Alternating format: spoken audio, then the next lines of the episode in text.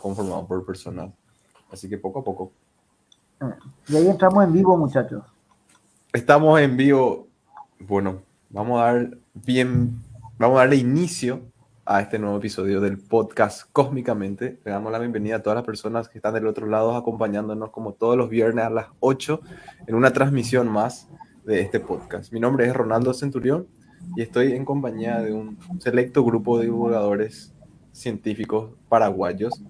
Eh, se van a presentar en sentido antihorario. Tengo a mi izquierda a Jorge Torres. ¿Qué tal, Jorge? ¿Cómo estás? Muy buenas noches. ¿Cómo está Ronaldo? ¿Cómo están compañeros? Y gracias a todos los que se están prendiendo a nuestra transmisión semanal. Jorge Maidana.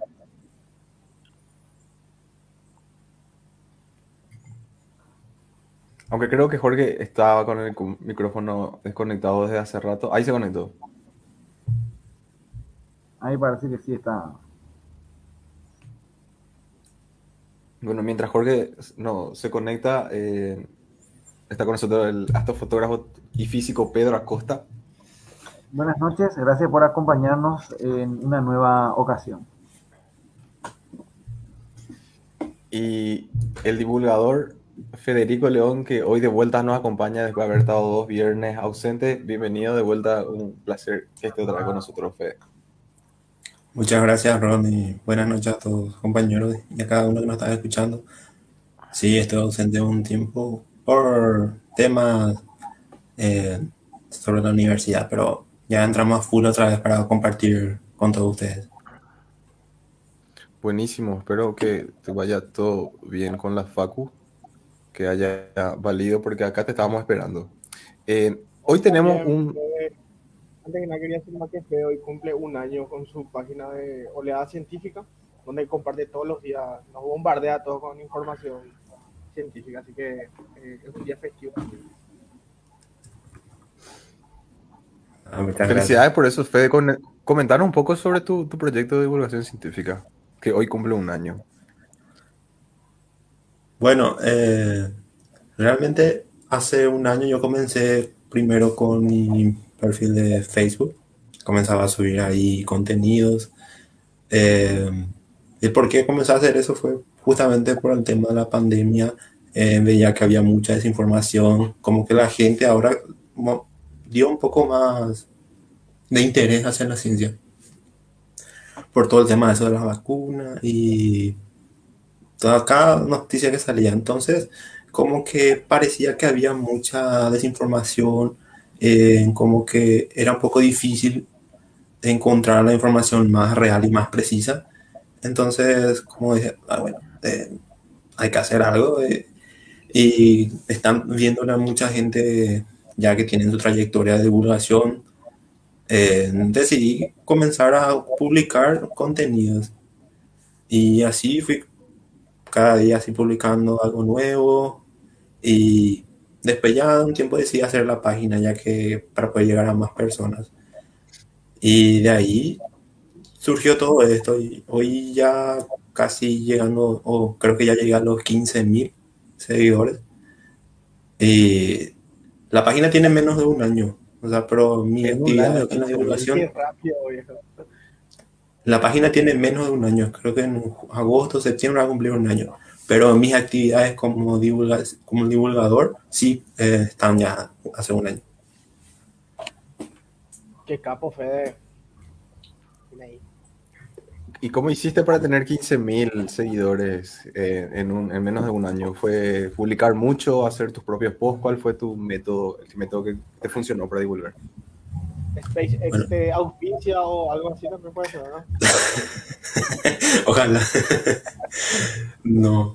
Eh, bueno, al principio yo comenzaba a publicar noticias que eran como que eran las noticias y se veían por todos lados, pero como había un poco de esa, esa mezcla y de fantasía o sancionalismo, entonces yo le trataba de sacar todo eso de ahí, ponía lo más preciso y las fuentes directas. Y eso lo le gustaba a muchas personas que podían encontrar la fuente, no es solo una publicación y no sabes ni quién dijo.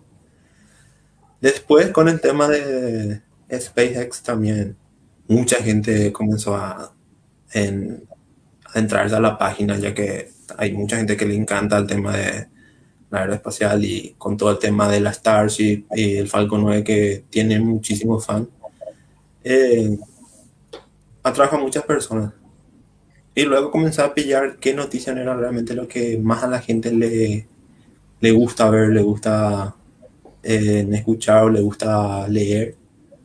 Y más o menos comencé a conocer eso. Y hoy en día busco las informaciones que creo que vale la pena que llegue primero antes que otras, porque todas las informaciones científicas son interesantes realmente y el tiempo queda corto si quieres hablar de todo. Buenísimo. ¿Y tenés ahora una página web también? Página web todavía no. Sí, en Instagram ya está también Oleada Científica, hace poquito. Pero es un proyecto que vaya a futuro tener ya una página web también. para mí que estás yendo viendo en popa, así que un año y... ¿Esperabas un año después estar, por ejemplo, acá en un podcast de divulgación científica? No. Con los más grandes, Ronaldo, Valdemar, Jorge Maidana, ¿eh?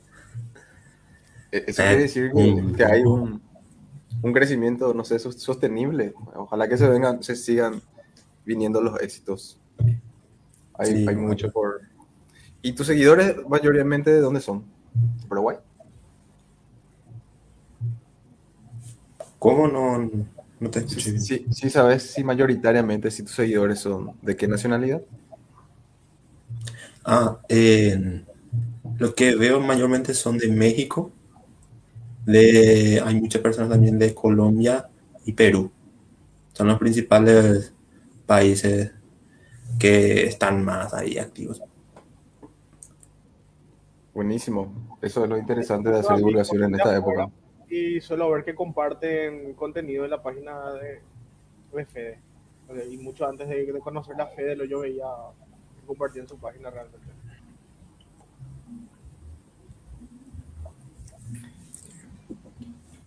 Buenísimo. Es un un crecimiento muy, muy grande porque en la página de Entropy que nosotros tuvimos, creo que llegamos a los 5.000, 6.000, pero te, te, diré 3, 4 años después de la creación. Fue un crecimiento así súper lento. En 15.000 en menos de un año me parece que hiciste un, no sé, un muy buen trabajo. En serio, te pillaste qué es lo que a la gente le gusta leer. Sí, sí, el tío Ellen está echando ahí algo. Está garpando ahí. ¿Y qué tal? ¿Qué puedes comentar vos, Jorge Torres, de tu, de tu, de tu página de divulgación? Eh, yo realmente soy Cosmo Sapien. Sí, así mismo. Yo realmente soy más activo en, en Twitter. Eh, no sé cuántos seguidores tengo en Facebook o Instagram, pero no son muchos. Creo que en Facebook son como 4.000 por ahí. En Instagram 1.000. No sé, realmente no, no entiendo eso. Eh, en Twitter lo que más comparto, trato de compartir por lo menos una vez al día algo de información más relacionada al sistema solar, realmente que es lo que más entiendo y lo que más me gusta. Y creo que hace tres años, ya por ahí, o dos años, no sé, que, que inicié así oficialmente a compartir.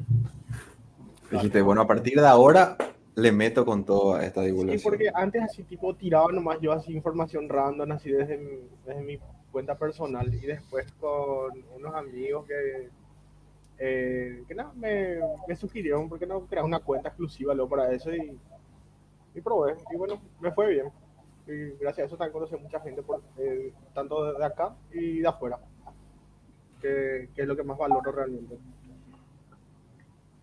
Sí, se, se forma una interesante red de divulgadores ahí que se van ayudando entre todos. Encontrás mucha gente así, de, a veces hasta de otra cultura, ¿verdad? Que, que, bueno, comparte lo que a vos te gusta. Realmente es muy bueno. Y vos solés compartir mucha información sobre astronomía, pero también de historia, sobre arqueología o paleontología. ¿Cuál sería el término correcto? perdón, me atragante. En sí, solo geología, paleontología, más que nada astronomía siempre, ¿verdad? Que es mi palo, como se dice. Pero trato también de variar un poco de contenido. No, o sea, no, no tengo así un contenido estructurado como para decir que solamente algo voy a compartir, entonces tipo, lo que, lo que me canta nomás y agarro y comparto sinceramente. Como lo que me parece genial nomás. Eh, Es, la mejor forma porque así uno también termina siempre motivado y, y, y disfrutando lo que está divulgando porque tenés que, como divulgador, tenés que estar, pasar por un proceso de aprendizaje o de estar haciendo, investigando, re- recabando datos, eh, verificando información, procesar de la forma más eh, entendible posible para uno y después eh, pa- Sí, para el resto de la gente. Para, para los demás, claro. Eso también siempre trato de hacer en términos de que todos puedan entender, porque, bueno, no me puedo hacer también muy estricto con el tema del- de los términos técnicos, ¿verdad? Eh, porque de repente no, no va a captar la atención de nadie. Y la idea, pues, es que, bueno, eh, en base a esas publicaciones eh, que comparto, que alguien, híjole, entienda y, y bueno, sí, le guste y se inspire. De repente.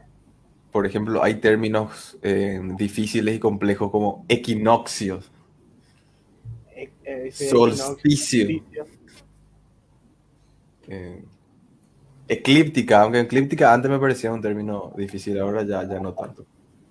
No sé, cenit y demás.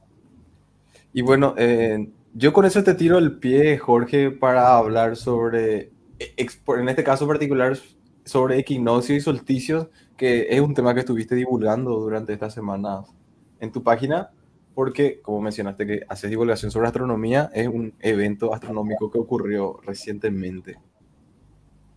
Sí, eh, voy a hacer una breve introducción sobre lo que es el solsticio. Mejor empiezo por el equinoccio, aunque hace poco fue un solsticio, eh, pero para entender mejor nomás. eh, primero que nada hay que tener en cuenta que la Tierra está, eh, o sea, el eje de rotación de la Tierra está inclinada 23 grados y medio, si no me equivoco, con relación al plano eh, de, de la eclíptica, ¿no? Que es el plano imaginario creado por la trayectoria de, de la Tierra alrededor del Sol. Eh, durante el equinoccio, bueno, en cualquier otro día del año, eh, tanto el hemisferio sur o el, el hemisferio norte se inclina hacia un poco hacia el sol, ¿verdad? Uno de estos polos. Pero durante los equinoccios eh, se, se da la transición entre invertir estos polos, ¿verdad? Que, como comenté, están ligeramente inclinados. Eh, y entonces cuando el sol o los rayos del sol inciden perpendicularmente al centro mismo del, del, del ecuador terrestre, ¿verdad? De la línea imaginaria que divide en, en dos hemisferios la Tierra. Eh, eso es cu cuando se produce el equinoccio, ¿verdad? Cuando se encuentran en el, en el mismo plano. Entonces da eh, como resultado, eh, brevemente, realmente durante unos días, eh, la Tierra, eh, o ambos hemisferios, mejor dicho, están recibiendo la misma cantidad de luz eh, en el día, eh, de luz diurna, ¿verdad? Y bueno, eh, y en el equinoccio, ese es para resumir más lo que es la, la, forma más fácil de entender. Y durante el También, solsticio. También podríamos decir que en el equinoccio es cuando la cantidad de horas de día y la cantidad de horas de noche son iguales. Son casi, son casi así mismo, casi iguales. Son, y a partir de ese equinoccio, o, o, vamos a tener cada vez más noche o vamos a tener cada vez más horas de, de, de día. Sí, o de mismo. luz. Así mismo. Eh, y luego vienen los solsticios, ¿verdad? Que es el, uno que ocurrió esto. Eh, es cuando es una declinación, ¿verdad? Lo, lo, más al sur o lo más al norte que el sol puede estar en los rayos del sol, mejor dicho, están incidiendo perpendicularmente al, a la Tierra. Eh, no, no, pasan los, eh, los trópicos. Está, por ejemplo, el sol no se puede ir más, más al norte que el trópico de Cáncer, que también es otra línea imaginaria, ¿verdad? Que está sobre el Ecuador. Y tampoco puede irse más al sur que el, el trópico de Capricornio. En, en estos momentos, eh, como la Tierra va a estar inclinada, ¿verdad? Con respecto a, a el eje de la eclíptica, ¿verdad? Eh, hay una parte de la Tierra que recibe más luz diurna que la otra, ¿verdad? Dependiendo de qué parte del año estemos. Ya sea el porque eh, lo que iba a decir es que los equinoccios también son los que dan eh, inicio al invierno y al, al, al verano. La misma cosa con el, el, perdón, el solsticio el que da inicio al verano y al invierno dependiendo de la época y del hemisferio. Y los, eh, los equinoccios son los que dan al otoño y a la primavera, también dependiendo de la época del año. Y son intercalados, generalmente entre el 20, 21 y 22 de, los meses que corresponden se, se, producen estos eventos, o sea que dividen cuatro en total.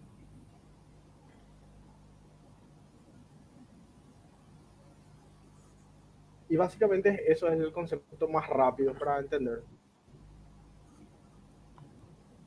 O sea que el solsticio que pasamos eh, hace una semana, creo que fue el domingo pasado, fue el solsticio, solsticio de invierno para el hemisferio sur. Así mismo. Y es el, el, solsticio de verano para el hemisferio norte, ¿verdad? Eh, para el hemisferio norte se, se, hizo el día más, más largo del año. Y para el hemisferio sur se hizo el, el día más corto del año. O sea, la noche más larga para nosotros. Sí, eh, ah. así mismo. Eh, algo interesante que, que, me gustaría mencionar con eso es que para los del hemisferio norte, este era su solsticio de verano, que era el día más corto. Dije mal. ¿Mm? Te corrijo para nosotros es la noche más larga y para ellos es el día más largo, ¿verdad? Sí. Sí, así mismo. Entonces, eh, como para ellos, hmm, no me acuerdo si era el día más corto, sinceramente. Bueno, pero lo que quería mencionar es eh, que el trópico está la línea imaginaria que pasa por nosotros es trópico pasa por Paraguay es el de Capricornio. Podemos imaginar que ex existe un punto donde el sol ilumina en el cenit, en, en, cualquier momento sobre la Tierra. Ese punto es el punto donde si vos miras perfectamente arriba, vas a ver el sol ese punto va desplazándose a lo largo del año. Y cuando eh, viene hacia la parte del sur, llega hasta el trópico, el trópico de Capricornio y luego va subiendo y llega hasta el trópico de Cáncer y va haciendo como una onda y se va desplazando lo que se llama el punto subsolar.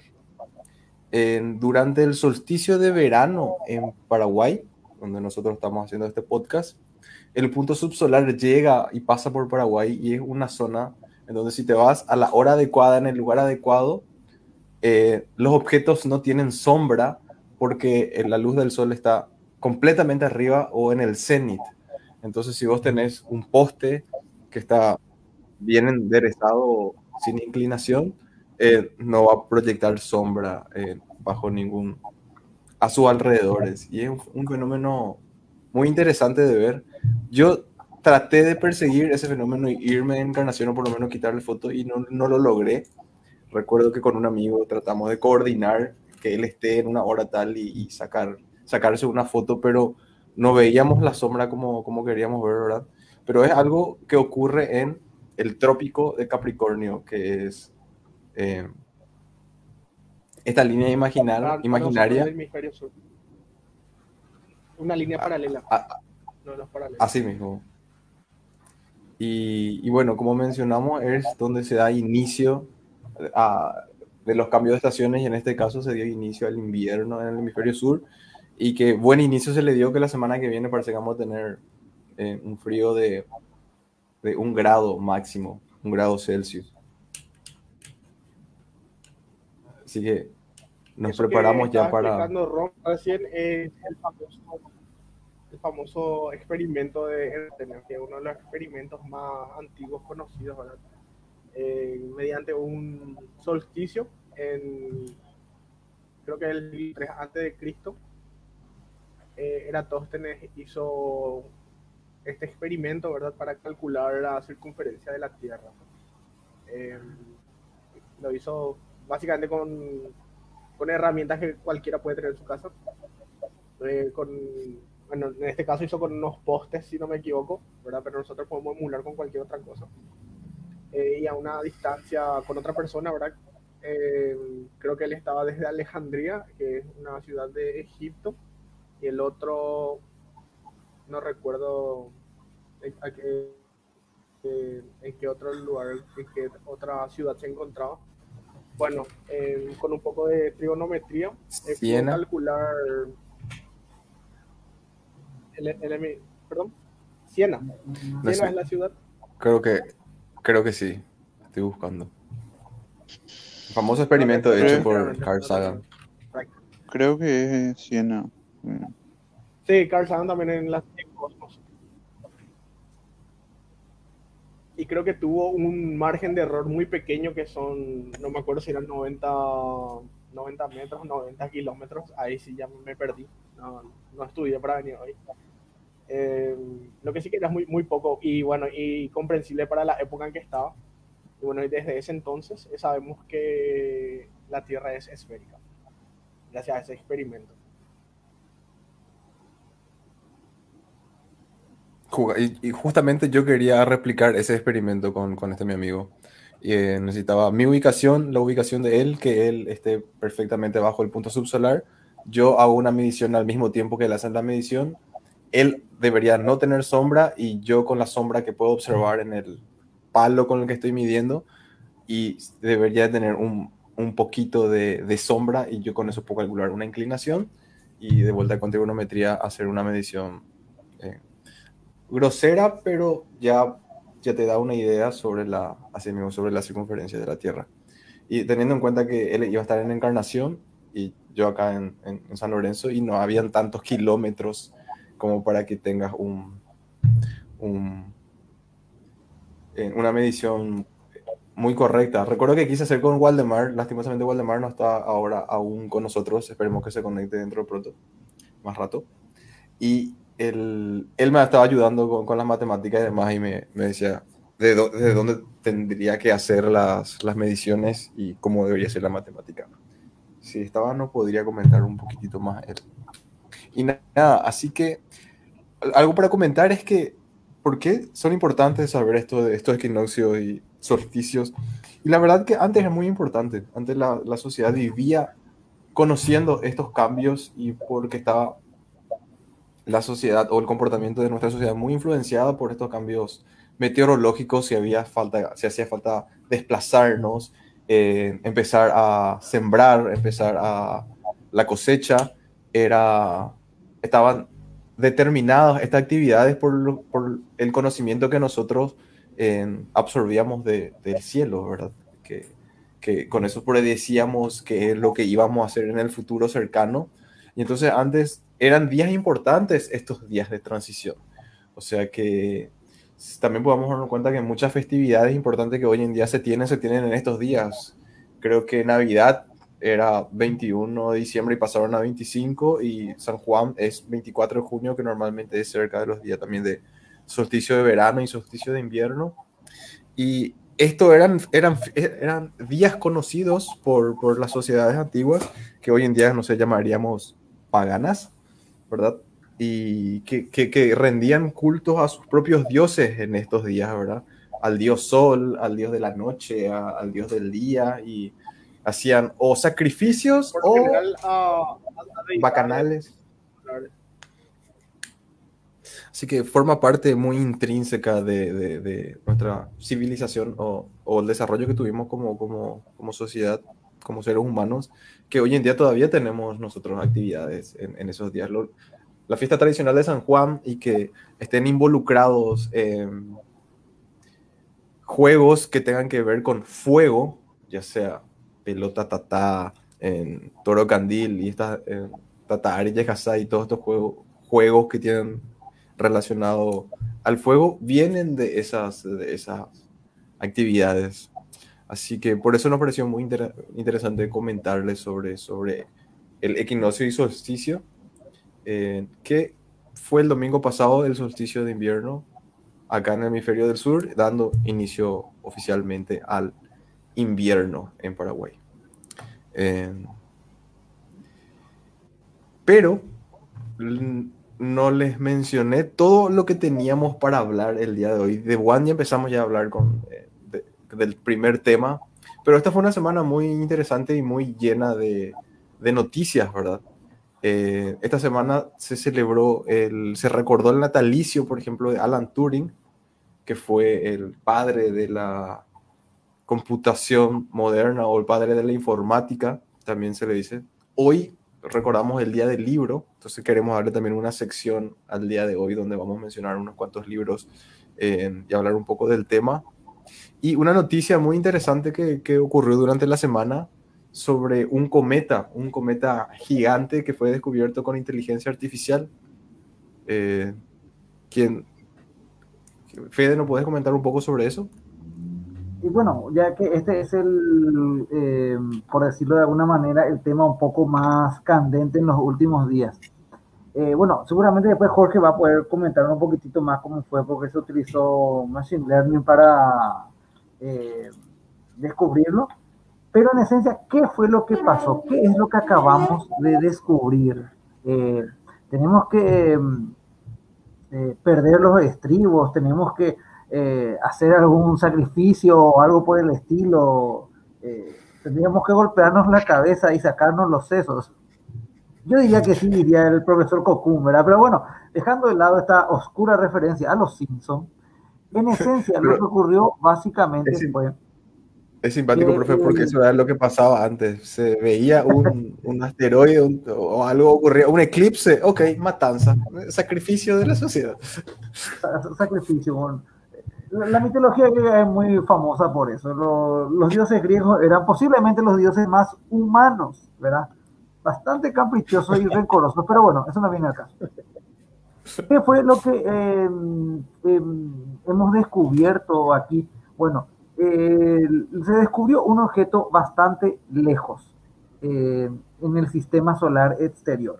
Aquí ya quiero aclarar antes de empezar, porque ya vi algunos medios de comunicación que hablan de que el objeto va a pasar cerca de la Tierra y lastimosamente no, porque bueno, va a pasar bien lejos, ¿verdad? En el 2014, o en realidad fue en el 2013, se inició una especie de campaña de observar, de obtener fotografías del cielo.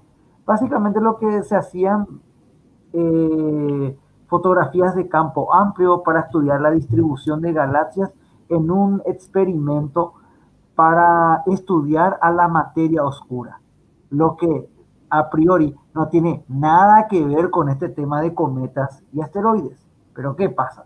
Utilizaron un telescopio de campo amplio. Es decir, en cada fotografía apare- aparecía un pedazo grande del cielo. Esta campaña terminó en enero del 2019. Duró unos sus eh, seis años, casi siete años, ¿verdad? Bueno, y ahí, terminando 2019, empieza el trabajo de las computadoras. La cantidad de datos eh, re- recolectados es sencillamente grande. Simplemente los humanos no hay suficiente cantidad de técnicos, de profesionales para hacer esto en un tiempo récord. Ah, vamos a requerir la ayuda de la máquina. Bueno, debido a esto, recién en los en las semanas anteriores fue presentado este cometa que recibe el nombre de eh, 2014 UN-271, que tiene que ver con la época en la que fue descubierto. Me imagino que para cuando se acerca la Tierra, al sistema solar más, le pondremos un nombre como corresponde, ¿verdad? Bueno, ¿y qué es lo que tiene este cometa? ¿Por, por, por qué? ¿Será acaso el heraldo de la destrucción de la que hablaban los antiguos textos? Bueno, ya me estoy divagando como siempre, ¿verdad? Bueno, este cometa en sí, sus parámetros de dónde viene no es nada que no hayamos visto antes. Aparentemente es un cometa de un periodo muy largo que vendría de la nube de Ur, o sea, estamos viviendo de que se podría alejar tal vez hasta medio o un año luz de distancia. Eh, tanto que se calcula que el periodo es de alrededor, podría alcanzar los 2 millones de años. Es decir, este cuerpo no ha pasado en el futuro, en el pasado próximo, el, en, el, en el pasado reciente, estoy mezclando dos cosas, no ha pasado cerca de la Tierra, ni, ni el sistema solar, ni nada por el estilo. Eh, pero fuera de eso no tiene nada de extraordinario. Cometas como estos descubrimos 15, 20 al año. Entonces, ¿qué pasó? Nos encontramos ante una noticia sensacionalista, exagerada para vender más, para atraer el tráfico. No tanto así. ¿Dónde está lo interesante de este cuerpo? La sorpresa, o mejor dicho, la, lo fabuloso fue al estimar su tamaño. Para empezar, vamos a lo, a básico. Medir el tamaño de algo que está tan lejos. Cuando fue descubierto estaba a más de 4 mil millones eh, de kilómetros de la Tierra. Era muy complicado. Pero las primeras estimaciones apuntan a que este cometa tiene un tamaño de entre 100 y 400 kilómetros. Estamos hablando de una barbaridad para ser un cometa. Tanto que eh, no tenemos, y aquí es donde está el shock, por así decirlo, no tenemos una categoría adecuada para este objeto. Después de décadas de estar estudiando los cometas, creíamos que los más grandes podrían alcanzar unos 50, 80. Hay por ahí uno que se considera el récord que tal vez podría haber alcanzado 100. Pero un cuerpo tan grande como este eh, sale de la escala. Hoy la Unión Astronómica Internacional no tiene una categoría. ¿Y qué se parece? Se parece a un planeta enano. Un planeta enano cometario. De ahí que coloquialmente surgió la definición informal de megacometa, que tampoco es muy adecuado, ¿verdad? Porque no, no esperen ver la cola y cosas por el estilo así, ¿verdad?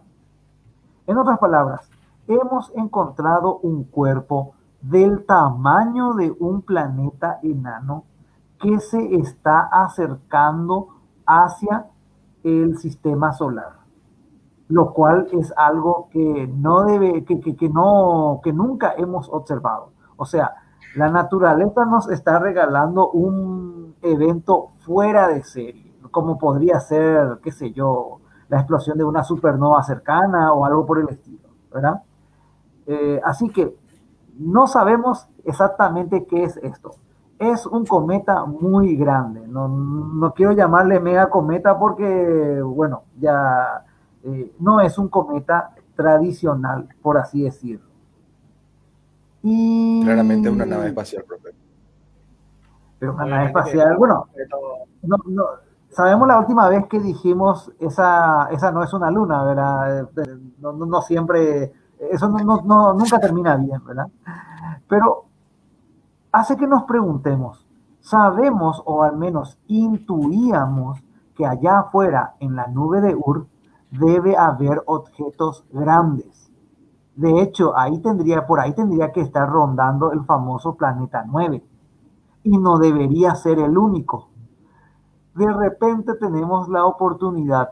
Un objeto de la lejana nube de Ur con un tamaño enorme se está acercando hacia el sistema solar. Es algo que probablemente no volverá a ocurrir en el transcurso de nuestras vidas. Podrían pasar eh, un objeto tan grande, tal vez esté pasando ser cada, un, cada, cada cierto, cierta cantidad de siglos, uno o dos milenios, ¿verdad? Eh, no, no es tan frecuente eh, un cometa de estas características. ¿Y dónde está lo genial? que lo hemos descubierto una década antes de que pase por el perihelio. ¿Para qué? Tenemos tiempo de sobra para enviar una sonda espacial a este objeto. Vamos a ver eh, el tema lo siguiente. El, el, objeto se va a acercar mucho a la Tierra, no. Este objeto no se va a acercar. Así que de, de por sí, ya les, eh, eh, lastimosamente, no, no se enojen con el mensajero, tengo que echar un poquito de un balde de agua fría. El cometa se acercará, agua de la realidad, ¿verdad? Bueno, el cometa se va a acercar para enero del 2031, falta menos de una década, a una distancia de 1640, no recuerdo, creo que por ahí era, millones de kilómetros del Sol, ligeramente más lejos de la órbita que, que ubica el planeta Saturno.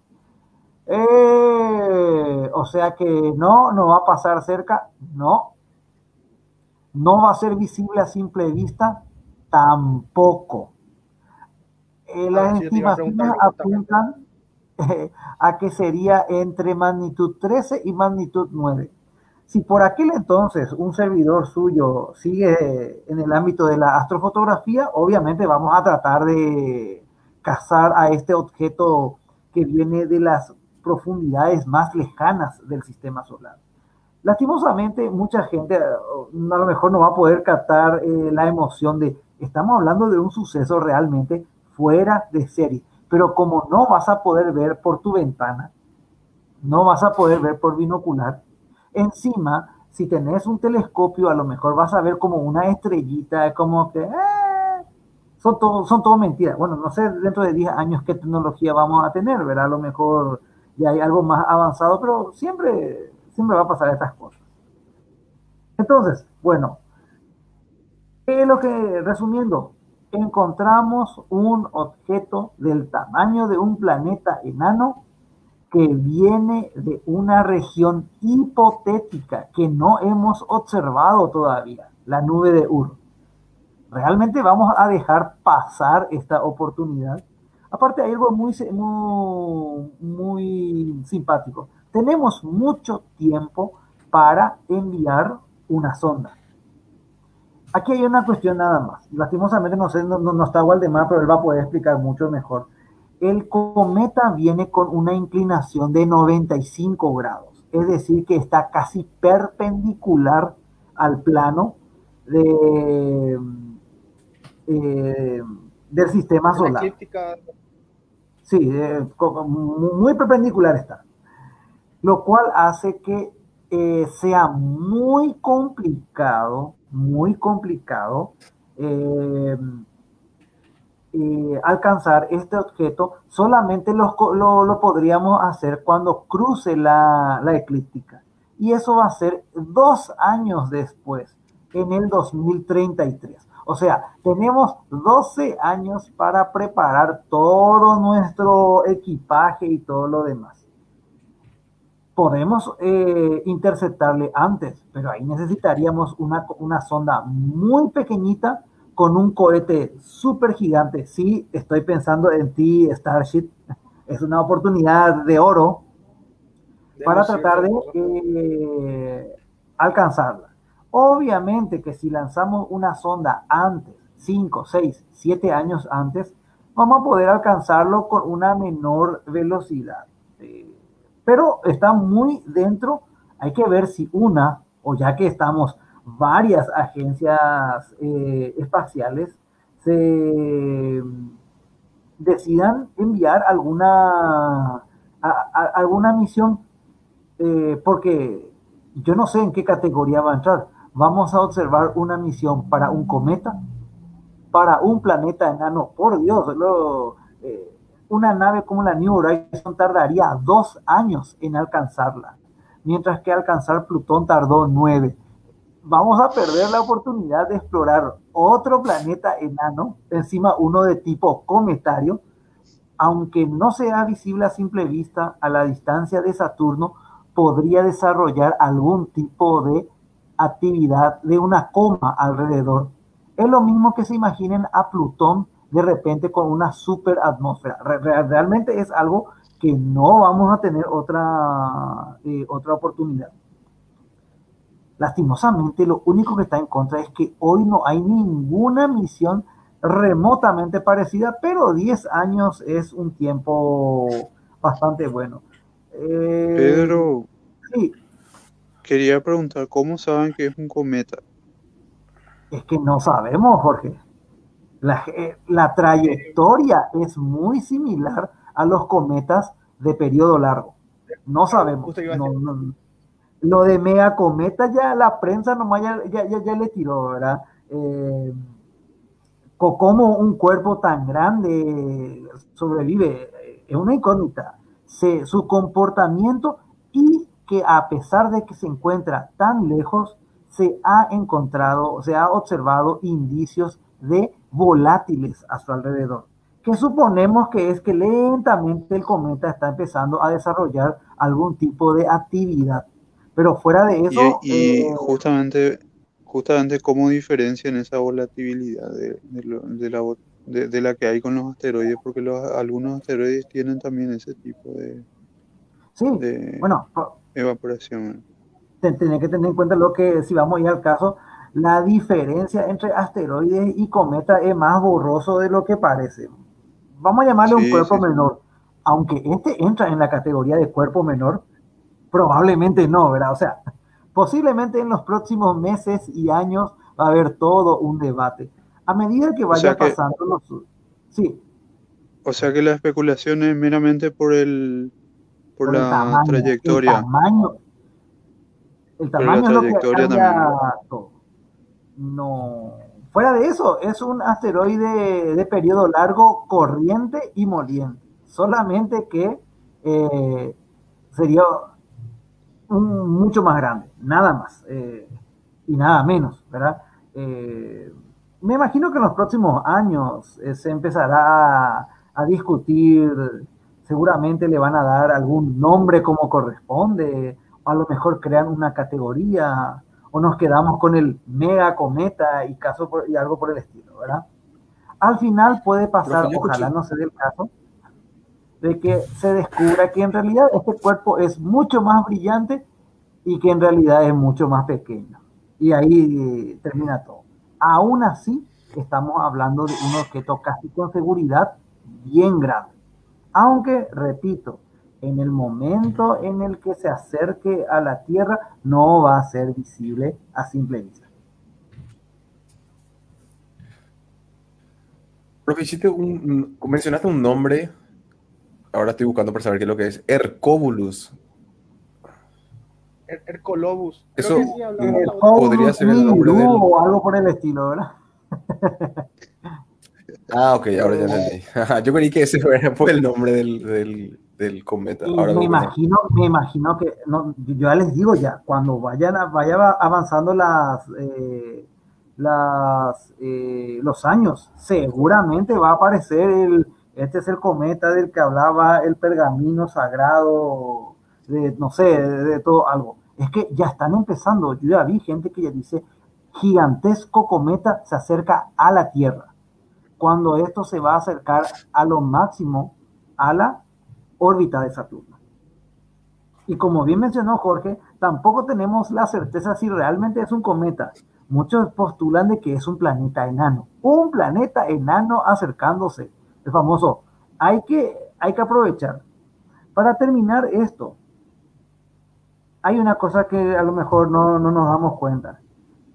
La trayectoria del objeto es perpendicular, por lo que la velocidad a la hora de ir cruzando por la eclíptica va a ser bastante elevada. O algunos calculan que podría alcanzar unos 42 kilómetros por segundo. Solamente me hace pensar, ya que estamos en, se acerca el Asteroid Day, hablamos de los asteroides, ahora parece que tenemos que incluir una nueva categoría. ¿Qué pasaría de un impacto contra un megacometa?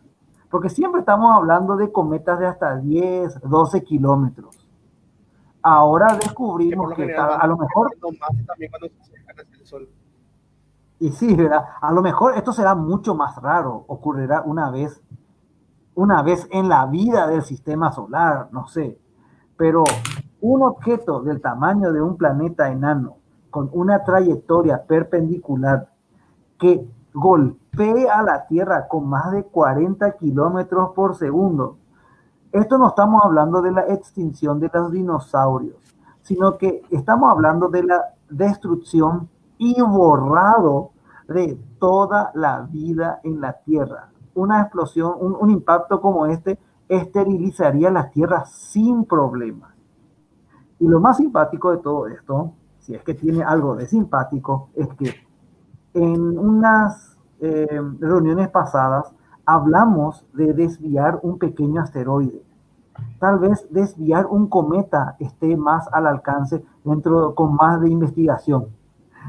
Pero desviar un monstruo como este eh, mega cometa o como sea que se le llame, está totalmente fuera del alcance de nuestra tecnología. afortunadamente, eh, eh, las probabilidades son muy, muy, eh, son muy despreciables, pero, no sé, a mí me hace sentir un pequeño escalofrío nada más al pensar en esto. No, no hay lugar a donde esconder, no hay montaña lo suficientemente profunda, no hay, no sé. realmente es algo muy interesante, pero espero que las, esperemos que las agencias decidan eh, mandar alguna sonda. Es una oportunidad de oro. Eh, yo creo que no queda de otra que salir y disfrutar el, el, el paisaje. Y ahora, niños, pueden salir a disfrutar del. No, que suena un poco. a disfrutar del fin del mundo. Carlitos, ¿te ah, acuerdas que vos querías ser astronauta? Bueno, ya no vas a ser más, le decís. Acá tenés tu asteroide. Ah, oh my god.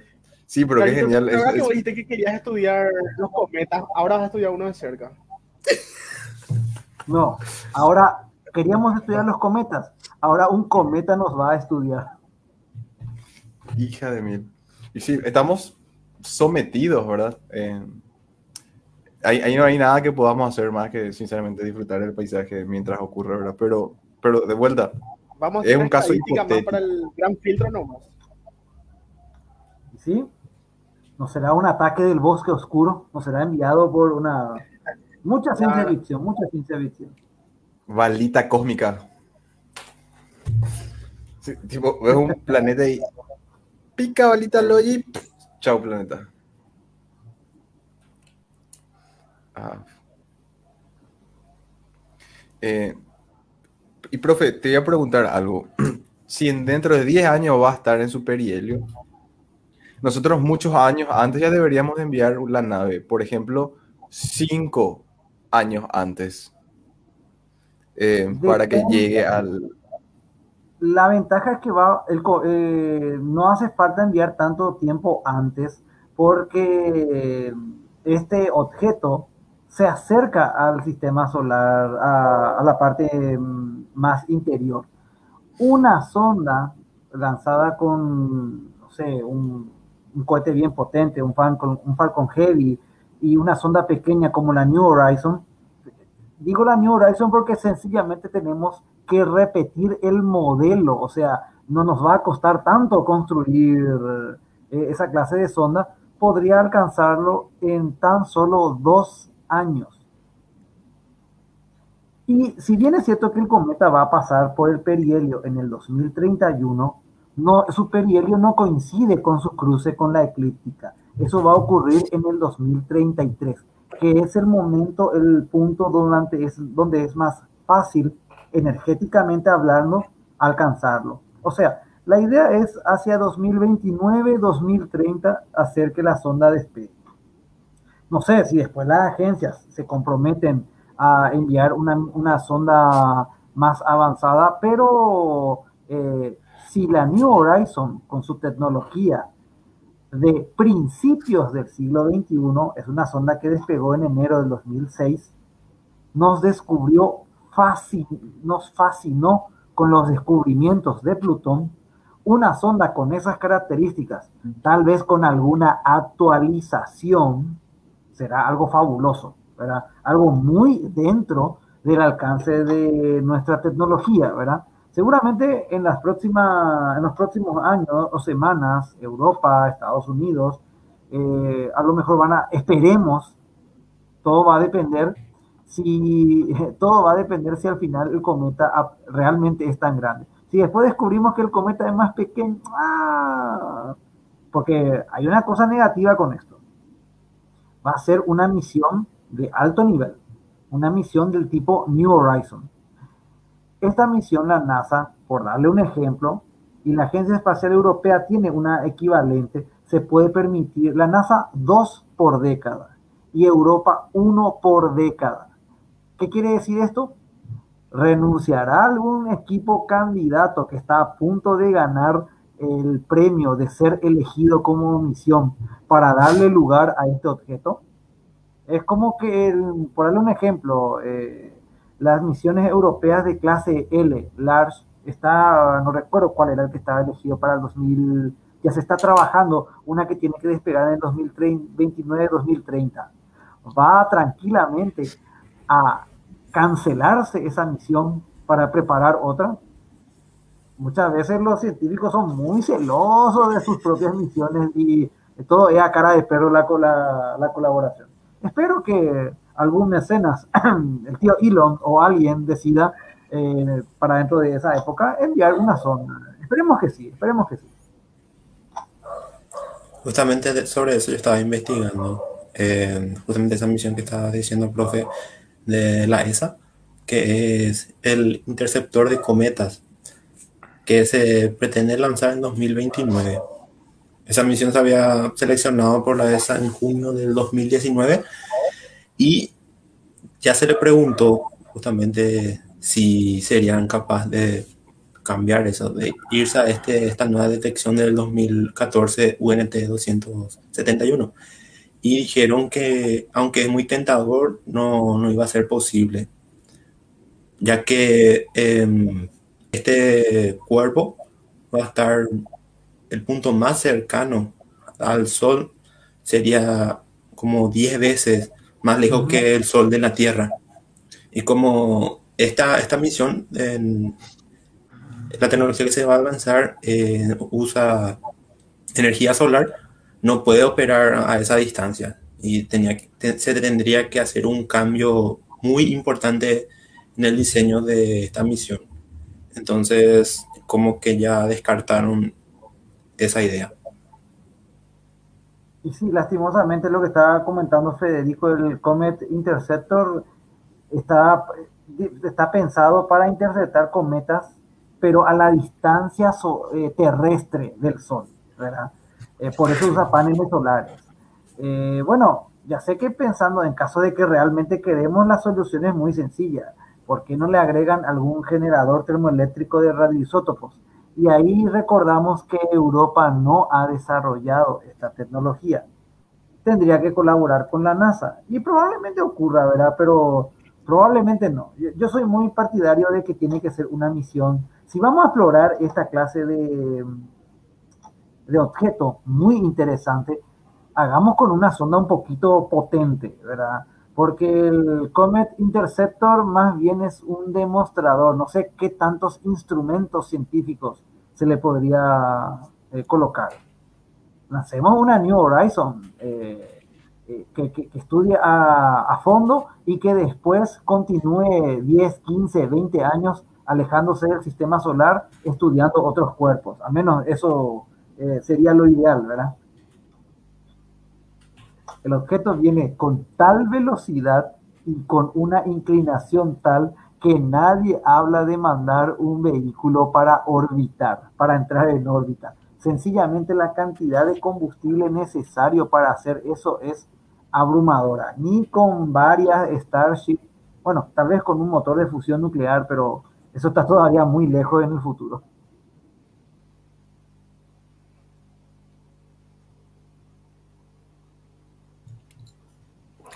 Justo te iba a preguntar si me imagino, este, esta semana se descubre que están así ahora full moviendo los planes y haciendo todo el, el protocolo para ver si cambian los planes y se eh, aprueban este, este nuevo tipo de, de, de, misiones y que ojalá lo hagan, ¿verdad? Para no desaprovechar esta oportunidad.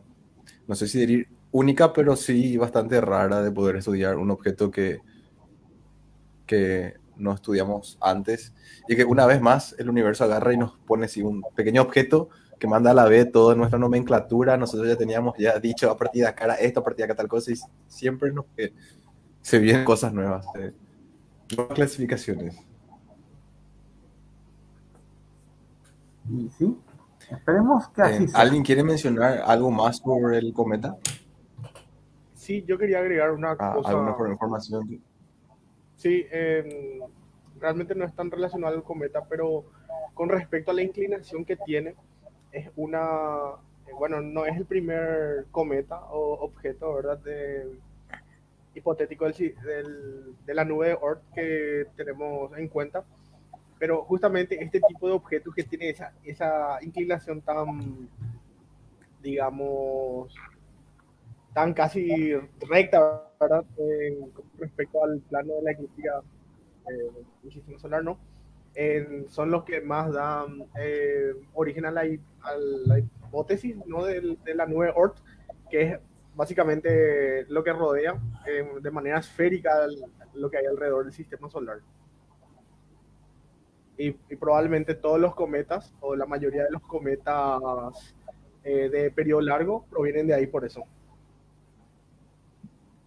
Ese es uno, es un- solamente una, una pista más eh, sobre eso, porque evidentemente no tenemos una evidencia, un- una observación directa, vamos a decirle, de, de- de la nube Oort. Pero bueno, esto podría darnos más pistas también al respecto. Y también otra cosa que quería agregar hace rato, antes que se me pase porque se me va después. co- creo que ya dije en alguna otra ocasión, pero nuestros conceptos sobre cometas y asteroides realmente eh, varían mucho y no están tan claras la, la diferencia. ah, muchas de las diferencias están más bien dependiendo de la región del sistema solar que se encuentran estos cuerpos. Eh, generalmente eh, objetos, como dije recién, de, de periodo largo que se encuentran en la hipotética nube de Oort, eh, en la burbuja esta de Oort, ¿no? Y, bueno, en algunos objetos de periodo corto que se encuentran, que son objetos transneptunianos, eh, ya sea en el, cinturón de Kuiper, eh, presentan, pueden, tienen, pueden presentar su composición parecida a los asteroides, pero se comportan como cometas, ¿no? O sea, van perdiendo. Plutón, por ejemplo, es uno de estos, que no es un cometa como tal, eh, pero, o sea, si vamos a ser estrictos en la definición, pero va perdiendo también parte de su, de su atmósfera a medida que se acerca al Sol. Así que estas definiciones en algún momento puede, pueden redefinirse, ¿verdad? Valga la redundancia. Y creo que era eso nomás. Si es que no sé si quieren pasar ya a otro tema.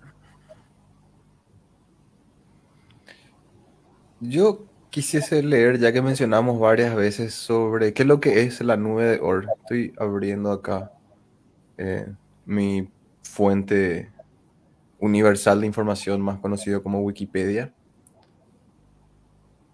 Pero me está llevando más tiempo de lo debido. Creo que está lento mi internet.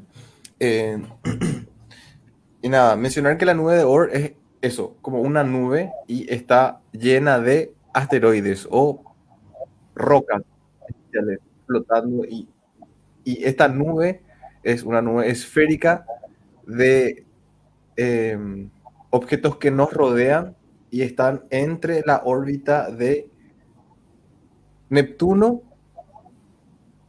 y hasta los límites de nuestro sistema solar, si no me equivoco. Eh, este, esta nube tenía un recuerdo que iba a mencionar yo sobre esto cuando hablábamos sobre, creo que todavía no hablamos luego de eh, colonizar Marte ni, ni viajes a Marte, pero este es un problema que eventualmente tendría que, tendríamos que lidiar con, ¿verdad? Porque vamos a tener que pasar por esta nube que está densamente po- poblada de, de rocas y que podrían eh, implicar algún tipo de peligro para nuestras futuras nuestro- nuestros fu- futuros viajes en el sistema solar. En- entonces, esta No, información que mencionó, que es Sí, decime. el que estoy, estoy confundiendo el cinturón de Kuiper con el- la nube de Oort, ¿verdad? No, eh, sí, o sea, el cinturón de asteroides primero es el que está entre las órbitas de Marte y Júpiter. Eh, luego está el cinturón de Kuiper, que es ya es un objeto más allá de, o sea, son objetos más allá de la órbita de Neptuno. Y bueno, ahí Y está la nube, son- en teoría son los objetos de que están al borde de, de la influencia gravitacional del Sol, ¿verdad? al borde del sistema solar. O sea, Están al borde- creo, Es como una, borde, pero, o sea, bajo la influencia. Sí, por eso es como una nube esférica y nosotros estamos dentro de esa nube esférica. Así mismo. Lástima no preparé realmente un material como para compartir así, porque de repente eh, cuando graficamos capaz que, que, que se capta más la información, ¿verdad? Porque decir nomás, así capaz que sea difícil, no es tan in- intuitivo y menos con la forma que yo explico. Mal. Eh, yo, lo que trato es de que si de repente mencionamos algún término que de vuelta nosotros conocemos, es darle una, pequeña explicación para las personas que nos estén escuchando y si están escuchando, sepamos hablar. Y si puede hacer comentar, agregar más información, así que de vuelta a las personas que nos están escuchando hagan sus preguntas o sus comentarios. Hace rato una chica se rió y dijo que momento cómico, dijo. Y este es un juego con nuestro nombre que a veces hacemos cósmico y a veces hacemos cómico. Así que metemos un poco Eh, ahí mira, de... Quiero Mm. aprovechar justamente para mandarle saludos a Mafe o María Fernanda, que desde que iniciamos el- la transmisión de hoy está reconectada y me dijo que le re gusta el contenido. Y también quiero saludarle a nuestra amiga Rosmina de Venezuela, que también está aprendidísima la transmisión. Un saludo a ellos y a todos los que nos están escuchando dentro y fuera de el territorio nacional. Y si nos están escuchando de otras especies no terrícolas, un saludo también a todos. No hay acá discriminación. Por eso el podcast es cósmicamente. Claro, no, no se limita Incluye solamente a cualquier tipo de Tierra. Si, si vos sos de Marte, si sos de alguna luna de Júpiter o de Saturno, claramente vas a poder ver también. Mientras llegue la señal. No como mis universo, ¿verdad? Que solamente participan gente de que la siempre Tierra. gana, claro, no, esa discriminación. Una última cosa nomás, y estoy, mm, como ustedes saben que lastimosamente yo cerca de las 10 ya me tengo que retirar para mostrar un poquitito, ahí estoy queriendo compartir algo si Jorge me, me habilita, eh, el- sobre el tema de la nube de UR para poder ver, ahí está, bueno. Generalmente esta es una idea, digamos que en el centro ahí estaría nuestro sistema eh, solar, ¿verdad? Cuando hablamos de una nube, no tenemos que pensar precisamente en algo gaseoso en el sentido tradicional, sino que es una nube de objetos, ¿verdad? Cada uno un puntito, nube que serían básicamente cuerpos de tipo cometario, ¿verdad? Eh, la nube de Ur eh, empezaría aproximadamente a unas 2.000 unidades eh, astronómicas, cuando eso sería alrededor de 300 mil millones de kilómetros. A las naves Voyager todavía les, les tomaría cerca de varios siglos llegar a esta parte. Por eso la nube de Ur, a pesar de que tiene un consenso científico, es todavía hipotética, porque sus elementos están tan lejos que nuestra tecnología no es capaz de observarlos desde esa distancia. Tenemos que esperar que por algún motivo alguno de estos objetos se acerque al interior del sistema solar. Tal vez el, hace varios millones de años un paso cercano de alguna estrella pudo haber perturbado y enviando a varios de estos objetos en dirección del Sol y han estado cayendo desde hace decenas de millones de años. Eh, podría ser. Básicamente por eso. Y este objeto, volviendo otra vez al tema de nuestro hiper mega cometa, tiene todas las papeletas para ser un gran objeto que viene de esa región todavía hipotética. Realmente, y ahí vuelvo a decir, esperemos que no perdamos esta oportunidad. Ah, eso es lo que yo me quería referir con que es, si bien es una nube donde hay una esfera, pero no significa que todos los asteroides estén en la esfera, o sea que también ocupan la parte interna de esta esfera y giran tipo alrededor de nosotros en todas las direcciones, no solamente en la superficie de esa esfera, por así decirlo. Que como muchas veces se suele dibujar como una especie de barrera que tenemos que no nos permite salir de, esa nube.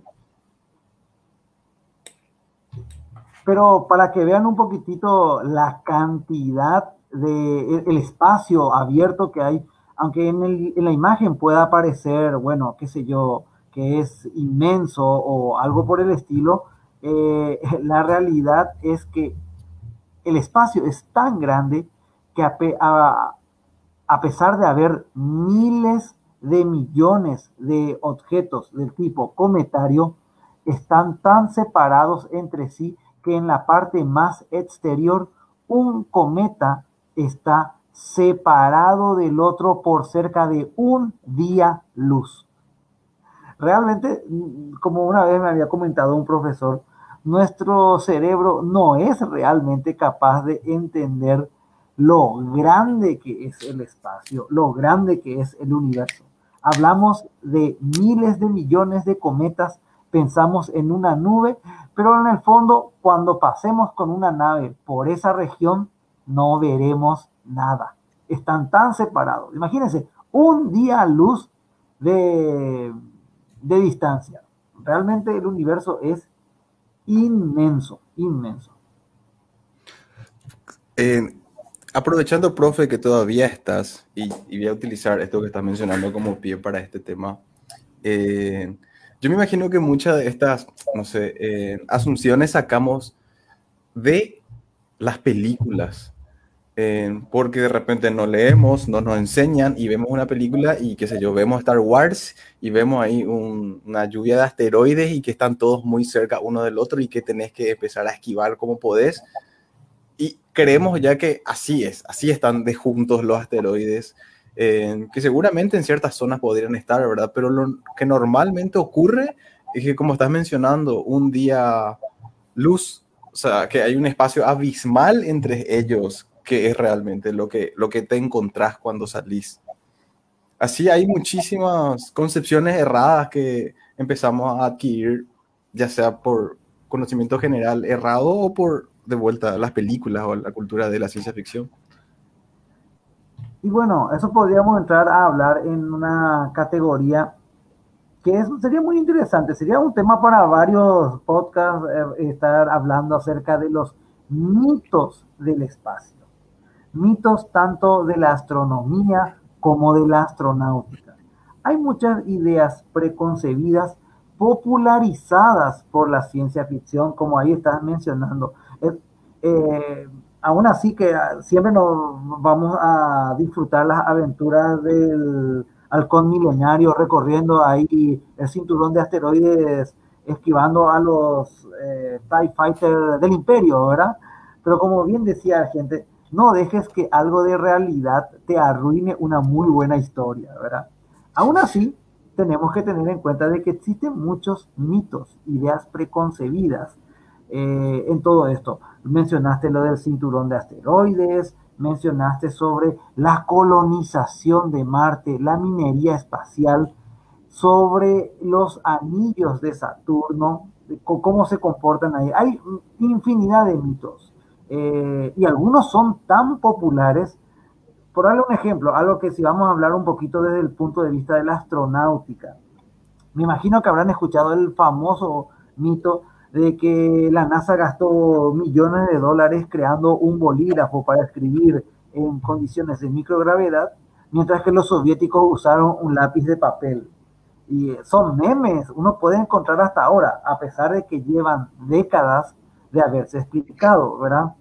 Otro mito que a lo mejor a muchos le va a chocar, o bueno, en realidad es una cuestión semántica, es que nuestra querida laica no fue el primer animal en el espacio fue el primero en órbita, que no es lo mismo. Hubo una buena cantidad de perros, monos, que se sacrificaron antes, pero que han quedado ignorados eh, de todo esto, ¿verdad? Wow, yo eso no Eh, sabía. Hay un montón de otras cosas. ¿Cuáles fueron los primeros seres humanos en viajar a la Luna? Y no, no fueron los del Apolo 8, ¿verdad? Sino que fueron dos tortugas soviéticas. Bueno, por lo menos en ese sentido, eh, la Unión Soviética creía que podría quitarle algo de, de publicidad al alunizaje, pero nadie se acuerda de esas pobres tortuguitas anónimas. Ni siquiera le pusieron nombre, ¿verdad? Y hay muchísimos, algunos son inclusive ya entra casi en el terreno de la conspiranoia. A lo mejor algunos habrán escuchado hablar de los, eh, bueno, ya hace mucho que no escucho. No hablemos del alunizaje, que ese merece un capítulo aparte a las teorías que hay alrededor eh, de, de ese tipo. Pero a lo mejor algunos conocerán el mito de los cosmonautas fantasmas, que en los 60 y 70 aparecieron listas de supuestos cosmonautas anteriores a Yuri Gagarin, pero que por algún motivo la Unión Soviética decidió ocultar sus nombres, eh, supuestas transmisiones. Realmente hay todo un abanico que podríamos ir desarrollando en las próximas clases. Eh, clase voy a decir, bueno, pienso que tiene trabajo, ¿verdad? Pero hay de todo, hay de todo. Espero que... Pero, profe, esto de las tortugas son, es real, ¿verdad? ¿Eso ocurrió? Sí, Eh, que Bueno, depende, depende. Si es que las tortugas viajaron, sí, esa parte es real. Eso que al volver se convirtieron en adolescentes, ninjas y mutantes, bueno, eso ya, y que le gustaban de la pizza, ya no era bueno. Lo- de- Luego de Es esa oscura referencia no entera, ¿verdad? Que a lo mejor muchos no van a conocer, ¿verdad? Pero bueno, eh, básicamente es eso. Y bueno, caballeros, eh, es mi hora. eh, perdonen que tengo un compromiso anterior. Eh, gracias a todos por habernos eh, escuchado y eh, espero que nos volvamos a ver la próxima semana. Hasta luego. Hasta luego, Gracias, profe. Hasta luego. Hasta luego, Pedro. Gracias. Ahí va el profe Pedro. Eh, qué suerte que aprovechamos que, que mencione un poco sobre este tema que, que mencionó él, ¿verdad? Sobre en estos mitos del espacio, por ejemplo, el tema de- del lápiz espacial. Y bueno, con el lápiz espacial tenemos una sorpresa. Vamos a ver. Ah, ahí a buscar gente, tipo.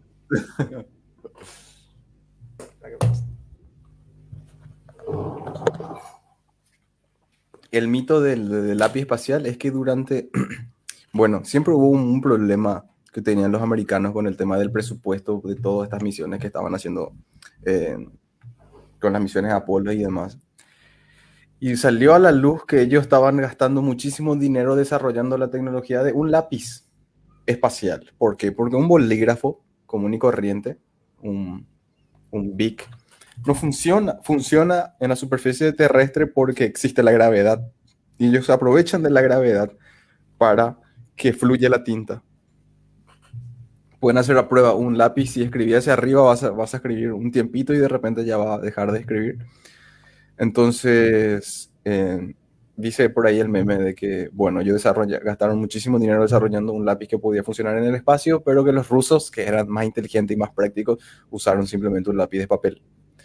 Lo cual también es un mito, porque no se puede utilizar un lápiz de papel, eh, al menos de, con, con grafito, en, en el espacio, menos en una cápsula que está presurizada o que donde tenés aire atrapado, porque el grafito se rompe en pequeños pedazos que luego eh, se quedan atrapados dentro de ese ambiente, de ese habitáculo, flotan para ahí eternamente y eso puede terminar introduciéndose eh, entre algunos botones, entrar en- equipos incluso. O sea, porque el grafito conduce la electricidad. Ahora que les con- conlleva un riesgo. Claro. Claro, o sea, conlleva un riesgo, ¿verdad? Esos pedazos que se van partiendo y todo ese polvo que va dejando el grafito. Pero la realidad es que nunca gastaron tanto dinero como se dije en el desarrollo de estos, de estos lápices, lápices o bolígrafos espaciales. Y eh, la semana pasada también fue, creo que antepasada ya, el cumpleaños de Jorge Torres. No, no olvidamos de mencionarle o felicitarle en el episodio anterior. Así que felicidades ahora por una vuelta más al sol, Jorge. Y Gracias. recibió un regalo muy especial. A ver, mostrarnos. que voy a mostrar, voy a hacer el unboxing. Mi compañero de trabajo Mario me regaló. Es un bolígrafo espacial justamente. Ya tengo un bolígrafo espacial, solamente me falta ir al espacio ahora. Detalle. Eh, mostrarnos de cerca qué tiene. Yo, yo por ejemplo, quiero saber qué qué tiene, cómo ver. se, tiene un botón o tenés que abrir a rosca. No, ah, básicamente así nomás. Ah, Eh, ya. Como un bolígrafo normal, el, lo que hace la gran diferencia en un bolígrafo terrestre, vamos a decirle, es la capsulita presurizada que tiene adentro, donde tiene la, lo que sería la tinta. Y me gusta también su estuche, ¿verdad? Que tiene. eh, está emulando más o menos la superficie de la luna. No sé si se nota bien ahí con mi cámara. Oh, buenísimo. Purete está. Y cuando escribís, s- tiene la misma sensación que, bueno, Sí. no sé si ya, ya escribiste, tiene Sí, la ya- misma sensación. La misma. O- eh, se siente igual. No dispara la tinta, no, no hay ningún chorrito No, o no, algo tú que... sabes que yo también pensaba eso, realmente. Pero no. Buenísimo. La solución que encontraron con este bolígrafo fue que el, el contenedor donde está el- la tinta está presurizado, o sea, tiene una presión positiva y cuando eh, me imagino que permitís que la tinta fluya, empuja la tinta para que salga. Entonces ya no necesitas de la gravedad y podés escribir boca arriba, boca abajo, en la dirección que quiera, el, el lápiz espacial va a servir. Y me imagino que también la tinta no va a ser la misma y demás. Eso ya no sé, sinceramente, ¿verdad? Creo que la tinta viene como un- una especie de gel, algo así, no, no es tan líquida como la tinta normal. Porque eh, creo que era así realmente. Eh, para ser sincero, no, no recuerdo. Lástima que ya se fue Pedro, capaz que él nos ha explicado un poco mejor. Y, eh, o sea que ya, el lápiz ya lo tenemos ahora, como dijiste, llegar al espacio más lo que falta, ¿verdad? Sí, tipo, Detalle. eh, estamos ahí al lado. Eh, yo tengo un mito sobre el espacio, sobre qué comentar, pero no sé si tenés o alguno, Fede o Jorge eh, Maidana. So- ¿Sobre qué querés comentar para no... Yo iba a mencionar sobre la, eh, la gravedad, o sea, la Ah, no, habla nomás entonces. Yo iba a hablar también sobre eso, pero háblale nomás, métele nomás. Men, yo creo que vos mejor, No, pero no. si Fede No. o Maidana quisiesen comentar algo sobre mitos. Comenzando. Métele viejo, es porque yo realmente eso nomás tenía, así que prefiero que vos expliques mejor. Eh, Bueno, no sé si voy a explicar mejor, pero lo que quería mencionar es, eh, yo recuerdo cuando era más joven, eh, era puberto además, y vi una película en la que supuestamente viajaban al espacio y estaban todos sentados atados y de repente antes de desprenderse el, el cinturón, ellos dicen, bueno, prendamos la gravedad artificial. Y apretan unos botoncitos y prenden y ya hay gravedad. Ellos ya podían caminar tranquilos. Y yo he visto eso y nunca más me cuestioné cómo funcionaba la gravedad tipo en el espacio. Yo ya me imaginé, ellos llegan arriba, prenden la gravedad y, y funciona de vuelta, ¿verdad? Y ese es el problema cuando aprendemos de películas que, que no tienen ningún sustento científico, pero para nada. Y la verdad es que no hay forma que, de que vos puedas aprender ningún tipo de máquina y te genere gravedad. A no ser que, eh, que ya he visto ya eh, como soluciones alternativas que en otras películas que, que tenían unas botas que se magnetizaban y entonces utilizaban los imanes para poder caminar, que era súper tosco, ¿verdad? O la solución, esta que ca- capaz más común, no sé si conocen, de que vos tenés tu nave y haces girar tu nave a una velocidad tal que por la aceleración centrífuga va a dar la sensación de gravedad. Pero esto de prender botoncitos y de que ya exista la gravedad no ocurre, no es así y no hay ninguna máquina creada por el humano que pueda generar gravedad. Ahora bien, también está el mito que decimos de que en, la, en el espacio no hay gravedad o que en la Estación Internacional Espacial no hay gravedad. Y la verdad es que eh, me arriesgo a decir que en ningún punto del universo vos no vas a tener gravedad. Siempre vas a tener alguna influencia gravitatoria del cuerpo más cercano, eh, aunque sea ínfima. Si existe un cuerpo con masa, él va a generar un campo gravitatorio y eh, vos estando a una distancia determinada de, ese- de esa de ese objeto, vas a estar en la influencia de su campo gravitatorio, ¿verdad? Lo que ocurre con la gente que está orbitando en la, alrededor de la Tierra en la Estación Internacional Espacial es que ellos están sometidos a nuestra gravedad en todo momento. Como el concepto de orbitar es que vos te estás yendo a la velocidad suficiente para que cuando caigas hacia la Tierra, pases a la Tierra y se quede detrás, se quede, pases, no sé si de lado, pero siempre te estás cayendo por delante de la Tierra y siempre te estás cayendo como que como tratando de caerte hacia la Tierra, pero por estar con la velocidad mínima que necesitabas, terminas orbitando alrededor de la Tierra. Entonces, la curvatura de la Tierra básicamente. Así mismo, te comes la curvatura de la Tierra. Ellos siempre están en caída libre, por eso es que le ves flotando, por eso es que se suele, creo que desde ahí viene el mito, ¿verdad? De que no hay gravedad en el espacio.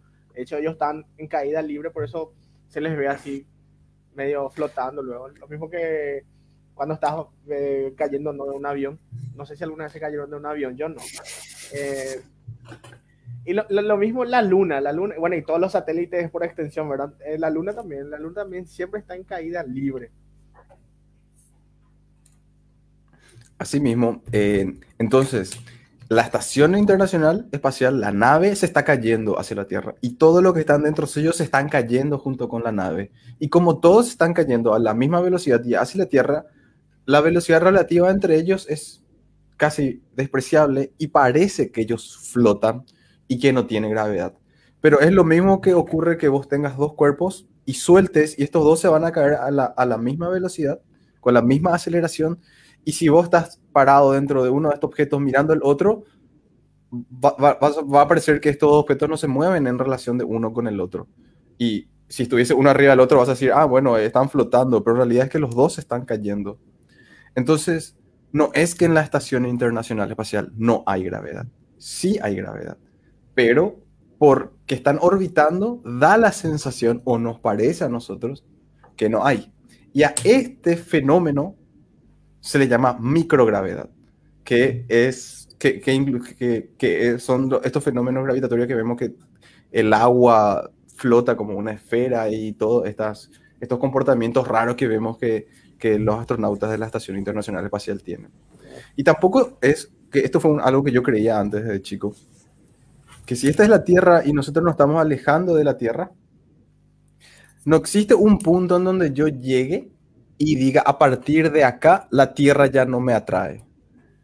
Si vos estás a, una distancia determinada de la influencia de la Tierra, y no, bueno, no existe otro cuerpo alrededor, vos vas a terminar yendo, siendo atraído de vuelta hacia la Tierra. O sea que no existe una zona en donde termina la gravedad. La gravedad va descendiendo con el cuadrado de la distancia, eh, lo cual sabemos gracias a Newton y su ley de, de gravitación.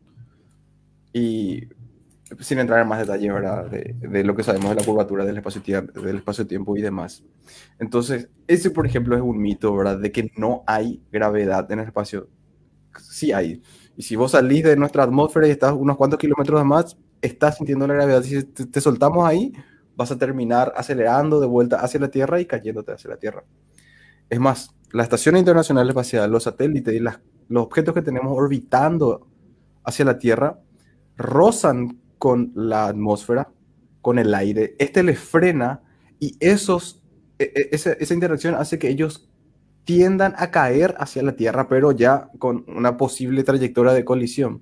Entonces ellos prenden sus propulsores, se vuelven a dar a sí mismos velocidad y con esa velocidad consiguen de vuelta una trayectoria orbital eh, que no tenga, que no, que no vaya a colisionar con la Tierra. Entonces siempre ellos están en, corrigiendo otra vez su trayectoria para quedarse orbitando en una, en una zona segura o en la zona que ellos deseen, ¿verdad? Eh, ese es el mito que, que, yo les traje.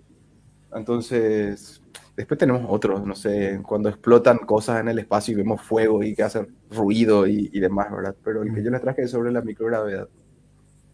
Sí, y para agregar algo más, no sé lo que estabas contando, justamente para que se produzca ese efecto de estar orbitando alrededor del planeta, también tenés que llegar a una cierta velocidad para justamente tratar de contrarrestar esa aceleración que ejerce la gravedad de la Tierra. que creo, si no me equivoco, son unos 27 mil kilómetros por hora, o por ahí ronda. Ese yo sé que es la velocidad de, de la Estación Espacial Internacional luego, pero no sé si es la misma que vos estás diciendo. Sí, porque por ahí siempre también a los satélites se le, Sí. se le, se le lleva hasta esa velocidad. Creo que entonces más o menos por ahí lo está.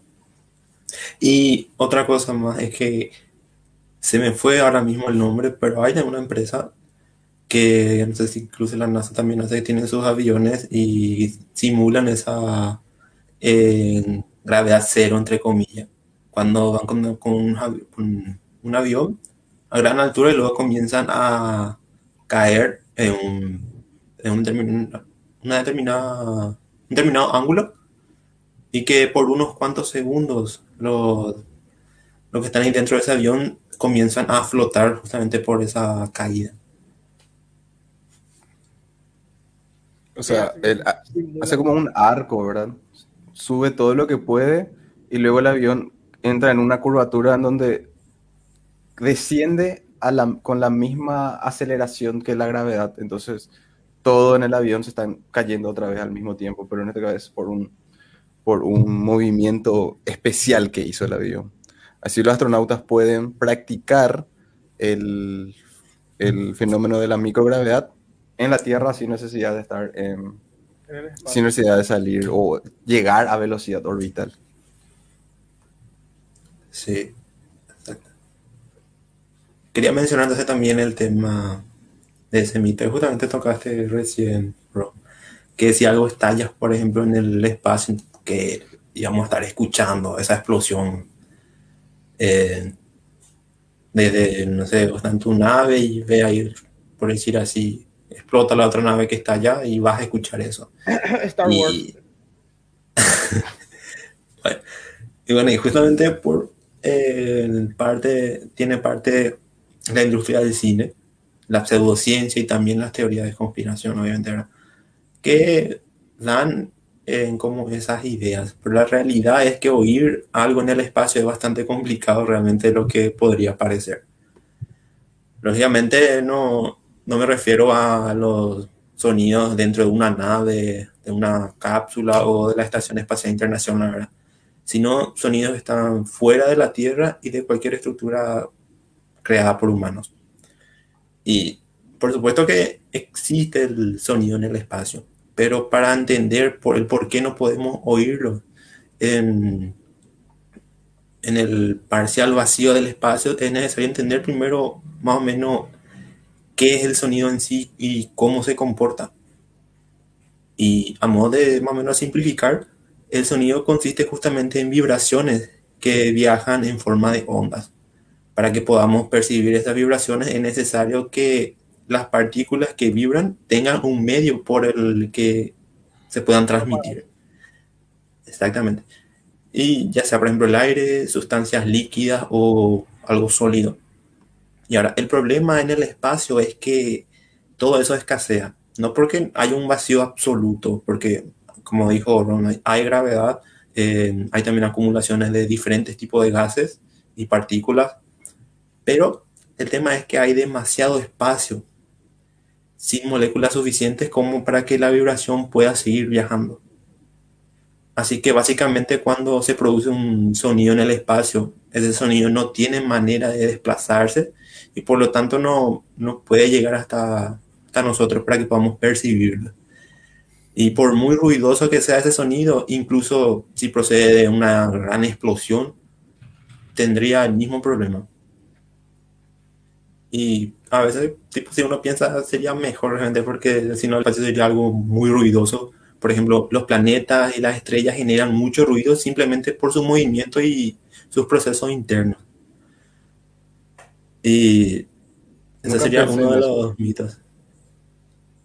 Imagínate que estés escuchando todas las supernovas y todos los eh, todos los eventos cataclísmicos universales. Hubiese sido muy ruidoso, la verdad.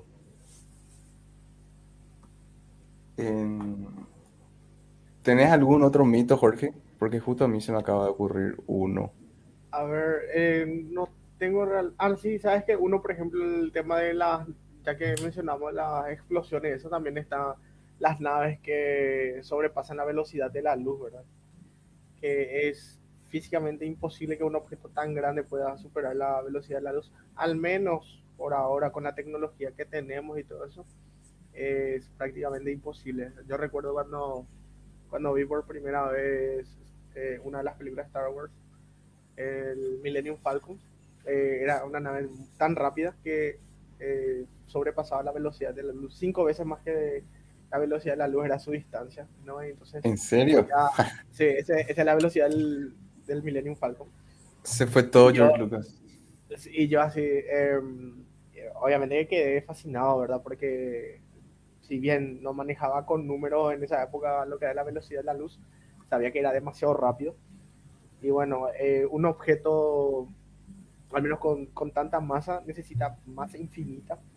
Eh, yo no soy tan bueno en esto de la cuántica y todo esto, pero por definición necesita masa o energía infinita como para, para poder eh, movilizarse al menos a la velocidad de la luz. ¿Hay alguna, en Star Trek hacen, tienen una forma diferente de desplazarse que la física de este científico Alcubierre, creo que era su apellido, explica más o menos eh, que se desplaza, no se, no se desplaza solamente la nave, sino el espacio alrededor de la nave es la que se desplaza. Evidentemente no tenemos tecnología como para hacer eso ahora, pero eh, este científico que comenté eh, da unos indicios de cómo podría hacer la velocidad, cómo podría movilizarse según la tecnología de Star Trek, que es un poquito más, por lo menos, por más que sea ciencia ficción, es un poquito más, más pegado a la realidad, ¿verdad? Que lo que es Star Wars. No le estoy culpando a Star Wars para nada, al contrario, capaz que iba a ser muy aburrido también la franquicia si es que eran muy estrictos científicamente, ¿verdad? Pero eh, para tener más una idea, ¿verdad? Que está bien fascinarte con la ciencia ficción, pero acordarte que es ciencia ficción nada más. Este es el motor Warp, ¿verdad? El que mencionaba Star Trek. Sí. Creo que sí, sí, así es. Yo he visto hace un par de meses que se hicieron estudios, tipo, em, obviamente no tenemos la tecnología para hacer, pero si tuviésemos, ¿cuál sería la forma que, en la cual deberíamos de curvar el espacio-tiempo para poder hacer este colchón gravitacional que nos desplace? Y visto que hicieron, o sea, que hay una, una física sustentada detrás de eso. ¿Sabías, ¿Sabes algo al respecto, Maidana? No. Eh, yo no conozco los detalles de, de, eso, pero eso, eso es lo, lo, que yo entiendo es que es el concepto, o sea, la formulación física para que algo así exista se puede hacer, y es, eh, es idea de, un físico mexicano que se llama Miguel Alcubierre, que está ahí, escrito, y ese es el Warp Drive de Alcubierre, y y eso es todo lo que yo sé, ¿verdad? No, yo creo que no sé, no hay forma práctica de, de hacer eso. No, no estoy seguro. Concepto, en esta física de Alcubierre tenía un concepto como de, de, de, lo que es lo superlumínico, que creo que es que está asociado a la velocidad de la luz. No, no manejo más bien realmente para explicar mejor. Por ahí si ustedes saben algo de lo que es lo, a qué se refiere con el superlumínico no es superlumínico de que alumbra mucho, sino superlumínico por el tema de la velocidad de la luz. Encima de la velocidad de la luz. Así mismo. Eh, yo lo que quería mencionar hablando de eso es, eh, bueno, antes no estaba queriendo mencionar porque no recuerdo todo con, con detalle, ¿verdad? pero una vez leí en el, en el blog de eh, un artículo de los, de los años 90 ya, en el blog del del, Instituto de Astrofísica de Canarias, ahí hay una explicación de por qué no debería, eh, no se vería así como se ve en Star Wars la trayectoria cuando la trayectoria de la luz cuando ellos hacen el salto al no ah, sé si era que se llamaba el hiperespacio hiperespacio así mismo. cuando cuando acelera cuando acelera por, por, sobre la velocidad de la luz ¿verdad? y esa, esa trayectoria cuando las máquinas cuando las naves que vuelan ¿verdad? Y esas trayectorias que se, que se ven ahí, eh, pareciera que se acercan al, a la nave, ¿verdad? O sea, parecía que las estrellas que, que, que, cuando la nave hace ese salto se, se acercan, se ve la trayectoria de la luz. Pero aparentemente lo que van a hacer es, en vez de, en vez de curvarse así, eh, no es que se hace si, si no se alejarían, ¿verdad? Y justamente no estaba queriendo mencionar ahí porque no, no, no, no es que capto todo del todo la idea y ya no recuerdo, ya, ya desde hace, hace tiempo que, que miré, ¿verdad? Pero es algo relacionado a, eso, a esa idea de superluminosidad. ¿verdad? Creo que, ¿verdad? Eh, Yo tampoco entiendo mucho realmente sobre, porque tenés que manejar muy bien el tema eh, de la relatividad eh, de Einstein para entender muchos conceptos, así que también así a grandes rasgos nomás también expliqué por eso. Sí, claro que estamos haciendo un repaso por más. Tampoco yo entiendo muy bien, pero acá justamente voy a pasar en el grupo el, el, video que... Hay un canal, bueno, a la gente que está escuchando, claramente hay ciertas de estos, de estos canales tienen subtítulos. La mayoría tiene subtítulos en español, eh, no todos, pero los que no tienen subtítulos en español sí o sí tienen subtítulos en inglés. Y está la cadena PBS, que tienen sus canales de divulgación científica en YouTube. Uno de estos canales se llama PBS Space Time, que eh, todo lo que tenga que ver con eh, astronomía, en astrología, cosmonáutica, es, desarrollan muy bien unos videos. Y el 21 de abril de este, de este año sacaron The New Warp Drive Possibility, que, que habla sobre el estudio que abordó este tema. Y no quiero, bueno, no quiero mencionar y voy a mencionar. Creo que hablaban de tener motores de antimateria porque por, por enfrente vos tenés que curvar el espacio-tiempo y por detrás tenía que curvar de forma negativa, entonces necesitabas energía oscura para curvar de otra forma, era, era una, una física bastante, bastante compleja. Pero ahí envié al grupo el, el, el, el, video por si quieres poner el título para que la gente busque después. The New Warp Drive Possibilities. Un mito que mientras, bueno, mientras hablamos de Star Wars, mencionamos de que hubiese sido muy aburrido ver la franquicia todas las explosiones sin sonido. Se imagina así todo el fuego y demás y nada de sonido. Por un lado, eh, no va a tener sonido. Por otro lado, no van a haber, no va a haber fuego en el espacio. Tiene que haber oxígeno para que exista combustión y para que vos veas una explosión con fuego, como, como estamos acostumbrados a ver en nuestra atmósfera. Eso ocurre porque acá hay oxígeno y el oxígeno es necesario. Y lo cual no va a ocurrir, ¿verdad? Una explosión que vos puedas ver en el, en el espacio sería una explosión nuclear, por ejemplo, ¿verdad? Pero fuego no vas a poder tener. De vuelta tenemos los blasters, que son estas, las pistolas láser que tenían en, en, en Star Wars. Y yo sé que hay gente que midió, porque vos podés ver las distancias que estaban y ver cuánto tiempo tardó el láser en llegar. Entonces, ese láser no era un láser, porque si fuese un láser debería de viajar a la velocidad de la luz. Y como nosotros vemos que es un pequeño fragmentito de luz que viaja mucho más lento. Y claro, porque en la ciencia ficción necesitas ver la bala para que sea más emocionante, ¿verdad? O el, el paquete de energía, esto, porque si inmediatamente nomás ya empiezan a, a explotar desde el otro lado, eh, sería más fidedigno científicamente hablando, pero no, eh, no tan emocionante, ¿verdad? Entonces, ahí tenemos dos, eh, que la explosión en el espacio no pueden ocurrir y si nosotros de repente vemos eso, bueno, ya sabemos que no es así. Creo que había un, cuando había las persecuciones por la estrella de la muerte, creo que explotaban las naves, explotaban y la estrella de la muerte no tenía atmósfera, no había oxígeno, no, no tendría que haber fuego. Pero saber que recordé, recordé el álbum de Pink Floyd, The Dark Side of the Moon, que es el lado oscuro de la luna, lo cual, no sé si te llamarle mito o directamente un error, ¿verdad? Que es asumir que existe un lado de la luna donde no, que es oscuro, que siempre es oscuro, donde no le pega al sol, lo cual hoy en día sabemos que no, que no ocurre, lo que verdaderamente ocurre.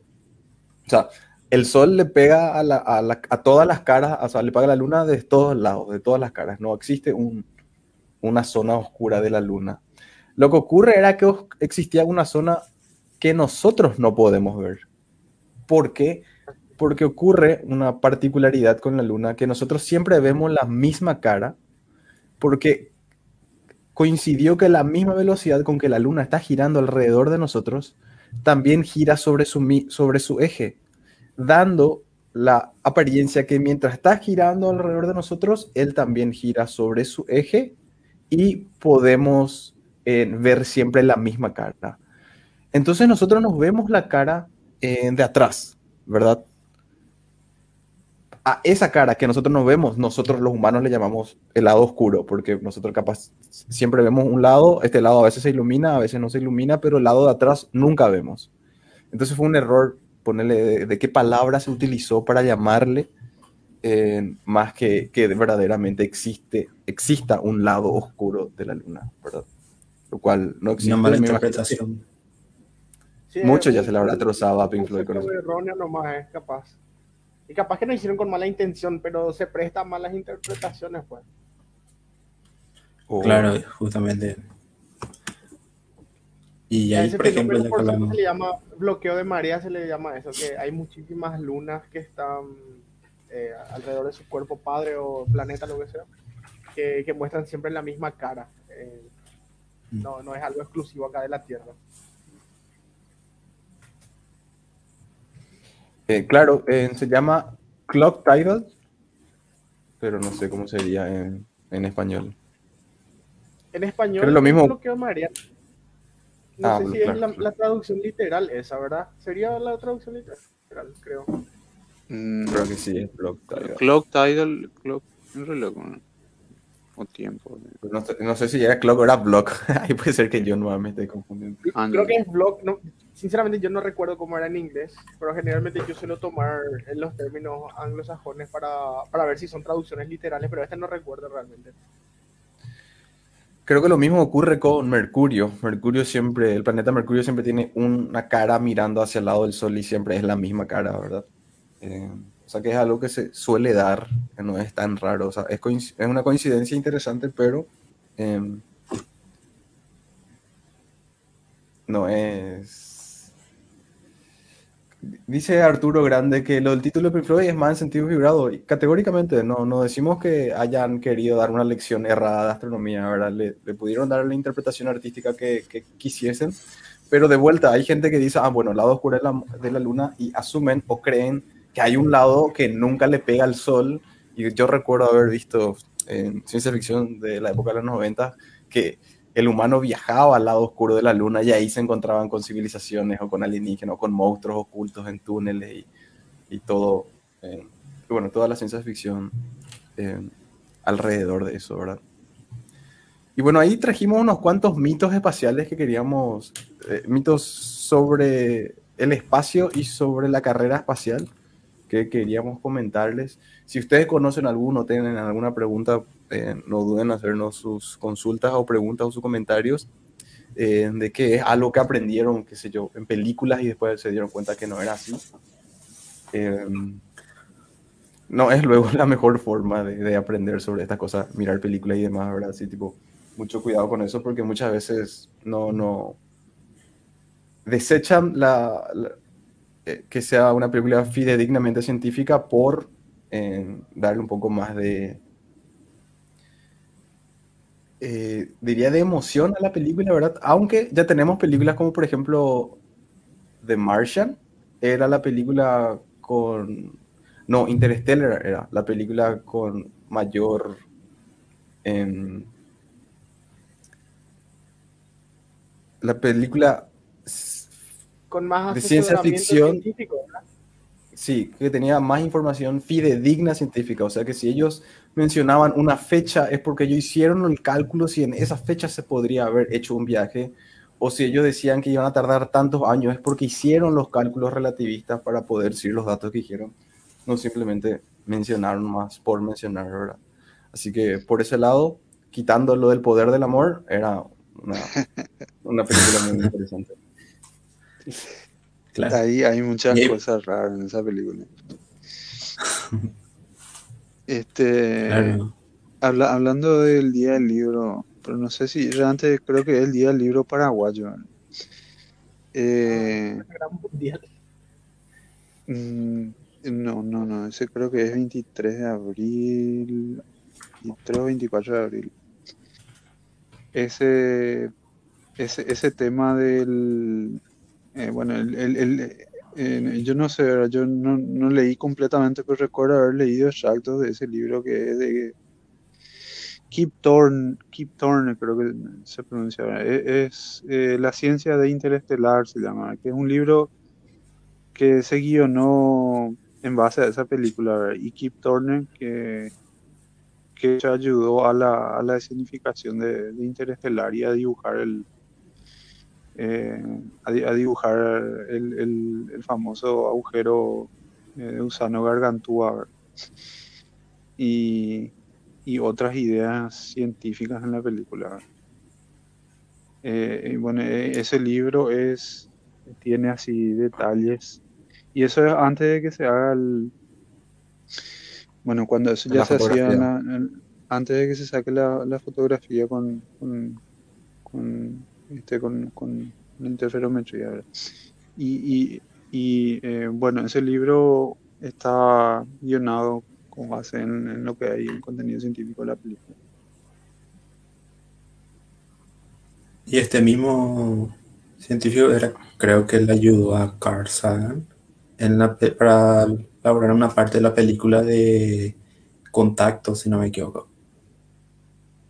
Cuando era el tema justamente de los viajes por, eh, no sé si sería también agujero negro, agujero gusano, que ellos mismos crearon en esa película o, o por ahí. Creo que era Sí. así. Hay que, la verdad que hay que ver por qué hay tantas películas con ese tema. No, no sé. Eh, porque en, la- en esa película, ahora que recuerdo, tiene la misma temática que, que Interestelar. Al final es la misma. Eh, me estoy spoileando ahí. Hasta donde yo me acuerdo es el poder, el poder del, el poder de la, de la relación ahí humana. Pero si mal no recuerdo, bueno, ahí voy a decir un spoiler de Gran 7, ¿verdad? Yo no recuerdo bien si es que tomaron una forma humana ahí. Entonces, por eso. Dije todo, ya. Bueno, pero si Es no que vieron escuchó, escuchó, la ya. película, Sí, no va a entenderlo, no. si no vieron la película Contacto, tienen que ver. eh, Contact en inglés, Contacto fue. Y la novela eh, también, ¿verdad? hay una novela ahí que eh, Waldemar tiene, dicho sea de paso, el, eh, un libro, el libro ese en físico. Oye, ¿Qué vi el libro la novela o la película? ¿Cómo? ¿Qué vino primero, la, la novela o el, o el libro?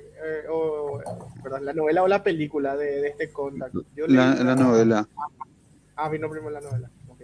La Yo ah, novela. primero la película y después leí la novela porque no sabía cuando, eso- cuando vi. No sabía que había una novela ahí. Del gran Carl Sagan. Sí, la película es del 97, creo. Sí, por ahí. A mí lo que no me gusta es la parte final donde la chica muere. A mí lo que no me gusta es cuando de la nada aparece un agujero negro y revienta toda la Tierra. Como una mega aspiradora. Eso Na- también es- nada más. Nada más va a Creo que creer ya dijimos una vez, ¿verdad? Hablando de mitos espaciales, el tema de los agujeros negros ya mencionamos ya una vez, ¿verdad? Que los agujeros negros no son esa aspiradora cósmica gigantesca que arrasan con todo lo que hay a su alrededor como, como solemos ver en ciencia ficción, ¿verdad? La gente que, como yo, que, que leía cómics, por ejemplo, realmente sabe eso. Eh, lo cierto es que, sí, esto ya dijimos ya, pero voy a volver a decir para no interrumpirme. Eh, lo cierto es que un agujero negro a cierta distancia es muy manso. Podemos cambiar de lugar la Tierra, eh, perdón, el Sol con un agujero negro de, de su misma masa y no va a pasar absolutamente nada con la órbita de, de los planetas y bueno, de, de todas las cosas alrededor del sistema solar. La gran diferencia va a ser que no vamos a tener esa luz solar que estamos acostumbrados y probablemente tengamos problemas en la Tierra. No, no es probablemente, vamos a tener problemas en la Tierra y seguramente conociéndonos vamos a desarrollar una guerra por recursos y por energía y cosas así. Eso no- ¿Y ¿Cómo, ¿Cómo vamos a hacer fotosíntesis? No, vamos a durar mucho. Sí, Eso no, no, eh, la masa. Un invierno nuclear que nos va a fulminar a todos. eh. Por, por el tema de la masa no hay problema, ¿verdad? Pero la radiación que nos, que nos hace falta ahí sí. Claro, claro. Vamos a extrañar el sol. Exacto, o sea, si vos no te vas directo al agujero negro puedes estar tranquilo ahí a- alrededor orbitando. A no ser que toques, te acerques al horizonte de eventos y ahí sí. Eh, tocas eso y ya. Creo que eso ocurre en Interestelar. Ellos pasan por el horizonte de de un, de un agujero negro y ahí sí, bueno, no puedes decir que esa física sea muy respetable, ¿verdad? Eso no. Hay forma que ocurra. Ahí ocurre un proceso muy interesante que se llama la espaguetización, espaguetificación, Identificación, sí. Así mismo. Que podemos, si les interesa, vamos a hablar de eso. Podemos hacer un episodio completo sobre agujeros negros en el futuro, que es un tema muy interesante hablar sobre las primeras imágenes y las implicancias del agujero negro. Es un tema eh, muy interesante. ¿Les parece si hablamos de, de nuestro científico de la semana, por así decir? Ah. El Metele nomás. 23 de junio de 1912, 23 de junio, hace un par de días eh, recordábamos su nacimiento. El 23 de junio de 1912, hoy hubiese cumplido 109 años, recordamos el nacimiento de Alan Turing. Alan Turing fue matemático, lógico, informático teórico, criptógrafo, filósofo, biólogo teórico, maratoniano y corredor de ultras distancias británicos. Se le considera como el padre de la informática o de la computación. Eh, también podemos decir que es el padre de la inteligencia artificial. Ah, para mí es uno, uno de los científicos más relevantes del último siglo porque no solamente fue un genio, pero así tipo nivel genio mal, sino que sus trabajos o sus esfuerzos en vida, por ejemplo, trajeron la paz al mundo, haciendo que la Segunda Guerra Mundial llegue mucho antes a su culminación, gracias a que él fue una de las personas encargadas de descifrar los códigos de los nazis. Y eh, ellos descifraron los códigos por ponerle que dos, tres años antes de que termine la guerra, y los nazis no tenían ni idea. Y ellos seguían eh, actuando más o menos normalmente como para que los nazis ni siquiera eh, sospechen de que sus códigos ya habían sido eh, descifrados, hackeado. pero descifrar el código de, de- de los nazis era una proeza intelectual e informática eh, sin igual para la época, porque eh, él tuvo que desarrollar el campo o el área que, que utilizó para, para poder eh, descifrar este código. No porque la criptografía no haya existido antes, sino porque los nazis utilizaron un método mecánico, pero que, que generaba códigos para hacer el cifrado de sus mensajes.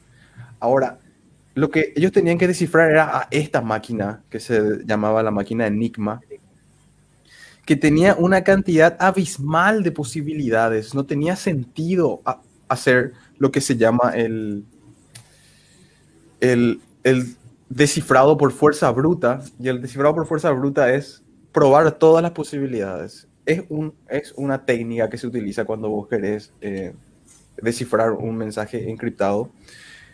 Y o funciona así, vos tenés un mensaje que se encripta y vos necesitas un código para desencriptar. Vos podés tener el mensaje que fue enviado por ellos, lo cual era de fácil acceso porque antes el sistema de comunicación que utilizaban eran las radios y vos sintonizabas una radio en la emisora que debería ser y ya podías escuchar la información. Solamente que tenías que tener el código para poder desencriptar. El problema era conseguir el código que era creado por esta máquina Enigma y ese código cambiaba día a día. O sea que si vos descifraste el código hoy, mañana ya no te sirve. Si usaste todo el conocimiento que tenías para descifrar este mensaje, mañana ya no vas a poder descifrar el siguiente. Entonces era una tarea abismal la que tenían que hacer ellos. Y dijo Turing, si esta máquina está diseñada para crear un código, ¿qué pasa si yo creo una máquina diseñada para descifrar el código que está creando esta máquina día a día, eh, sin entrar en los detalles de cómo funcionaban estas máquinas, que lo que hizo fue, eh, lograron ellos conseguir estas máquinas enigmas, desentrañar su funcionamiento y utilizar su mismo funcionamiento y un pequeño eh, una pequeña desventaja que tenía la máquina intrínseca en su creación para poder crear lo que sería para nosotros la primera computadora. Fue la primera máquina creada con programación. O sea que este es el concepto que estableció Alan Turing. Antes vos creabas una calculadora y la calculadora tenía que calcular. Antes creabas una máquina para sumar y tenía que sumar. La máquina estaba creada con un propósito. Hasta que Alan Turing permitió o introdujo el concepto de programar la máquina. Que la máquina pueda aceptar una serie de instrucciones y haga algo diferente a lo que fue diseñada o, o que permita varios tipos de programas que puedan correrse en él es, esta máquina fue la precursora de las computadoras que nosotros conocemos hoy en día. Esta máquina la siguiente versión de la, de la, de la bomba que se llamaba la máquina que... Em, la bomba se llamaba la máquina que ellos crearon para descifrar el código de la máquina Enigma. Y luego crearon el Colossus 1. Y el Colossus fue, en, otras palabras, la primera computadora. Ya tenían ya circuitos integrados, si bien utilizaba tubos de vacío para ese entonces, podremos decir que fue la primera computadora analógica eh, medianamente digital hasta que a partir de ahí esa tecnología o ese campo de la ciencia no se detuvo hasta que hoy en día vivamos como vivimos, con todo este, este nivel de computación increíble que fue, em, que, el precursor fue Alan Turing. No solamente ayudó con esto que estoy mencionando, de que lograron descifrar el código Enigma, acortaron las guerras. Creo que el día D fue una, fue, su éxito se debió en gran parte a que ellos escuchaban las conversaciones que los nazis tenían y dónde se estaban desplazando sus defensas para ellos decidir dónde iban a hacer el, el, el desembarco de Normandía, ¿verdad? Eh, además, propuso una, un test porque no solamente él creó estas máquinas, sino hizo todo el desarrollo de la, de la ciencia que hay detrás y propuso, por ejemplo, el test de Turing, que es un test que se le, puede, que se le hace a las máquinas para...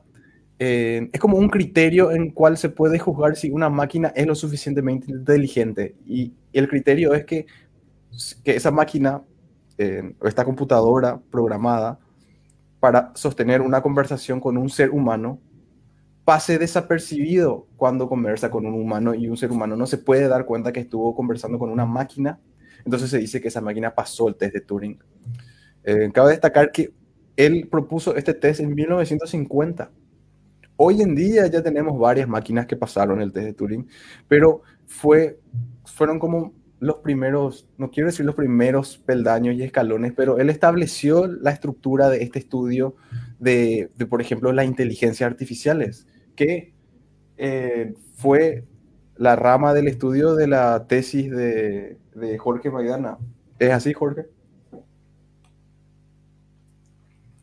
Sí, eh, sí, pero en realidad yo no, este, Turing en realidad hizo algo que tiene más que ver con la, con la base teórica de la computación, ¿verdad? Y lo que yo hice es una aplicación de Machine Learning, ¿verdad? que en realidad es una rama de la dependida de, entre la inteligencia artificial y la estadística. Eh, o, sea que eh, el tema de la inteligencia artificial, el machine learning, hay ahí también un debate ahí de que, de que si es realmente IA o, o si es que es meramente estadística. Tiene su, tiene su justificación por la cual es un campo diferente, ¿verdad? Y la, la IA en, real- en real- en realidad es un campo mucho más amplio, ¿verdad? Y concierne muchas otras cosas. Eh, y hay, hay muchos tipos diferentes de IA no, que no, no están justificados con, con las técnicas estadísticas del Machine Learning nada más, ¿verdad? Sino que tienen otras formulaciones que vienen de, sistemas lógicos, etcétera. Sí, es una, bueno, últimamente con todo el desarrollo que tuvo, el machine learning es un área de la informática que estudia cómo crear máquinas o cómo crear programas que aprendan.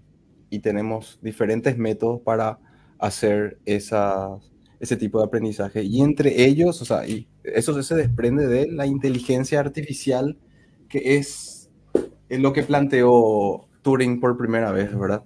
¿Se podría decir él como el padre de la inteligencia artificial a Turing? Creo que yo leí eso por ahí. Y Fue el primero que propuso, por ejemplo, la máquina de Turing o las máquinas inteligentes o programables, que para su época nadie había hablado sobre eso, sino algo fue, fue él el que propuso. Y no solamente propuso, sino que desarrolló bastante. Sí, y de hecho, y al mismo tiempo que, que Turing escribió un, un matemático también, pero americano, Alonso Church, y eh, eh, ellos, ellos escribieron una, una formalización de cómo tiene que ser una máquina que, que es, que es inteligente. Y la cuestión que se planteó Turing es cómo diferenciar una máquina que, o sea, cómo diferenciar un ser humano de una máquina que es inteligente. Y a partir de ese, planteo, él fue, fue, fue construyendo un, un- una formalización lógica de cómo tiene que ser un, un, sistema que es inteligente. Eh, eso, eso fue ya en los años 40, 50. ¿verdad? Eh, bueno, luego en la IA, por eso la IA es algo que, justamente empezó en esa época y ponerle que en los años 60 empezaron las famosas redes neuronales eh, y eh, bueno, más, métodos más, más, más posteriormente. Pero el machine, learning en realidad es algo más reciente, ¿verdad? El machine learning y el famoso big data también son, cuestiones asociadas, no sé, no sé realmente si, si, si irme por las ramas y, irme en eso. O sea, el machine learning es sí. un programa, un programa que aprende de datos y eh, que, que aprende de los datos que, que, que vos le pasás y de los eh, o sea, que con métodos estadísticos aprende de esos datos que vos le pasás te- y te quita una conclusión a posterior sobre otros datos que, que le sigas pasando, ¿verdad?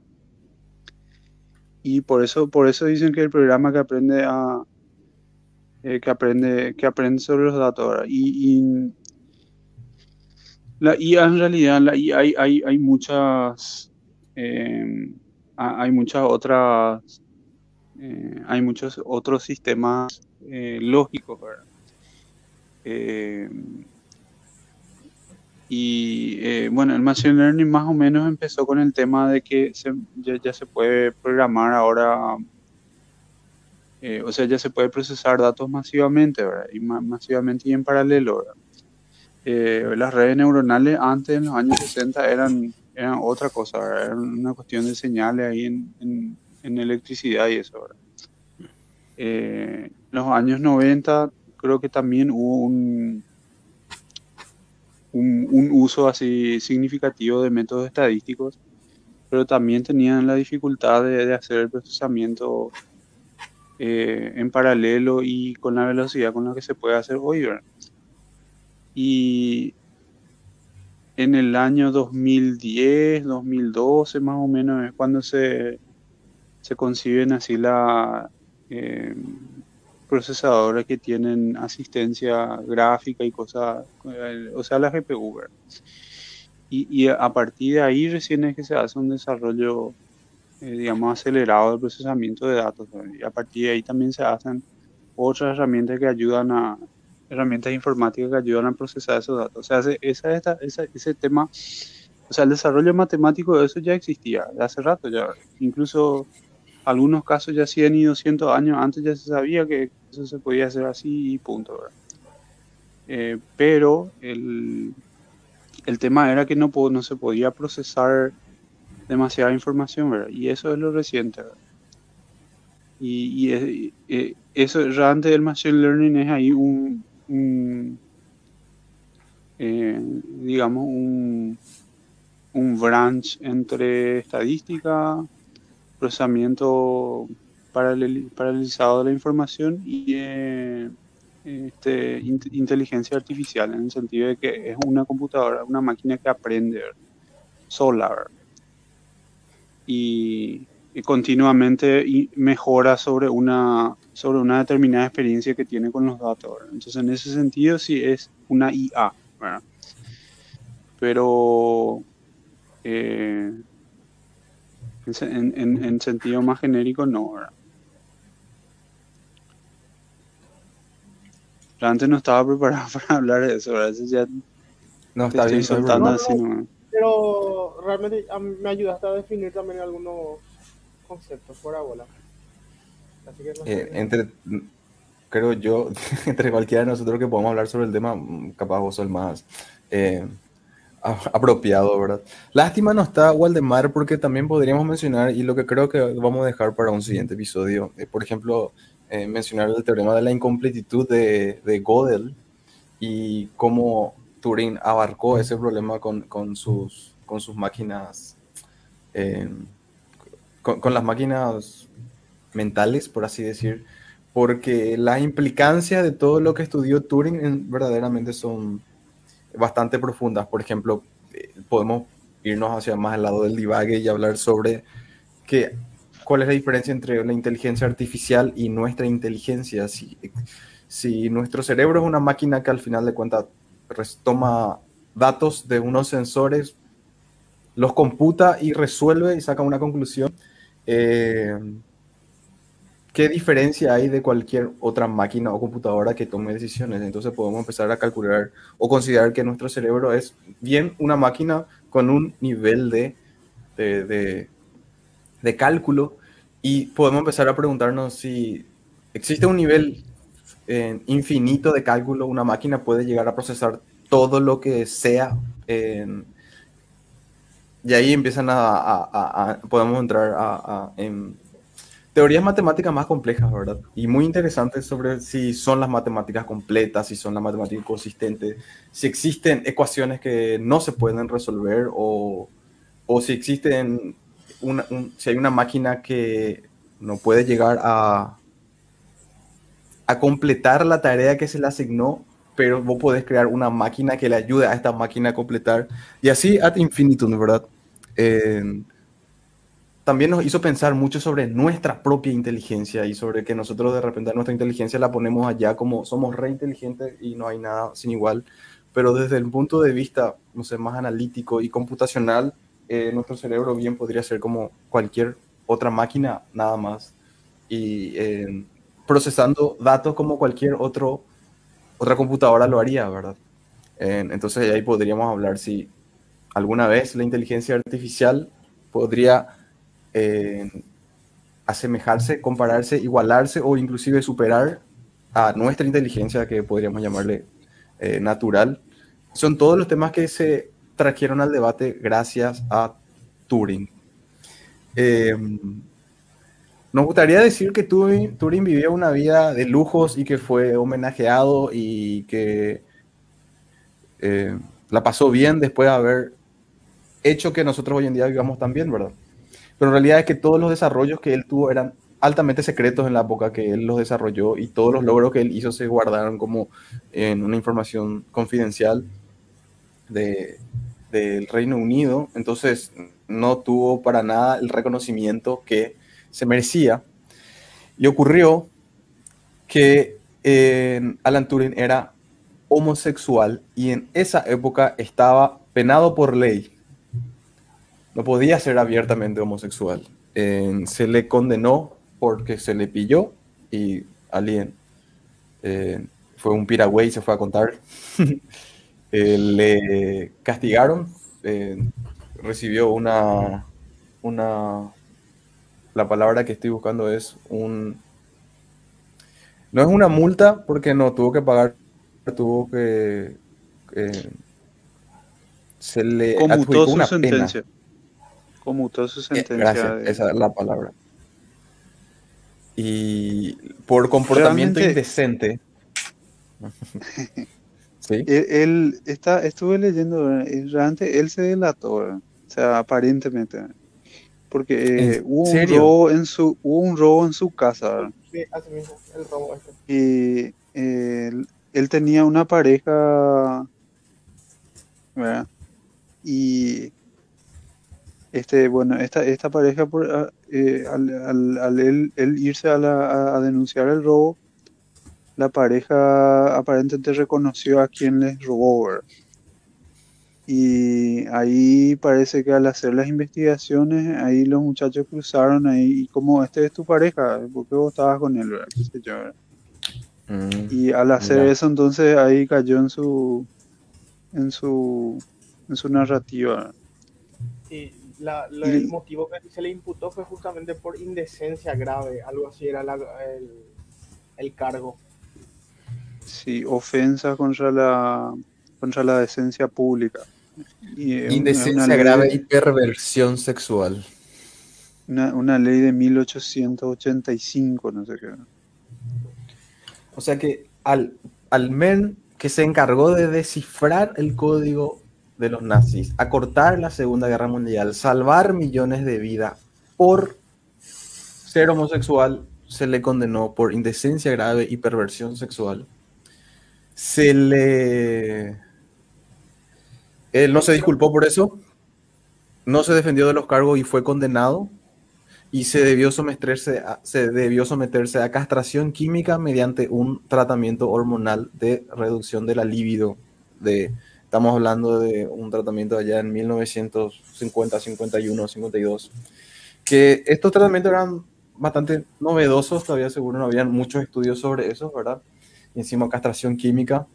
Esto le afectó muchísimo a, a Alan Turing. Él inclusive notó, notó que le estaba afectando en su inteligencia eh, porque fue sometido a estos a, a- este tratamiento. Finalmente escogió inyecciones de estrógeno que duraron un año y le, le produjeron importantes alteraciones físicas como aparición de pecho, aumento de peso y le, le condujeron a padecer disfunción eréctil.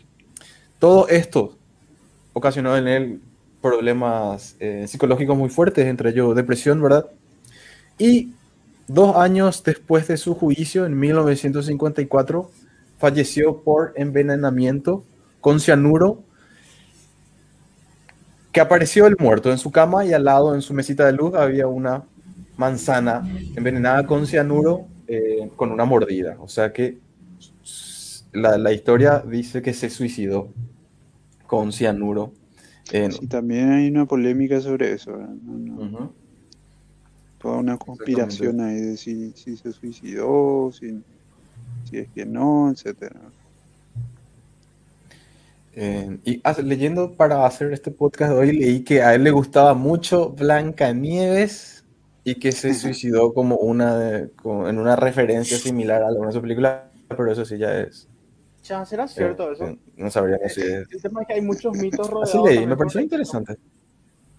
Así como el Hablando de mito mitos de- ¿verdad? de- del logo este de, de, iPod, de, de Apple, ¿no? También Ujú. que supuestamente está inspirado en él, cosa que no sé si es cierto. Vos sabés que ese Ah, mito en particular, eh, no, la mordida de, en, la, en, La mordida. en el logo de Apple. Yo leí Ya, que eso de la mordida sí ya se desmintió y dijo uno de los creadores del logo de Apple que no fue por eso, ¿verdad?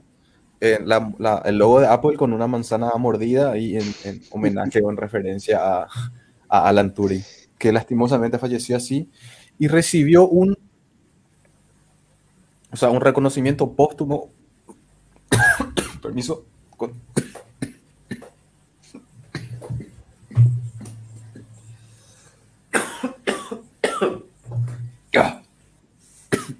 Jamás desactivé mi.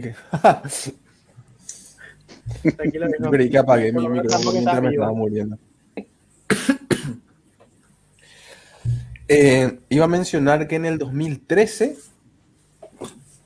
la reina de Inglaterra le pidió disculpas eh, oficialmente. Le hicieron un reconocimiento por el maltrato que sufrió, sufrió en vida. Estoy buscando la información acá específica. ¿Sabes qué me estaba acordando? Del capítulo de Los Simpsons donde hacen una parodia a, a Apple, hacen su marca, eh, acuerdo, My, MyPod, algo así era la marca era una manzana con dos mordidas, pero Sí, sí, sí. El 24 de diciembre de 2013 recibió el indulto de todo tipo de culpa por orden de la reina Isabel II, admitiendo y reconociendo ellos eh, el, er- el error que cometieron en vida. Eh, se lo homenajea bastante, tienen estatuas alrededor del mundo, se le considera como padre de la computación y como siempre recomendamos, entre otro tipo de cosas, en series, películas y demás, hay una película sobre la vida de él y sobre su papel, sobre su rol sobre la Segunda Guerra Mundial, que se llama The Imitation Game, donde fue eh, protagonizado por Benedict Cumberbatch, que es una excelente película que si no la vieron aún la- les recomiendo, The Imitation Game, que no recuerdo cómo era su nombre en español, creo que era Código Enigma el nombre en español. Sí, porque así, Sí. así se llamaba, creo, el, el proyecto en el que ellos trabajaron. Imitation Game. Si mal no estoy recordando. En español es el código Enigma en Hispanoamérica y para España Descifrando Enigma. Una muy buena película que si no la Hay, hay varias, varias cosas en el, en, el, en el Reino Unido que son homenaje a, a Turing. el, eh, el Instituto de, o sea, que es la ley así en inteligencia artificial, ahí se llama Instituto Alan Turing. ¿verdad? Y es el que nuclea así todas las universidades y eso. El Instituto de Investigación en IA en, el Reino Unido. Y también los... Yo quería agregar, yo quería agregar un poquito de lo que estaba diciendo Rom acerca de la inteligencia artificial. Eh, si algún día van a ser capaces de llegar a pensar y analizar las cosas como nosotros, adaptarse, o incluso ser mucho más que la mente humana. Pero eh, primeramente podemos definir tres niveles de inteligencia artificial que existen o que se pretende que existan más adelante. Y la primera es la que es la más, eh, que tuvo una explosión en nuestro tiempo, es la inteligencia artificial débil o también se le conoce como inteligencia artificial estrecha, que son estos sistemas eh, adaptados para resolver problemas muy bien definidos y acotados. Y en este, por ejemplo, si damos un ejemplo, eh, supongamos que la queremos una inteligencia artificial que te diga que él vea una imagen y te diga, bueno, este es un perro o este es un gato o esto no es un perro o esto no es un gato. ¿Cómo le haces llegar a la computadora o el sistema que te diga eso? Enseñándole. No es como unas cuantas películas que crearon un robot con inteligencia artificial, despertó y quedó como una criatura y va, va aprendiendo todo. Es un, una enseñanza muy estrecha de lo que vos querés exactamente. En este caso, lo que se podría hacer para que pueda diferenciar es agarrar, tener un servidor gigantesco. Y darle al sistema muchísimas miles, cientos de miles de imágenes de perros, diferentes colores, en tamaños, eh, diferentes posiciones, y que le diga, todo esto son perros. Y luego que le des otro grupo de archivos donde estén todas imágenes de gatos, diferentes colores de gatos, eh, en tamaños, y le diga, estos son gatos. Ok, pero ¿qué pasa, por ejemplo, si él ve un león o un tigre y él va, bueno, se parece a un gato, pero no es un gato. Entonces también tienes que darle información acerca de lo que no es un gato. Y la inteligencia artificial lo que hace, bueno, ellos no pueden mirar la imagen y ver así como nosotros, ah, esto es un gato o esto es un perro así. Lo que hace es comienza a codificar los píxeles en códigos binarios.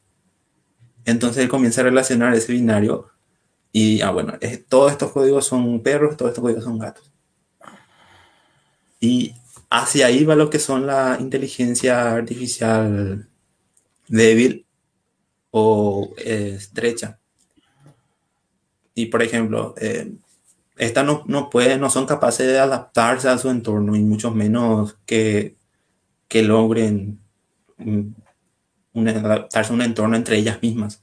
Por ejemplo, si le pedí a, qué sé yo, al asistente Google o Siri que juegue una partida de ajedrez contigo, no va a poder hacer porque no está programada para eso. Pero sería posible que se le pueda adaptar para resolver también esa tarea.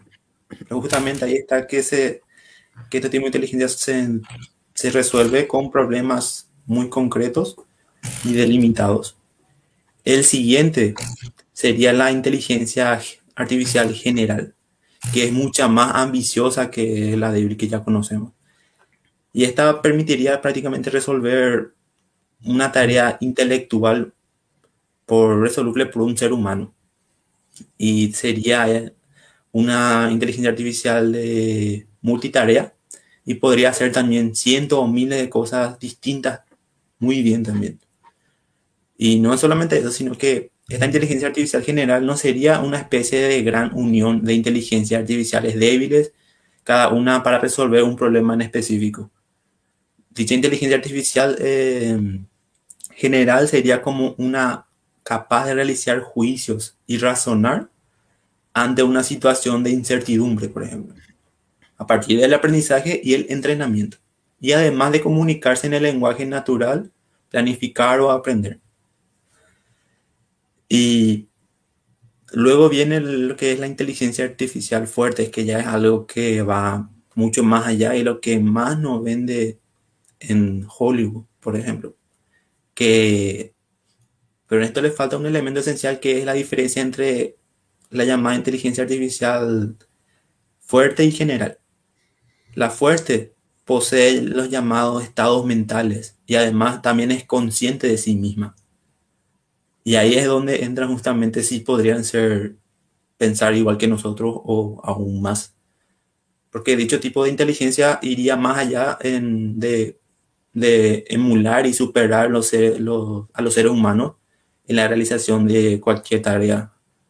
Ya que al tomar conciencia de sí misma sería capaz de, teóricamente hablando, resolver cualquier problema y podría contar también con una experiencia subjetiva propia o ser capaz de sentir emociones.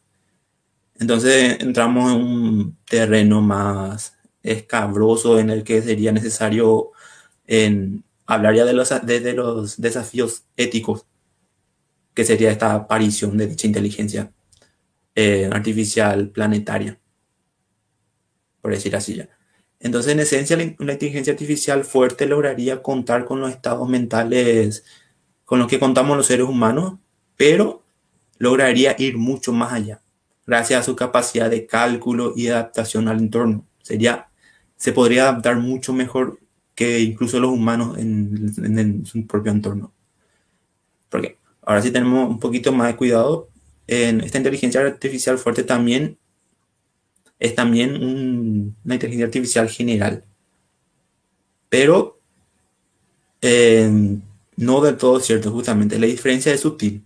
Pero la conciencia de sí misma probablemente sería lo que le cambiaría del todo. Y ese, ese es uno de los grandes problemas que, tienen eh, los que trabajan en eso se llaman, eh, creo que es, eh, no sé si está correcto, cibernauta. Y, o cibernética se dice justamente en el Reino Unido. Eh, ellos no, saben, o sea, conciencia es algo que no se sabe con precisión o no, no está definido, un, concepto que no está definido. Se, especula nomás, eh, se, filosofa nomás que es, ¿verdad? Entonces, ¿qué, significa tener conciencia de sí mismo? Y, hay otro misterio, ¿verdad?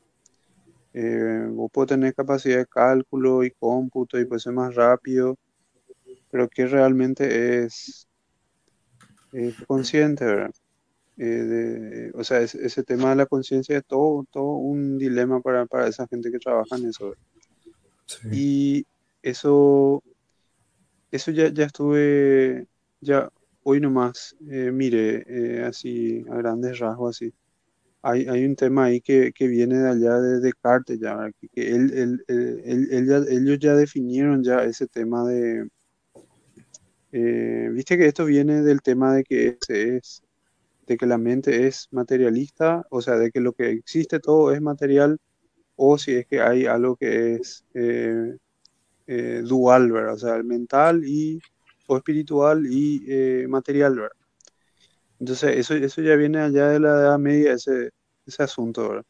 Entonces, hasta ahora eso no sabemos, ¿verdad? Y eh, obviamente es filosofía hasta cierto punto, hasta cierto punto es psicología, que a cierto punto es, es lo que le da origen a la IA, ¿verdad? al campo en general de la IA, ¿verdad? Y eso que decís de débil es, eh, esas son técnicas estadísticas nomás, técnica de computación visual o técnica de computación estadística o técnica de, del ahora, hoy en día, machine learning. Sí. Y eh, esa, esa es la, la IA débil. Y la IA general, justamente que, que es consciente de sí misma, algo que no se sabe. Se, se, se, se, especula cómo, cómo hacer algo así, pero no, no es, no es algo que, que existe ya. Ah. Justamente, es lo que dijiste.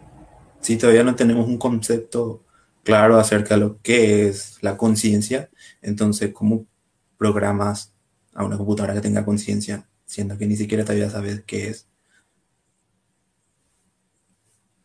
claro.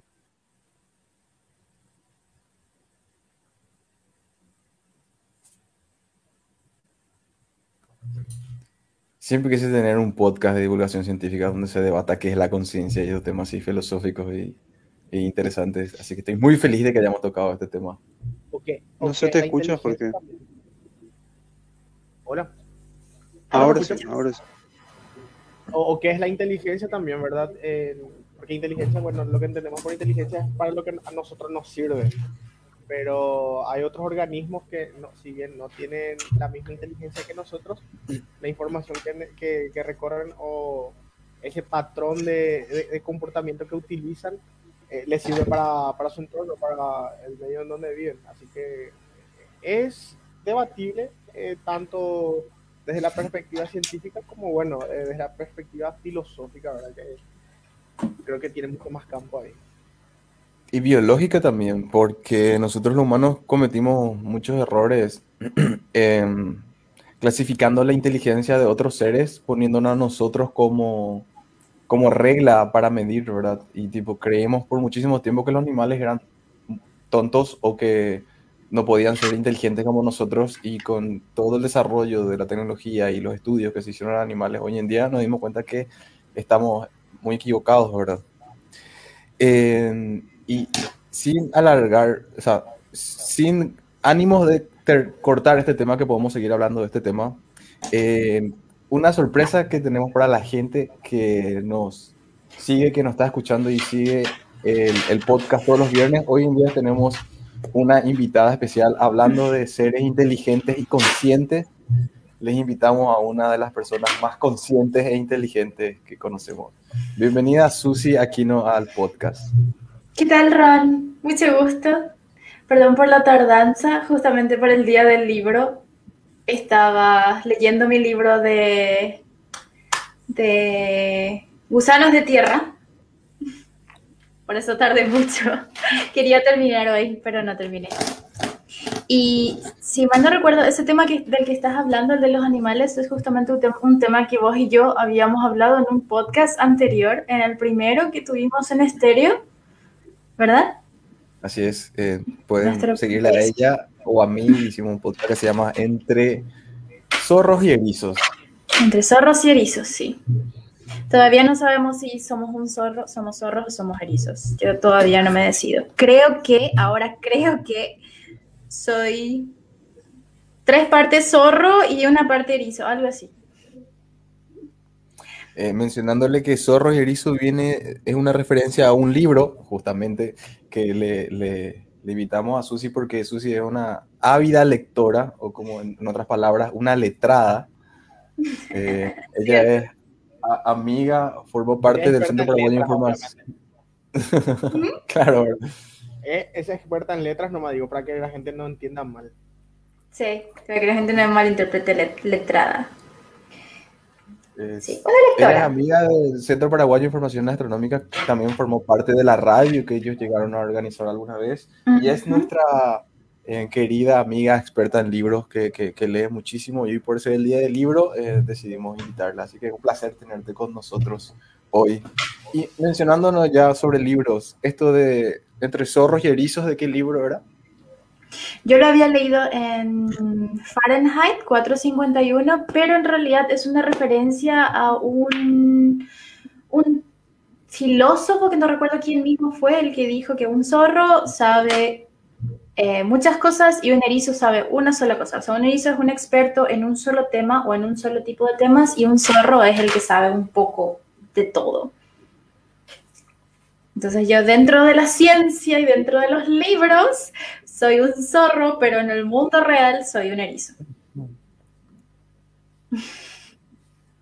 Y Eh. me interesó el- en lo que estaban hablando de, de inteligencia, porque justamente estaban hablando de qué es la inteligencia, cómo se define la inteligencia, y me recordaron a una TED Talk de este tipo, se llama Alex Swisner Gross, creo que.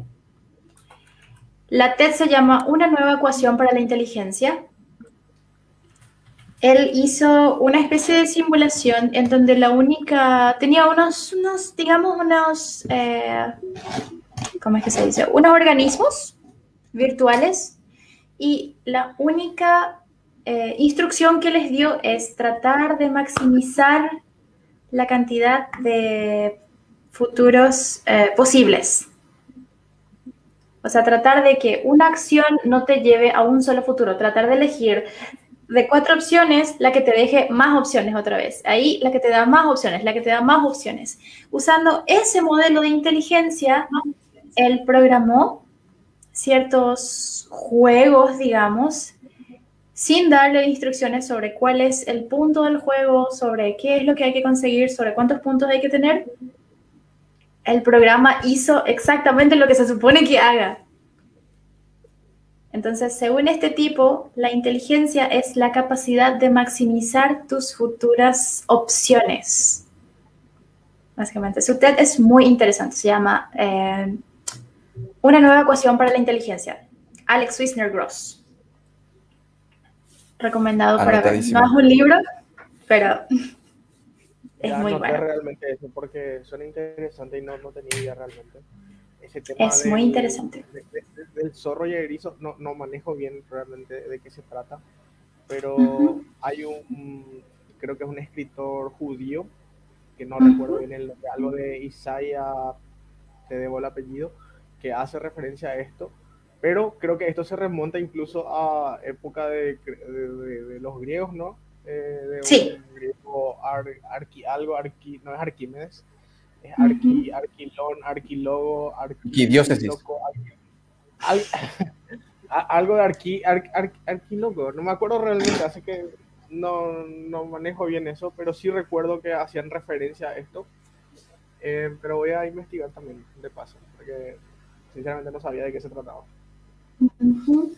Sí, es algo de los griegos, justamente, es algo anterior. Yo tampoco, nunca se me queda el nombre. Pasa que buscando como zorros y erizos, no se encuentra. Yo busqué mucho, mucho, porque se me quedó eso y quería saber dónde saqué. Después me acordé que saqué de Fahrenheit, pero no es una, no es una frase que se haya inventado ahí, es una referencia justamente, como que Fahrenheit son muchas referencias a libros, hicieron esa. Y Eh. Fahrenheit 451 es un libro escrito por el estadounidense Ray Bradbury. Se publicó en 1953. Y como, como curiosidad científica podemos mencionar que 451 grados Fahrenheit es la temperatura en la cual el papel se combus- hace combustión instantánea. Se prende fuego porque simplemente hace demasiado calor en el lugar donde está. Y es porque esta novela trata sobre que una sociedad eh, distópica que quema libros, no los valoriza, lo- se, se guarda porque están prohibidos y si, te- si, la- si el gobierno pilla que tenés libros, se va a tu casa y, y los quema. Eh, que es El una novela muy interesante. ¿Qué más podrías comentarnos sobre, sobre el libro? que suena, suena muy, digamos muy sencillo así ponerlo que, bueno, la sociedad esta quema libros, pero en realidad Ray Bradbury es tan inteligente que él dio razones por las que vos te quedas, bueno, Loki, el malvado de la, de la película, tiene razón. Es como cuando le escuchas hablar a Magneto en, en X-Men y te das cuenta que tiene razón desde cierto punto de vista. Pasa lo mismo. En este, en este libro, el villano mayor, digamos, es el jefe de bomberos que se llama Piri y el héroe es Montag, Guy Montag, que es un bombero de, de, de la ciudad. Y las razones que le da Biri para quemar los libros es que los libros crean desigualdad. Si vos querés igualdad, no podés tener libros. Porque cuando tenés libros, inevitablemente vas a tener gente que lee y gente que no lee. Y la gente que lee inevitablemente va a tener otro punto de vista y va a tener una cierta, digamos, superioridad, según lo pone Bradbury, o sea, no puedes comparar una persona que no lee, según él, con una persona que sí lee. Estás creando desigualdad. Entonces, si vos querés eliminar esa desigualdad, en vez de tratar de impulsarle al que está abajo a que lea, lo que hacen es bajarle al otro, que es más fácil, es más rápido y es más efectivo. Loki tiene razón. Esa es eh, la razón más grande por la que... Y también dice que los libros crean infelicidad. O sea, eh, una persona que se da cuenta de que, que, por ejemplo, le falta algo en su vida, inevitablemente va a extrañar ese algo. Si vos no sabes que algo te falta, si vos no conoces algo mejor, no vas a sentir nostalgia de eso, no vas a sentir necesidad de eso. Entonces vas a ser feliz. La ignorancia es una amiga bastante grande de la felicidad. Eso también está en algunas TEDs. si quieren ver, de Dan Gilbert, tiene creo que dos, sobre mm, felicidad específicamente. Entonces, eso, el libro te, te, te, hace bolitas porque, bueno, vos estás en cierta posición de que no, los libros son buenos, los libros hacen esto, a mí me gusta leer, ta, ta, ta, ta, ta.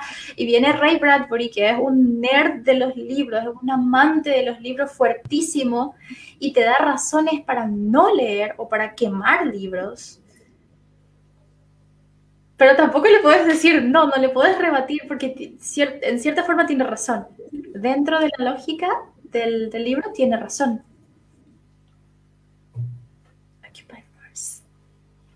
Y... Yo leí el libro y me parece muy, muy bueno, eh, porque te pone en esa, en esa perspectiva, en esa dicotomía de que, bueno, en no, puede, no puedes argumentar contra, contra la sociedad que él te va poniendo, pero aún así eh, sabemos y eh, ahí es que se vuelve interesante el libro que voy desde One decís, no puede ser esto, no puede ser que estén quemando el libro, no puede ser que vivan en esa sociedad, en esa sociedad no tenemos que vivir y al final de cuentas, no sé, terminas disfrutando que, que vivimos en una sociedad donde no se queman libros y capaz eh, donde se lo celebran o se lo debería celebrar más, ¿verdad?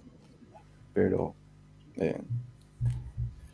Pero claro, esto, esto mencioné porque vos mencionaste fugazmente el tema de Fahrenheit 451 entre Zorro y Rizos.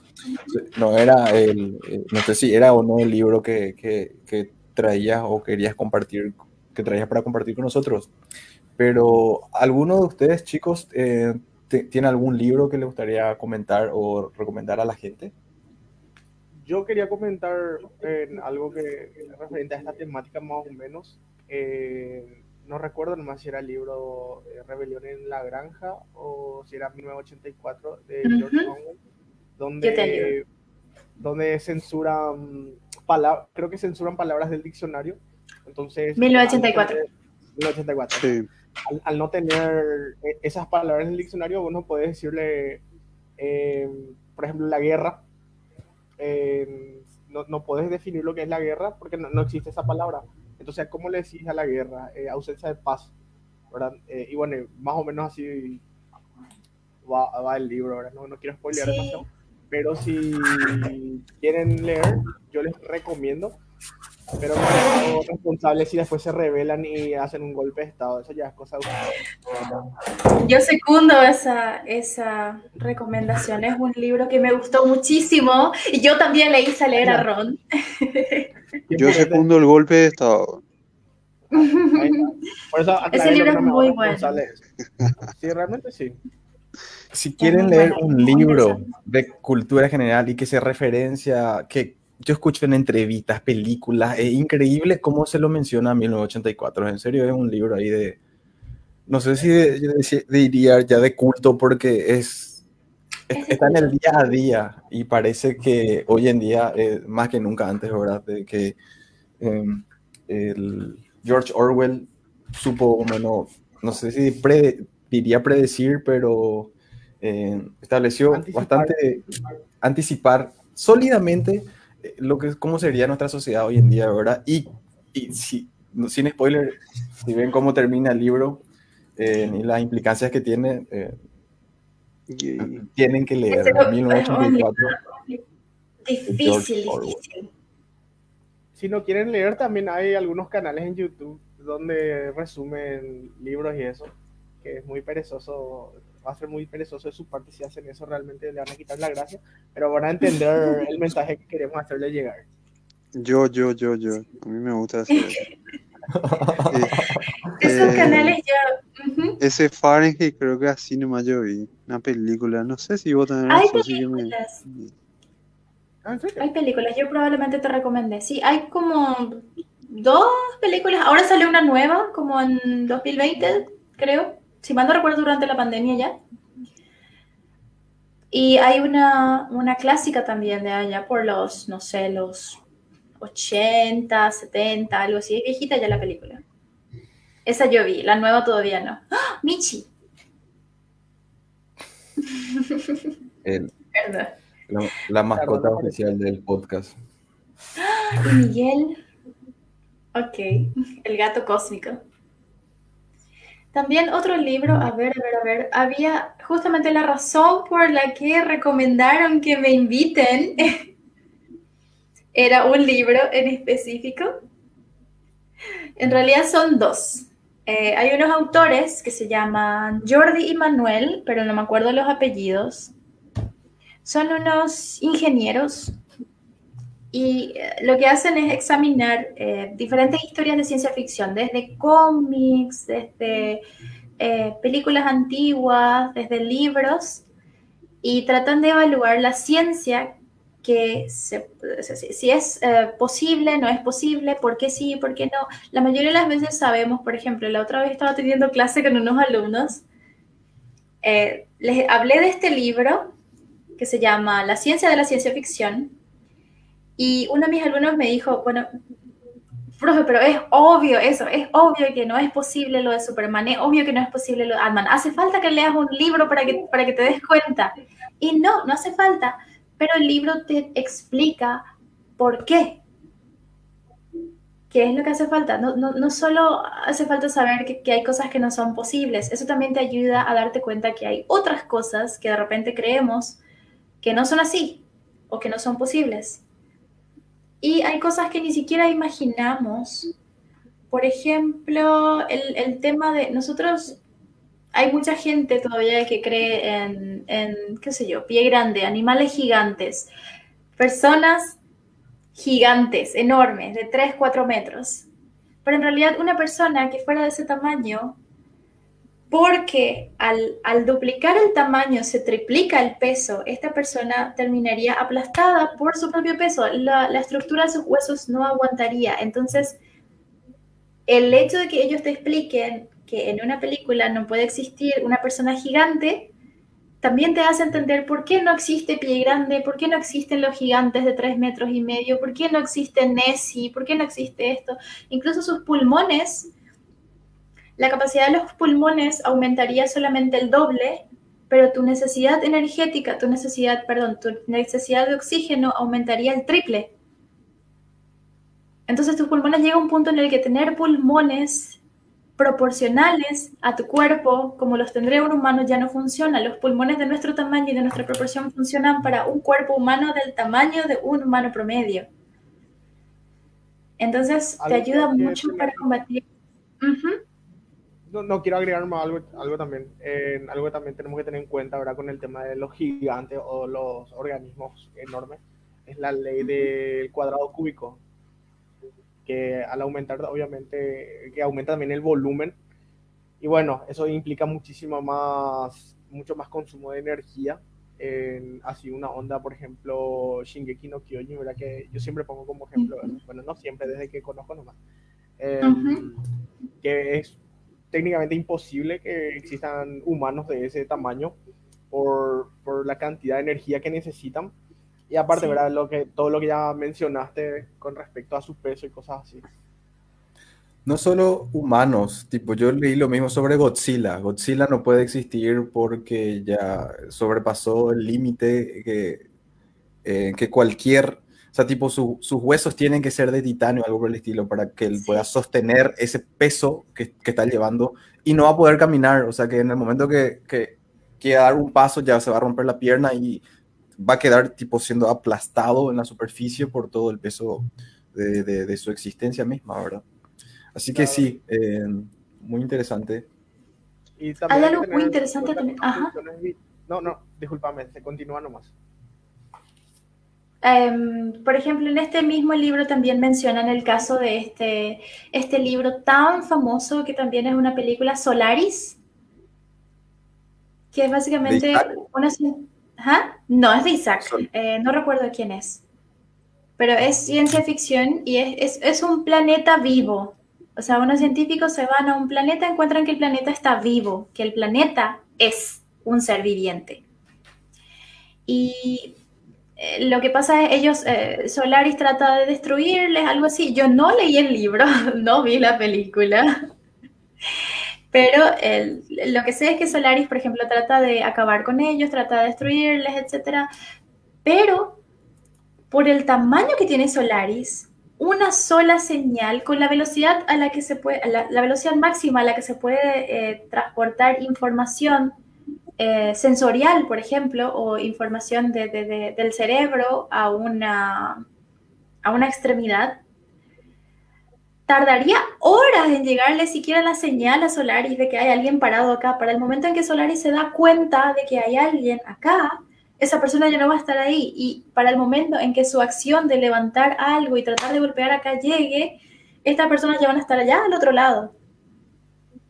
O sea, hay, hay límites que nosotros no manejamos y no pensamos en eso, pero hay límites, por ejemplo, de, de transmisión, de velocidad de transmisión de información. Y eso quiere decir que cosas así de grandes, tan grandes, sí o sí van a tener que tener una reacción lentísima. Godzilla, incluso si ignoramos todo lo demás, Godzilla se va a mover como, no sé, una abuela al, al cubo. Va a ser lentísimo, no va a reaccionar rápido a nada, o sea, es muy fácil de matar, de todas formas. Entonces, esas cosas son muy interesantes. Y esas son las cosas que el libro a mí me hizo una experta en arruinar películas. Y me encanta. Soy feliz así. Y este ya es el Está segundo viendo- libro. Está viendo Avenger y dice, eso no puede ser, eso no puede pasar, eso no es cierto. Exactamente, yo, Ant-Man, Ant-Man. Es cierto, es cierto. Yo no puedo ver películas porque no. Por lo menos, Bueno, por lo menos unas cuantas leyes de la física viola siempre es Ant-Man, sí o sí luego. Eh, lo mismo. Ant-Man ya eh, no tiene los pulmones del tamaño de a- Ant-Man, a- Ant-Man, sus pulmones son pequeñísimos y los pulmones filtran el oxígeno con tubos. O sea, es una filtración mecánica. El aire pasa y llega a un punto en el que las moléculas de oxígeno se van filtrando y al empequeñecer su pulmón, él ya no va a poder hacer eso. O sea, se- al, al momento, al toque se va a morir asfixiado. Además que su volumen no cambia, solo cambia su... No, no, no, sí, su volumen, su peso no cambia, cambia su volumen, pero él tiene la misma cantidad de masa. ¿Y cómo va a montar una, una abeja? ¿Cómo va a montar una abeja?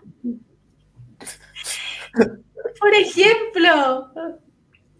Ese Me- es me el- gusta el peor superhéroe de todo, el más anticientífico de todo, en serio. O sea, que eh, no es bienvenido acá. Sí. No, no, no, no. Paul Rudd es bienvenido. Claro, no es bienvenido. Claro, el tipo se mete luego en una zona cuántica donde desaparece del estado real y es bastante divaga, la verdad. Y en Eh, demografía, el peor superhéroe, bueno, en este caso villano de todo es Thanos, eh, en cuestiones demográficas. el tipo tiene el poder de reducir la, eh, la población del universo. Y bueno, y teniendo esas habilidades, ¿por qué no aumentan nomás los recursos del, de todo el universo y no, no le mata a nadie? El peor de El peor, el peor estadista. No, es que digo ya, ahora. Terrible. Pero bueno, iba a ser aburrida la trama seguramente si, si era tan estricta. Probablemente sí, ese es el tema. Un, un libro científicamente, un libro, bueno, un libro, una película científicamente correcto va a ser muy parecido a la vida real. Muy parecido a la vida real. Entonces, Fahrenheit, Recién ya mencioné un autor en 1984. ujú. que no, iba, las- iba a mencionar sobre Isaac. ¿Sobre qué? Sobre Asimov. Isaac Asimov. Ah, que si no conocen al autor, Isaac Asimov es un escritor de ciencia ficción, pero también fue profesor de bioquímica de la Universidad de Medicina de Boston. Eh, es un autor, un autor de libros increíble. Tiene muchísimos cuentos cortos muy interesantes, que fueron los que yo leí en su mayoría, pero también tiene eh, varios libros eh, de diferentes tomos, diferentes partes.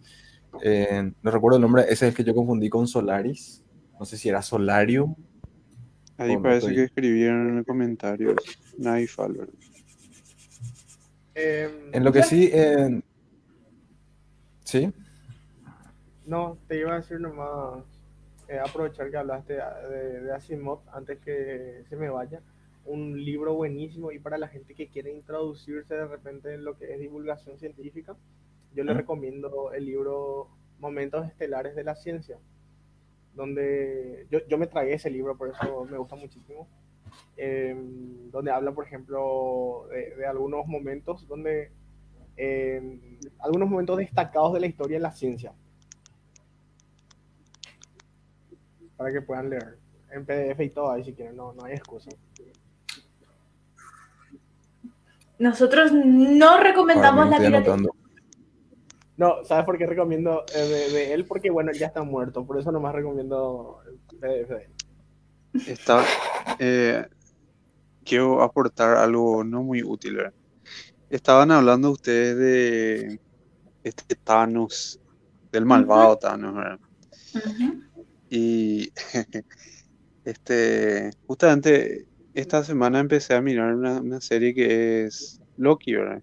Eh, que, mm, de Loki del, del mundo de, De Marvel. este, del mundo de Marvel, ¿verdad?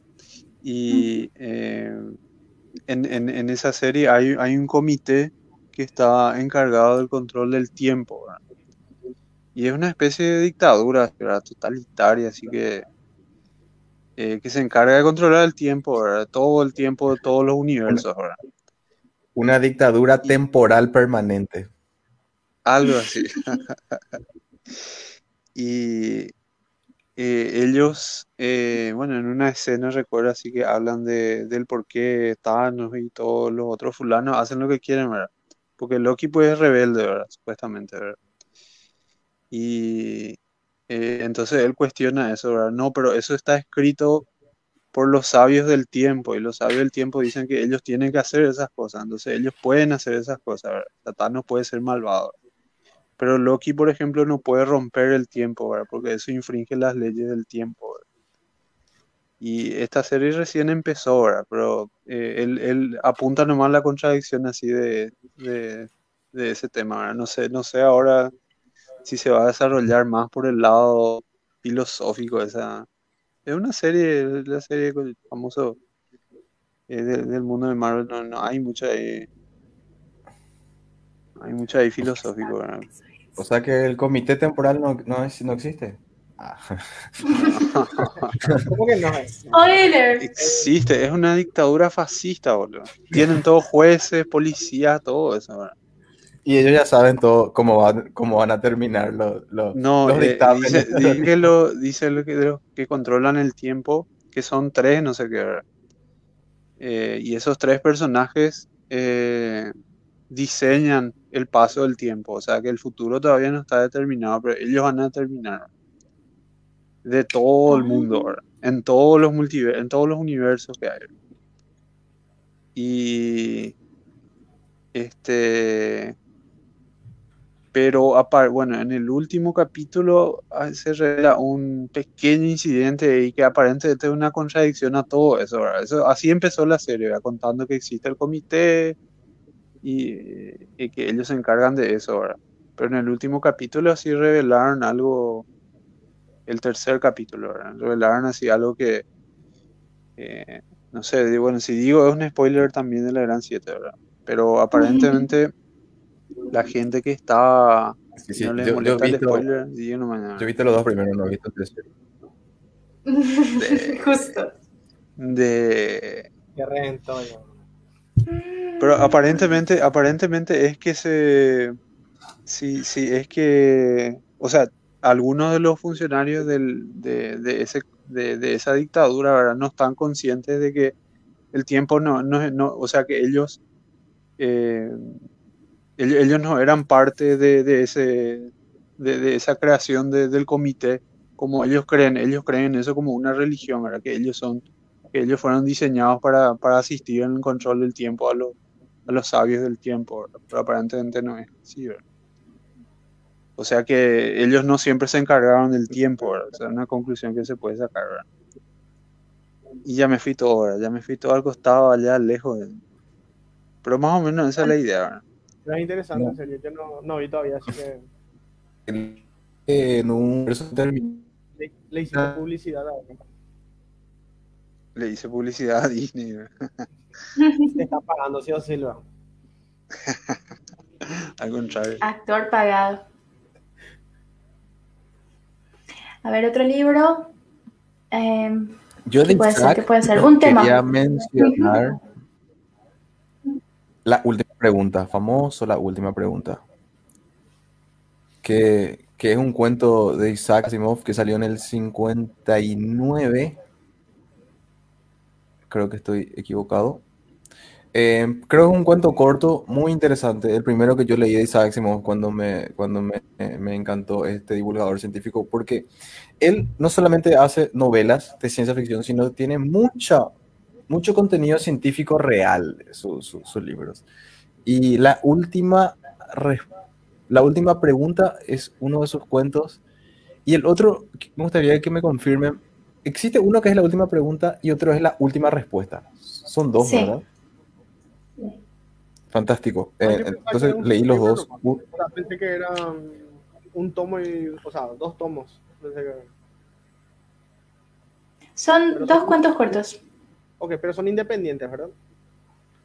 sí. Se relacionan, parece. Ok. No estoy segura, pero no, no, no recuerdo.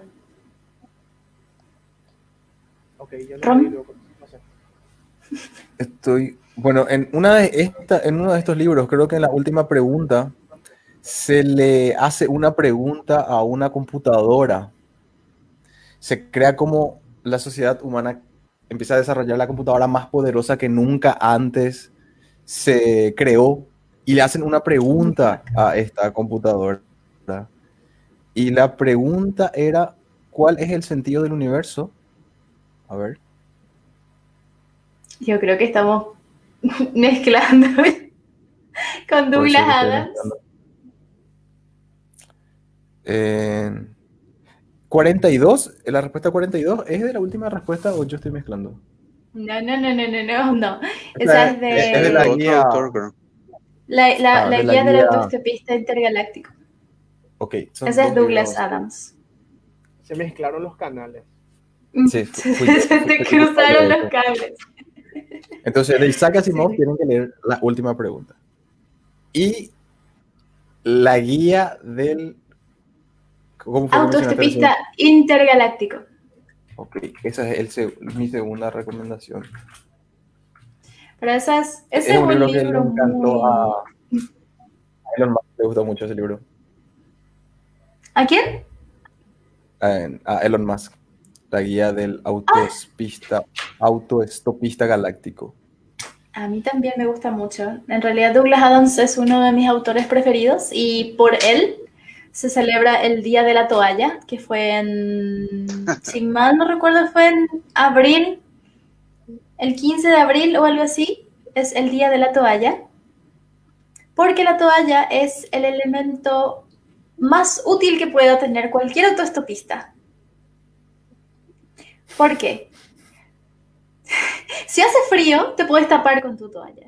Si hace calor, puedes mojar tu toalla y refrescarte con eso. Si tenés eh, sed, puedes mojar tu toalla en algo y tomarla desde acá, tomar lo que sea que tenías acá el líquido. Si tenés hambre, puedes hacer lo mismo con sopa o puedes cargar cosas eh, sólidas en tu toalla para transportarlas contigo. Eh, también puedes usarla para protegerte del sol, para darte sombra. También puedes usar tu toalla para soplarte si es que hace mucho calor, si es que no hay viento. También puedes usar tu toalla en caso de que vayas a bañarte. Y si es que te encontrás con alguien y este alguien ve que vos tenés una toalla, entonces va a pensar, bueno, este tipo tiene una toalla, seguramente también tiene un jabón. Si este tipo tiene una toalla y un jabón, seguramente también tiene su cepillo. Si tiene un cepillo, seguro que también tiene pasta dental. Si tiene su cepillo, pasta dental, un jabón, una toalla, seguro que también tiene un palo. Si tiene un palo, un cepillo, un jabón, pasta dental y una toalla, seguro que también tiene un arma. Mejor no me meto con él.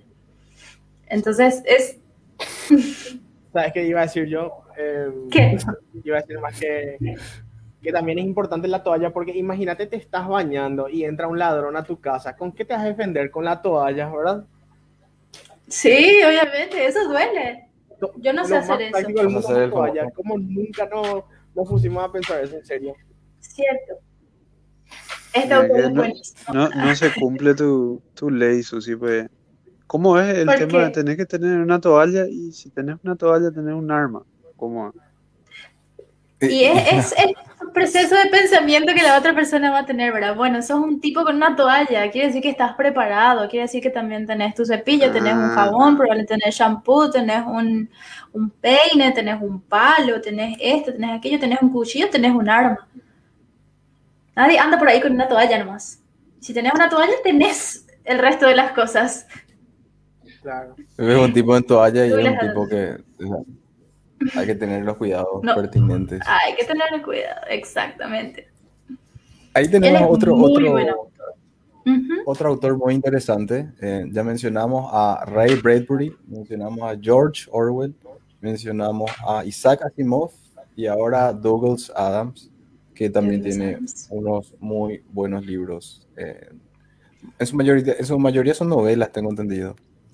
Sí, ciencia ficción pero es otro como los grandes divulgadores científicos que utilizaron la ciencia ficción para desarrollar los temas científicos que, que, querían. Entre ellos también está Arthur C. Clarke, que es también de la época de Asimov.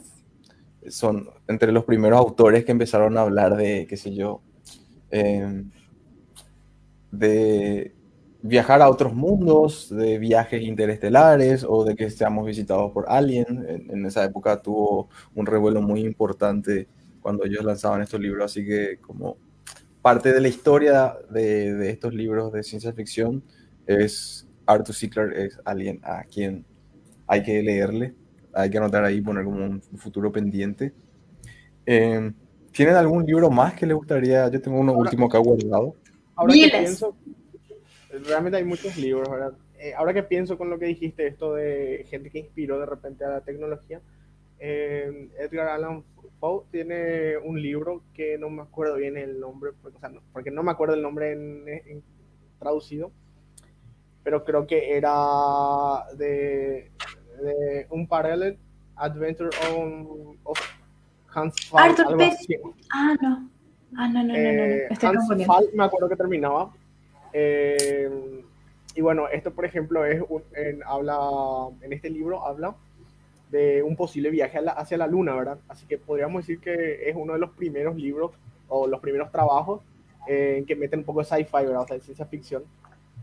No recuerdo bien el nombre del libro, así que voy a tener que buscar. Eh, bueno, pero ese, es el libro. Por si el que pudo entender, genial. El que no, va a tener que desencriptar el mensaje The Unparalleled Adventures of Hans Algo, algo así era. Eh, no recuerdo nomás realmente el, el, nombre en castellano, si es que tenía, o si es que tenía una traducción. Pero ese es el libro. Y leí hace mucho Tocando también el, el tema de, de viajes a la luna, obviamente Papi Verne, Julio Verne, hizo los cálculos y eso fue mucho antes de, de, del, primer, del primer viaje a la luna, del primer alunizaje, pero lo que él calculó estaba bastante cerca de la realidad, en, de la Tierra a la luna. Es muy interesante, yo leí ese libro, me gustó mucho. Hay otros verdes que no me gustaron tanto, pero este me gustó mucho, justamente por, por, por el tema, por la forma en que lo aborda y porque explica bastante bien el proceso de lo que sería crear una máquina que pueda llevar a, tres personas, creo que eran, o dos personas, no recuerdo si eran dos o tres, me parece que son dos, a la luna. Y también el plot twist, que es el final, es muy bueno. Es también como 1984, es como Fahrenheit, no. 1984 también tiene un plot twist así enorme, un cambio total de lo que vos pensabas que iba a pasar y después ¡oh! pasa lo mismo con De la Tierra a la Luna de Verne. Viaje al centro de la Tierra también es bueno, o sea, en su tiempo cuando yo leí me, me gustó mucho. Eh, pero es menos científico, eso sí. Sí, es mucho menos científico, pero bueno, eh, hay que valorar, ¿verdad? Que la, la, misma forma que el de la Tierra a la Luna, el libro también intentaba darle una explicación, por lo menos científicamente plausible para esa época. Uh -huh. Otro libro que, que, que, que, que, que puede ser. Tengo muchos libros en la cabeza, pues estoy tratando de mantenerme en un hilo, de no irme de un tema a otro. Yo libros de divulgación, o sea, tipo, no solo libros, sino autores que recomiendo a la gente que lea. Un libro que yo leí sobre biología que me cambió la perspectiva sobre la vida en la Tierra es El gen egoísta de Richard Dawkins. Me parece que se explica muy bien, que se entiende perfectamente y que vos podés hacer eh, un, un mapa, un, una línea del tiempo de qué fue lo que ocurrió con los organismos unicelulares más básicos hasta hoy en día, hasta esta evolución tan compleja que tenemos en, hoy en día y con toda esta diversidad de vida, ¿verdad? Y el gen egoísta de Richard Dawkins me pareció un, un libro, no sé si fácil de leer, pero a mí me cautivó desde, el primer capítulo y no pude parar hasta terminar y es uno de los libros que sí, sí recomiendo. Y esa carrera, esa para, para, para, para ver si, para comentarle un poco a ver si le gusta, menciona sobre esta guerra de recursos que ocurre en la Tierra, de los organismos que habitamos en él, porque todos nosotros estamos compitiendo con los otros seres vivos para conseguir los recursos. El que está más adaptado en su medio ambiente es el que más recursos va a poder consumir y el que va a proliferar, el que va a mantener su, eh, el que va a generar descendencia y le va a ganar en la carrera evolutiva a, los, demás, a los demás entes unicelulares o pluricelulares que existen, ¿verdad? Y en algún momento ocurrió que uno, de estos, uno de estos genes, uno de estos entes logró dividirse, logró replicarse. Y lo que a mí me pareció fantástico es que ocurrió en algún momento, existe el primer gen que se logró duplicar pudo ocurrir varias veces en diferentes lugares, ¿verdad? Pero fue uno de ellos que lo hizo por primera vez y que a partir de ahí nunca dejó de replicarse. Y él fue formando parte de todas las vidas complejas que le siguieron.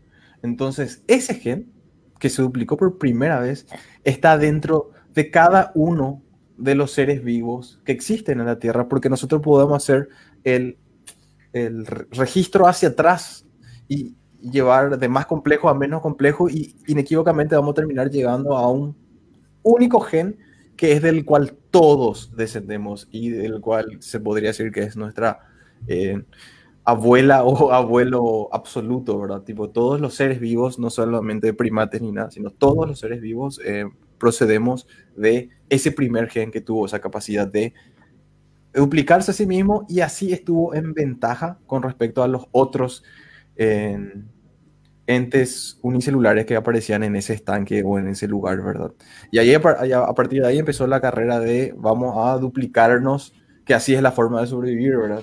Y todo lo que nosotros, no sé, llamamos amor, calentura y todo lo que vos quieras son consecuencias cognitivas de este gen que nos dice sigamos dividiéndonos, sigamos replicándonos, que esa es la forma eh, que logramos sobrevivir hace millones de años desde que empezó la vida en la Tierra.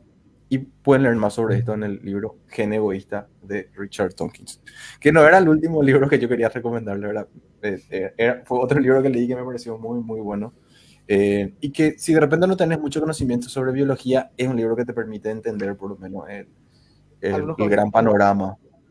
Así mismo. Eh, para mí se disfruta mucho más de la evolución después de eso y te das cuenta de tipo todo lo que tuvo que ocurrir para que estemos hoy acá, ¿verdad? Eh, Maidana o Fed, ¿algún libro que tengan para recomendar?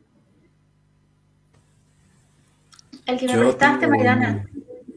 Aparte del gen egoísta, la verdad que no sé. Mentira, yo soy muy egoísta con, con, mis libros. Sí, ese, ese hace mucho, ya no me acuerdo, man. Ah, eh, me acuerdo que tenía extracto de historia, o que contaba la historia detrás de las ecuaciones y la historia detrás de los personajes, la biografía. Y había otro que era las 17 ecuaciones, qué sé yo, pero ya no me acuerdo. Yo estoy leyendo dos libros. Eh, eh, a, a, veces a veces leo ese dejo así por semana, yo no soy muy constante con eso. Eh, hay, hay, un libro que, que, se llama Hiperespacio, que es de, de Michio Kaku. Michio Kaku. Michio Kaku, que a mí me causó impresión, ¿verdad? Porque yo no esperaba, porque, bueno, yo, eh, Michio Kaku, famoso, eh, yo no sé si le conocen, sí. eh, si le conocen así, ven todas sus revistas, etcétera. No, en persona yo no, no, estoy rompiendo la bola. ¿verdad? Pero te digo, si le conoces así de mirar, y, él te habla de, siempre es Dios y la ecuación de Dios y no sé qué cuánto, todo con él, ¿verdad?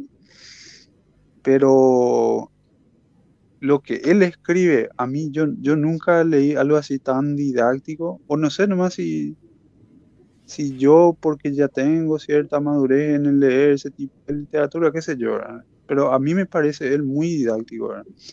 Y siempre empieza todo su libro con su misma historia de, de, que él era un joven genio y eso él siempre dice en todas las entrevistas que él da en todas partes. ¿verdad? Parece rompeola el tipo, ¿verdad? Pero, pero, ah, sí, pero así, sí, sí, parece que hace un personaje, ¿verdad? Pero es simpático, ¿verdad? Él, él dice que, que, era un genio que estaba en la, en la escuela secundaria, ya hizo luego un acelerador de partículas y que rompía las bolas y con eso y entonces le hacían tirar todo otra vez al final del día, que recoja la basura, ¿verdad? que le decía a su mamá. Siempre cuenta él mismo esa, esa historia. Bueno, pero en sus libros, o por lo menos en, el, en este libro que, en este libro que, que, que, que estoy contando es eh, Hiperespacio, ahí él, él cuenta, no solo cuenta la historia, cuenta la literatura que hay detrás, y cuenta también, te, te, te, ayuda a interpretar también la física que hay detrás de, eh, detrás de la concepción de cómo se hizo el desarrollo de varias teorías que al día de hoy usamos para interpretar físicamente el universo, eh, la teoría de la relatividad especial, la teoría de la relatividad general y el modelo de, de física de partículas, el modelo estándar. Pero él, él te ayuda, él, él tiene más, al igual que Albert Einstein, que tenía esa, esa visión geométrica del universo. Él te ayuda a interpretar, eh, para mí por lo menos, él, eh, te indica así una, una progresión ¿verdad? O sea, te cuenta, esto pasó primero y eh, porque esto pasó primero, este desarrollo se daba en ese tiempo, entonces por eso se entendió así tal cosa en, en, tal, en tal ocasión de, de, tiempo, en tal época. Este desarrollo matemático se dio después, qué sé yo. Entonces a mí eso me parece genial, ¿verdad? Y te habla de la visión geométrica así, ¿verdad? Y él todo, y aparentemente todo su trabajo, de, de, su trabajo de física que él desarrolló también posteriormente como científico, todo gira también en torno a eso. Parece que, que eh, la rama que él, al que, a la que él se dedicó, la física teórica, también eh, son, son, son interpretaciones geométricas de, eh, de la teoría de cuerdas todavía, ¿verdad? Y eh, entonces, entonces él cierra el libro con eso, todavía no llegué al final, ¿verdad? Yo creo que estoy por los tres cuartos por ahí. Y eh, hay otro libro que estoy leyendo que se llama, y esto ya es más de historia pasada, de la mecánica clásica, ¿verdad? De las varias mecánicas clásicas, ¿verdad? Que se llama Una mecánica sin talachas. Eh, es un libro eh, que tiene así contenido también así todo detrás de, de- de desarrollo de las mecánicas, ¿verdad? Eh, y eh, bueno, te- te a mí, a mí por lo menos que yo no estudié ingeniería, ¿verdad? Yo no estudié una ingeniería que, eh, que, que utilice consistentemente la física, ¿verdad? Entonces, entonces, a mí por lo menos me ayuda a orientarme en, en- en ese aspecto, ¿verdad? O sea, el, el tipo te cuenta así el origen de tal, eh, eh, ponerle que el origen de la, eh, ¿cómo es que se llamaba este experimento de Cavendish? El, ah, el, ay, era, ¿La curvatura de la luz? era unos, no, eh, eh, son unos espejos. Y creo que medía, creo que medía la velocidad de la luz con esos espejos. ¿no? Bueno, él, él te ayuda en el sentido, él te cuenta esto, pasaba también así como Kaku, ¿verdad? Así a mí me gusta ese tipo de libros, ¿verdad? A mí me gusta ese tipo de divulgación, ¿verdad? Y, y- y se llama así, Una mecánica sin talachas, es de, creo que se llama José Everlane, que es un físico mexicano, ¿verdad? Y ese libro es un- parte de una serie de libros que edita el CONACYT de México, el Consejo de Ciencia y Tecnología de México. Y eh, hay una serie grande de esos libros y también acá en Paraguay trae, ¿verdad? Y eso yo compré acá, ¿verdad? Y eso es todo. ¿Puedes repetir el nombre? En, eh, un- el- una mecánica sin talachas es el de José Everlane y el otro es Hiperespacio de Mincho Kaku. Anotado. eh, Sí, el experimento de Cavendish, eh, no estoy seguro, pero o sea, no, no recuerdo si es que había espejo o no realmente, pero creo que es la que ayudó a, a medir la, eh, la gravitación universal, creo, ¿verdad? Si no me equivoco. Es un experimento basado o para obtener eso, creo que era. No estoy seguro, me puedo equivocar. Pero no, no sé si tenía El experimento. Cavendish o de Ah, balanza de cierto, torsión cierto. Tenés razón, Ah, sí, está la sobre balanza, eso, ¿verdad? ¿verdad? permitió, Tenés permitió razón, obtener sí, sobre la eso. primera medida de la constante de gravitación universal. Muy interesante este experimento. Eh, buenísimo. El de Micho Kaku hiperespacio anotadísimo. Y una mecánica clásica sin calachas, ¿es la palabra? Calachas. Una, me- una mecánica sin talachas, Así se llama. Ah, tal- talachas. Ya no Todavía no sé a qué se refiere eso de talachas. ¿verdad? Tienes que leer todo. Otro libro, hablando del mismo tema, más o menos, o sea, colgándome del tema que introdujo Jorge, es La partícula divina, de León Lederman. Ese es muy bueno, es muy largo, eso sí, es muy largo. Tiene como 600, 700 páginas. Y básicamente es la historia del modelo estándar de la física, a partir de Demócrito cuando definió lo que era un átomo hasta eh, que se encontrara la, la, mm, el bosón de Higgs hace algunos años. Y va 2000. pasando, por ejemplo, sí, por cómo se hicieron los cálculos, porque, bueno, parece muy esotérico de repente. Bueno, hay tal, tal partícula y justo tiene su negativo y su negativo tiene el mismo spin, pero tiene diferente carga, pero tiene misma cantidad de ta, ta, ta, ta, etc. Parece muy esotérico cuando lo ves así de lejos, pero él te explica por qué el modelo estándar tiene las partículas que tiene en forma matemática. Ellos hicieron predicciones tendría que existir una partícula, así es como, como se pusieron a buscar el bosón de Higgs. El bosón de Higgs era una partícula que se había predicho matemáticamente pero no se podía encontrar porque no teníamos los recursos, no teníamos la forma, había que empezar a golpear. Entonces, esa era la parte difícil. Matemáticamente estaba prácticamente comprobado, tenía, tenía todo sentido. Y eh, bueno, eso es lo que pasa con el modelo estándar. El modelo estándar hace predicciones. Tiene que existir una partícula con eh, tanto de spin, con tanta carga, con tal si es positivo, negativo, etcétera. Todas las características ya están definidas y después ellos se ponen a buscar. No es que encuentran nomás y, ah, bueno, mira, hay una partícula nueva, vamos a poner acá. En realidad, primero ellos encuentran matemáticamente, predicen que tiene que existir y luego se ponen a experimentar para encontrarla. Y de ahí salen las 12 partículas que tiene el 12, 16, 12. Tres muones, tres electrón, después eh, son 12 partículas del modelo estándar, sí. El modelo, tres tipos de neutrinos, tres, tres tipos de, de- de tres cosas otra vez, así, una grilla que se van cruzando. 36 creo que son. Hay Hay que tener en cuenta que está el modelo estándar y está eh, las posibles partículas del modelo estándar que eh, vamos a decir que todavía no está completo, que son partículas En total son- hipotéticas también. Eh, así que es mucho- realmente son muchas más, supuestamente. Son más. Pero el modelo Ahora mismo, creo que es el que tiene 12 o, o 15. Ah, creo ok, que- ok. El que se maneja tiene o 12 o 16, eso no recuerdo. Es una grilla así, de 3x3 o de 4x, de 3x4 o de 4x4. No recuerdo bien. Pero el libro 17. es muy bueno. ¿17 ya? Ah, bueno, entonces cuando yo leí Ah, eran yo perdí 16. de todavía. Uno nomás. Yo ya me perdí de una, sí, ya no llegué ahí. Probablemente el bosón, no sé. Sí. Seis son quarks, eh, seis son leptones y cuatro son bosones que entra ahí, entra el fotón, el bosón Z, el bosón eh, W, el gluón y el bosón de Higgs. El gluón también, sí, sí, sí.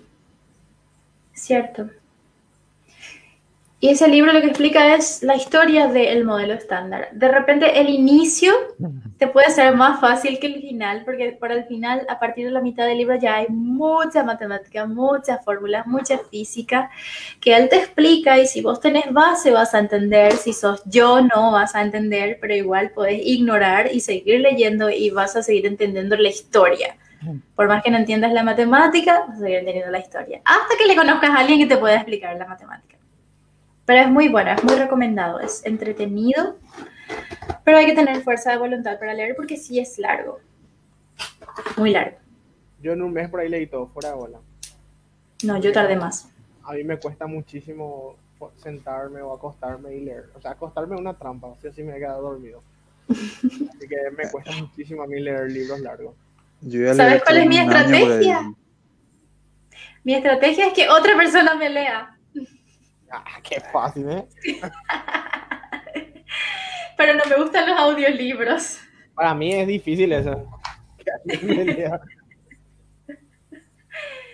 Hay que, hay que saber más cómo persuadir. Manipularle a la gente. Mm, Hay que saber manipular. Lo mismo. Bueno, algunos Así que ya está. muy bueno. Yo quería ¿Algo? agregar uno, ya que estamos hablando del tema de la ciencia, que yo, yo creo que ca- ca- casi todos van a conocer, El mundo y sus demonios, la ciencia como una luz en la oscuridad de Carl Sagan. Que Hacía falta mencionarle. para mí, por ejemplo, para mí, por ejemplo, es un libro que debería de ser lectura, eh, sí o sí, por lo menos en el colegio, ya que este trata de explicar el método científico y animar también el uso del pensamiento crítico o escéptico. Este explica los métodos que ayudan a distinguir entre ideas que son consideradas ciencia válida e ideas consideradas como pseudociencia. Y según él, eh, indica que cuando una nueva idea se plantea, esta debe ser sometida a consideración para luego ser probada rigurosamente. Y como una pequeña si- sinopsis de este libro, por si se- le interese, es como en general una reflexión contra la pseudociencia y más específicamente una defensa profunda de los beneficios que la ciencia ha- ha producido a lo largo de la historia, que ya sean, por ejemplo, vacunas, antibióticos, medicamentos, eh, transporte, y asimismo también eh, en uno de sus capítulos él hace referencia también al mal uso que se ha hecho con la ciencia. Y enfatiza también el buen nivel que, que se debió tener al tener esos poderes de conocimiento, ya que algunos científicos por ingenuidad, entre comillas, eh, permitieron que se hagan, por ejemplo, el proyecto Manhattan, dando entonces en una investigación muy cara y que no, no solamente tenía un sentido de marco moral o ético de procedimiento que se llama metodología científica estricta, sino que también el científico además debe de tener una idea muy clara de qué, de qué tipo de impacto va a producir eso en la sociedad, acuerdo a sus investigaciones. Así que es, sería un libro muy interesante que podemos compartir también. ¿Puedes repetir el nombre del libro? El mundo y sus El demonios. mundo y sí, el mundo y sus demonios, la ciencia como una luz en la oscuridad. Del papichulo Carl Sagan, que tiene Carl Sagan. muy buenos libros de divulgación. Todos sus libros, realmente. eh, de todos los libros de Carl Sagan, mi favorito siempre va a ser Cosmos. Eh, es el más, más entrañable, vamos a decirle. Pero también hay otros libros buenos como Los Dragones del Edén, también, que es un libro muy viejo ya de él.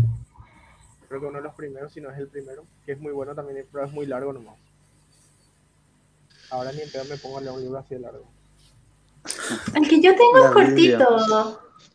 Para mí que el, Es- bueno, yo hace no sé cuántos años que leí, así que para mí que era muy largo en ese, en ese tiempo. Capaz que ahora se habrá cortado. Tal vez, tal- probablemente, sí. El que yo tengo es bastante corto y por eso no leo, porque es corto. Hay, hay- hay un libro de Sagan que yo recuerdo que es el único libro de Sagan que a Waldemar le gusta, que se llama Cometas. Y es el único libro que así que es técnico. Y Ah, claro. el resto es más filosófico. No sé dónde está, pero yo Co- tenía ese. Cometas, Cometas se llama. ¿Tenía ese? Sí, Ya está, ya. En físico. Vamos a, vamos a prestarnos. voy a buscar porque no Ya es mío, es robado, es, es prestado. Es, es ro- es prestado. ¿Te puedo pasar por todo? Como Sigue con el PDF. Pero menos nomás no seguimos, no a la piratería. Pero sí, tenía, era enorme, era bastante grande el Cometas. Estaba por ahora estoy viendo y no le veo acá, así que voy a ir a prestar otra vez.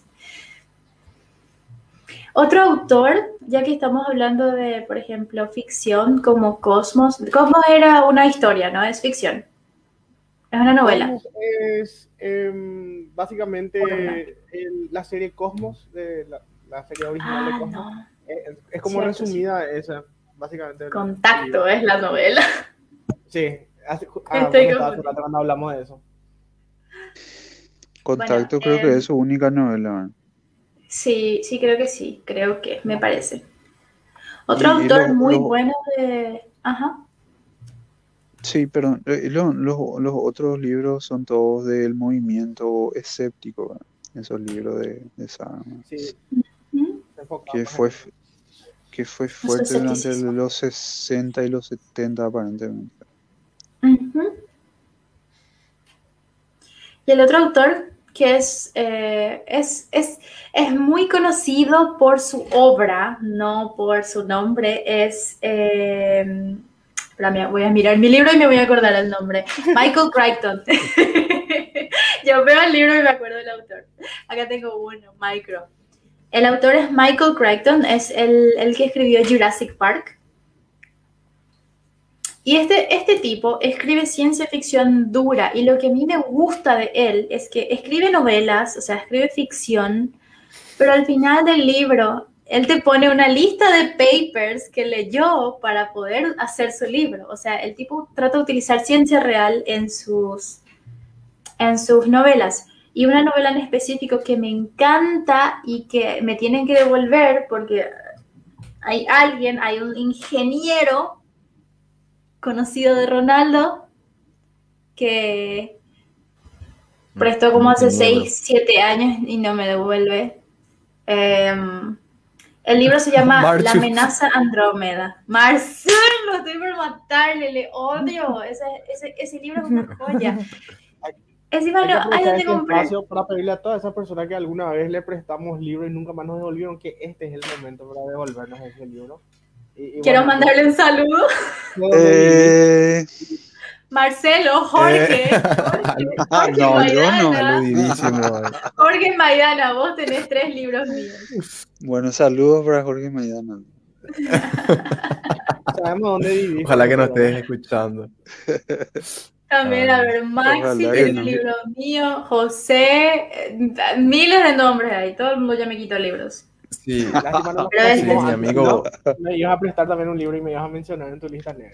También te sí, mi amigo. Si mi amigo Gangster está escuchando alguna vez, escucha este, este libro, yo sé que vos tenés mi Fahrenheit 451. Cuando quieras nomás, lee nomás todo aquí y... el que yo te regalé. Paraguayo de ciencia ficción Así mismo, el que me regalaste. Había un autor paraguayo de ciencia ficción que había mencionado Waldemar en episodios anteriores y yo recuerdo que anoté, estoy buscando dónde anoté y no encuentro. Miguel, y Miguel de mencionar eso ahora. Vamos, bien ahí. Miguel Velilla, pero no, no, no, recuerdo. Sí, porque siempre está en Facebook comentando todo lo que Lo que no, no recuerdo es cómo, cómo se llaman sus libros. Yo no sabía que él escribió el libro hasta, hasta, hace, hasta hace poco que dijo Valdemar. Eh, ya me acuerdo, ya, pero no sé si puedo decir el nombre, ¿verdad? Y metele. Yo no, no Miguel Velilla. Claro. Sí. ¿O no? Sí, Miguel sí. Eh, sí. dice Miguel Velilla sí, yo, yo, creo que así dijo Waldemar, no, no me acuerdo dónde noté. Pero el nombre del libro no te acuerdas. No. y el nombre del. Tengo un libro que recomendarles para eso. A ver, les muestro. ¿Cómo identificar? Ah, hablando de eso. Eh, Yo leí un libro muy bueno sobre la memoria, pero no me acuerdo cómo se llama. ¿El cisne puede ser?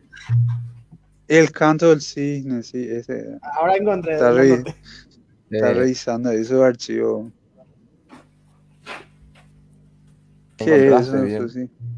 Necesitan leerle a Joshua Ford. Básicamente trata del arte de memorizar. Joshua Ford es un, es, él es un periodista, si mal no recuerdo estaba en el New York Times. Se le, se le envió a hacer una cobertura sobre uno de estos, estos eventos de memorizadores. Era internacional, él fue y se fue así, bueno, todos estos tipos son savants, son todos genios, todos tienen un IQ súper alto, yo no soy nada frente a ellos, bla, bla. Bueno, le empezó a entrevistar a uno, no recuerdo el nombre del tipo, nunca se me queda, pero es Ed algo. Y el tipo este, que es uno de, los, campeones, todavía no terminé. es uno de los campeones. Te recomiendo un libro, Sophie. le pregunta, ¿verdad? A Joshua, no, no, no, yo me acuerdo de todos los demás. Este no terminé, por eso todavía no. Pero el otro tipo no me interesa, lo se llama Ed. Ed nomás se llama. Él le pregunta, ¿le conoces a Britney Spears? Y Joshua le dice, no, no le conozco. ¿Por qué? El tipo de este Ed es británico y le dice, bueno, eh, pasa que estoy tratando, estoy queriendo enseñarle a Britney Spears a memorizar para mostrarle a todo el mundo que cualquiera es capaz de hacer eso. Entonces Joshua Ford le dice, bueno, yo no le conozco a Britney Spears, no le puedo conseguir, pero usame a mí. Empieza a prepararse él para... son esos trucos de memorizar eh, mazos de cartas aleatorias, memorizar números, memorizar listas de cosas random. Y bueno, se pone a estudiar Joshua, se pone a practicar con este tipo Ed.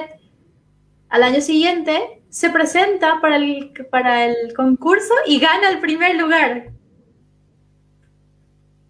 practicando con eso. Y lo que, lo que, la técnica que yo recuerdo mejor, hay más de una, pero la técnica que recuerdo mejor, que es la que él usa, es la del palacio de la memoria. El palacio de la memoria es un concepto muy antiguo, ya viene de los griegos, porque hace allá en el inicio de los tiempos, los libros, primero había pocos libros, segundo eran carísimos, tercero no todo el mundo sabía leer. Y cuarto, los libros, antes no existía el espacio en los libros. No, no existía el espacio en los libros, eran todas las palabras así, una pegada con la otra no había comas, no había puntos, entonces vos ya tenías que saber de lo que trataba el libro para poder leer. Entonces lo que la gente hacía era memorizar, memorizar cosas, todo tenías que memorizar. Y una de las técnicas es el Palacio de la Memoria. Por ejemplo, el Palacio de la Memoria es eh, tratar de utilizar tu memoria física y mezclarla con tu memoria mental. Entonces lo que hacían los, por ejemplo, los disertadores y los filósofos antiguos y los profesores antiguos en Grecia era tenían los pilares de los anfiteatros, de los, de los eh, diferentes estadios que tenían ellos, eh, de los diferentes, no estadios, estadios son justamente... Templos. Las partes, de los templos, etcétera, exacto. Entonces, vos como disertante te parabas frente al primer pilar y ahí practicabas la primera parte de tu disertación. Terminabas ese, te movías físicamente frente al segundo pilar y ahí es como, por ejemplo, cuando vos te vas a la cocina, pasás por una puerta, te olvidas de lo que ibas a buscar, volvés para atrás, volvés a donde estabas cuando se te ocurrió la idea y se, te acordás otra vez. El mismo concepto. Entonces tu palacio de la memoria es hacer eso mentalmente. Vos imaginás, por ejemplo, tratas de memorizar primero todos los espacios de tu casa y vas posicionando las cosas que querés recordar en un recorrido imaginario por tu casa. Entonces, al lado de la puerta de tu casa pones el primer número del número de teléfono que querés recordar. Entras atrás de la puerta mismo, vos cerrás la puerta y ahí ves que hay un 7 gigante que está bailando. Ese es el segundo número. Después pasas, entras al living room y ahí hay cuatro ochos que están haciendo, qué sé yo, una orgía. Así vas memorizando las cosas. Y entre más, eh, sí, entre más puerca sea la imagen o entre más simpática y bizarra sea, más fácil es de recordar. Y vos no recordás los números, vos te acordás de la historia y la historia te recuerda los números. Sí. Entonces, no, sabía que... se llamaba así ese, ese tema, Palacio de la Memoria. Palacio de la Porque conozco yo eso. Eh, hay un tipo de inteligencia que se llama inteligencia kinestética. Sería en español. Y eso, eso está relacionado también al, eh, al uso que le dé a la memoria física. Y eso es un talento natural. Y seguramente que ese es un desarrollo que se hace, eso, del Palacio de la Memoria. Yo no sabía que se llamaba así. Yo conocía una, un, como una alternativa donde no recorres. Bueno, el punto es que vos tenés que dejar como cues, como ganchos mentales que te permita recordar lo que vos sea que estás recordando y dejas en algún lugar en un recorrido que tu mente ya conoce. Entonces, sí, qué sé yo, si tenés que recordar sobre algo sucio y eso sucio vos estás dejando en la mesa de la cocina, para tu cerebro le resulta fácil recordar. Esa cosa sucia estaba en la mesa de la cocina. Y la cosa sucia en mi charla era tal tema. Entonces vos haces como el recorrido, ves las cosas sucias en la mesa y te es fácil recordar. Una alternativa que yo había leído fue que vos utilizas tu cuerpo. Qué sé yo, en tu pie dejas algo, en tu rodilla hay otra cosa, en tu mano hay algo. Entonces vos vas haciendo de abajo hacia arriba y el último tema que tenés que tocar están tu cabeza, usas como sombrero y, con, ese con ese tema cerras.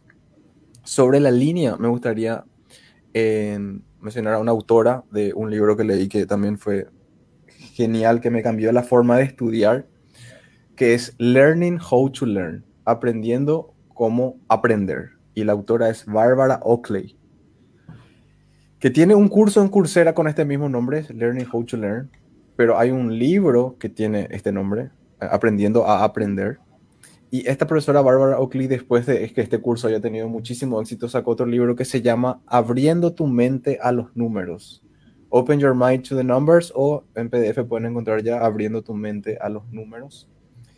Es excelente, te, te enseña cuál es la perspectiva o que o la configuración mental en la cual tenés que estar para empezar a estudiar con números, ¿verdad? Para que no te sea un, un, un proceso frustrante, ¿verdad?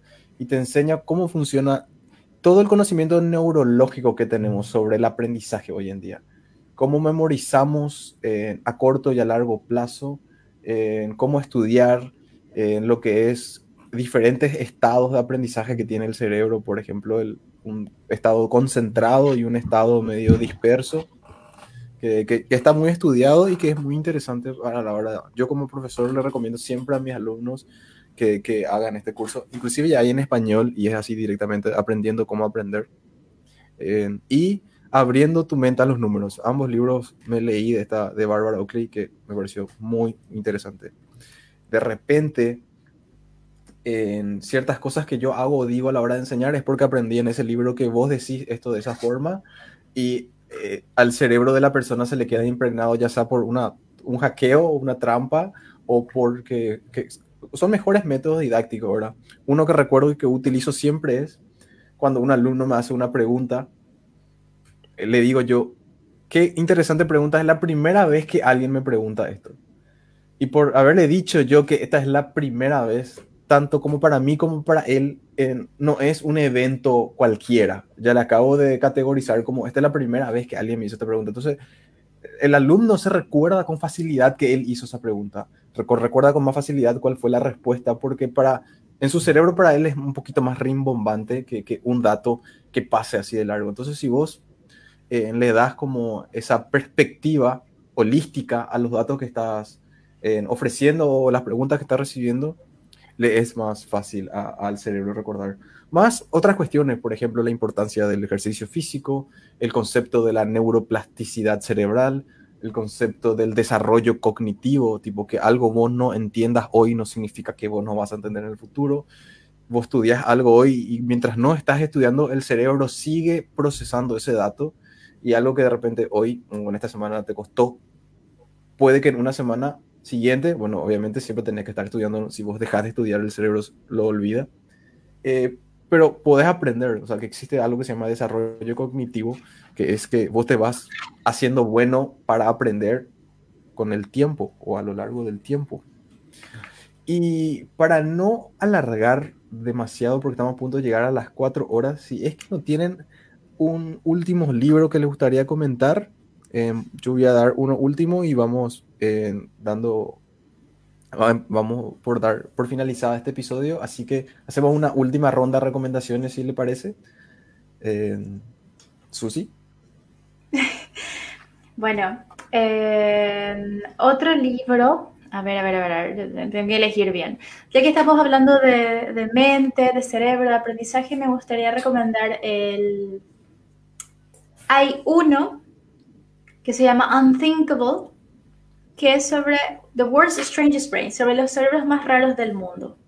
Hay, eh, que ya te mencioné este a vos antes. Por ejemplo, un señor que recuerda absolutamente todos los eventos de su vida desde que tenía aproximadamente cuatro meses. Un, un tipo que... ¿Sí? ¿El libro? Sí, conozco. Sí, conozco. No, no, no, recordaba nomás el nombre ni nada por lo visto, pero sí conozco. Cuando me dijiste esa historia, o sea, cuando dijiste esa historia, ya recordé yo. Y son nueve, siete personas o nueve personas, no recuerdo, siete o nueve personas que tienen diferentes cerebros súper extraños y tienen diferentes, algunos son trastornos, otros no son trastornos, más bien son solamente condiciones o tienen cerebros especiales. Pero es muy interesante porque la forma en que aprendemos sobre cómo funciona el cerebro es justamente cuando hay alguien a quien su cerebro no le funciona bien o alguien que, que tiene un problema. Con los cerebros normales, digamos, con los cerebros sanos, no se aprende. Solamente con alguien que, qué sé yo, le falta esta parte y entonces te das cuenta que no puede hacer esto, no puede hacer esto, no puede hacer esto, ahí te das cuenta que esa parte controlaba eso. Entonces es muy interesante saber sobre cerebros extraños. Y el otro, tal vez, tal vez, tal vez pueda ser Incógnito de David Eagleman, que es sobre, también sobre el cerebro, sobre más o menos cómo va funcionando tu cerebro. Algo muy choqueante, interesante que aprendí ahí es eh, esta frase, I am large, I contain multitudes. Yo soy grande, contengo multitudes, porque eso es cierto. Dentro de vos no solamente existís vos, o sea, tu personalidad no es una sola, tus pensamientos no son unos solos, no, no sos una, una persona consistente, sos como, qué sé yo, 28 personas diferentes que están en conflicto y en con, constante negociación. Por ejemplo, vos sos capaz de negociar contigo mismo. ¿Y cómo es eso posible? Vos puedes decirte, bueno, hoy no nos fuimos al gym, pero bueno, hoy vamos a comer pizza y mañana nos vamos al gym. ¿Y cómo haces eso? Estás negociando contigo mismo. Hay dos personas dentro de vos que te están dando dos ideas distintas y los dos te dicen, no, hay que hacer esto, hay que hacer esto, hay que hacer esto, hay que hacer esto. Y vos dejas que se peleen y que. Exacto, eso es lo que pasa. Entonces, uno es Unthinkable de Susan, no, Sharon Stone, Sharon State, algo así, Sharon algo. Shar Sharon Stone no es. Le estoy mezclando con Tally Charlotte también, por eso se me mezclan los nombres. Y el otro es Incógnito de David Eagleman. Los dos me gustaron mucho. Tengo más, pero me callo. No, se dice que sí tenés algo que recomendar. No me acuerdo, me voy a acordar después. Es que Sí, yo recomiendo sí, sí, 20 10 de una vez. Si Susi recomienda un libro, yo eh, le, le recomiendo a la gente que le den en- una atención especial porque, porque leyó muchos libros y los libros que ella dice que son buenos son porque le dan- le- realmente son buenos. Eh, ¿Me y si pueden pasar, agregar por el- en... Ujú. hazlo. Me Comenta pueden agregar en Goodreads, especialmente en Goodreads. Ahí tengo la lista de los libros que ya leí, está mi, mi lista de favoritos, están libros que quiero leer y obviamente sigo eh, haciendo update y si es que leo en el Kindle, ahí se marcan también las cosas que voy leyendo, o sea, lo- las cosas que voy marcando. Yo siempre hago marquitas, entonces siempre los highlights que marco se quedan ahí. Estoy como, Susi, aquí no. Ok. Susi aquí no, pero ahí sí. Pero en cuanto a libros, sí. En cuanto a libros, sí, exacto. Susi, muchísimas gracias por haber compartido con nosotros el episodio de hoy. Gracias por la invitación. Siempre un esperamos placer contar- venir a hablar de todos los libros que ya leí. Esperamos contar contigo en futuras ocasiones. Transmisiones. Siempre, estoy- siempre hay algún, algún libro que haya leído sobre diferentes temas, así que siempre puedo aportar alguna cosa. Si no vi un libro, si no leí un libro, vi una TED Talk. Era, de los míos. Buenísimo. Eh, Fede, todo lo que quieras comentar.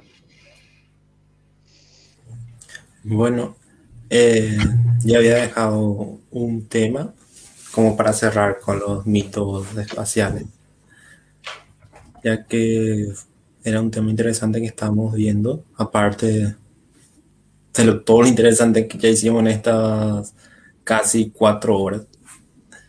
Y, El tiempo vuela cuando uno se divierte. y bueno, y el mito, o más bien sería eh, un mal concepto, como por ejemplo hablamos acerca de eh, el lado oscuro de la luna, sería que si el Big Bang fue realmente una explosión, porque casi por, por las redes al menos uno ve y toman eso como una explosión, ya estuvimos hablando también que por ejemplo para que haya fuego, se escuche, se necesitan ciertos requisitos para que eso pase. Y en el universo, eh, en el vacío, mejor dicho, hay unas cuantas cosas que no se dan. Pero entonces, el Big Bang es hasta hoy en día la explicación científica con, que más adapta a lo que entendemos. O sea, eh, no hay otra teoría que pueda ni siquiera alcanzarle a, esta para explicar el origen. Pero no significa que sea eh, realmente esta la teoría definitiva. Y según esta teoría dice que el universo comenzó mucho más caliente y mucho más denso de lo que es hoy, y que luego se expandió y se enfrió con el tiempo. Y aunque este término puede parecer un, univer- un universo que comenzó en una explosión gigante, eh, muchos científicos dicen que no es la forma eh, realmente de esta teoría. Ya que una explosión implica que algo explotó, obviamente. O se expandió de un punto central hacia el espacio. Y de hecho, la teoría del Big Bang sugiere que el propio espacio se expandió. Entonces, si fuera una, una explosión, tendría un centro. Y en lugar de, de, un centro, desde el que todo se expandió, los científicos piensan que el espacio se está expandiendo en todas partes y en todas direcciones por igual. Entonces, más bien sería eh, la expansión por todos lados, el nombre más correcto de esta teoría, aunque no es más, muy lindo, ¿verdad? Entonces, el espacio no es que solamente está ahí sentado y las cosas suceden en él. El espacio es muy dinámico.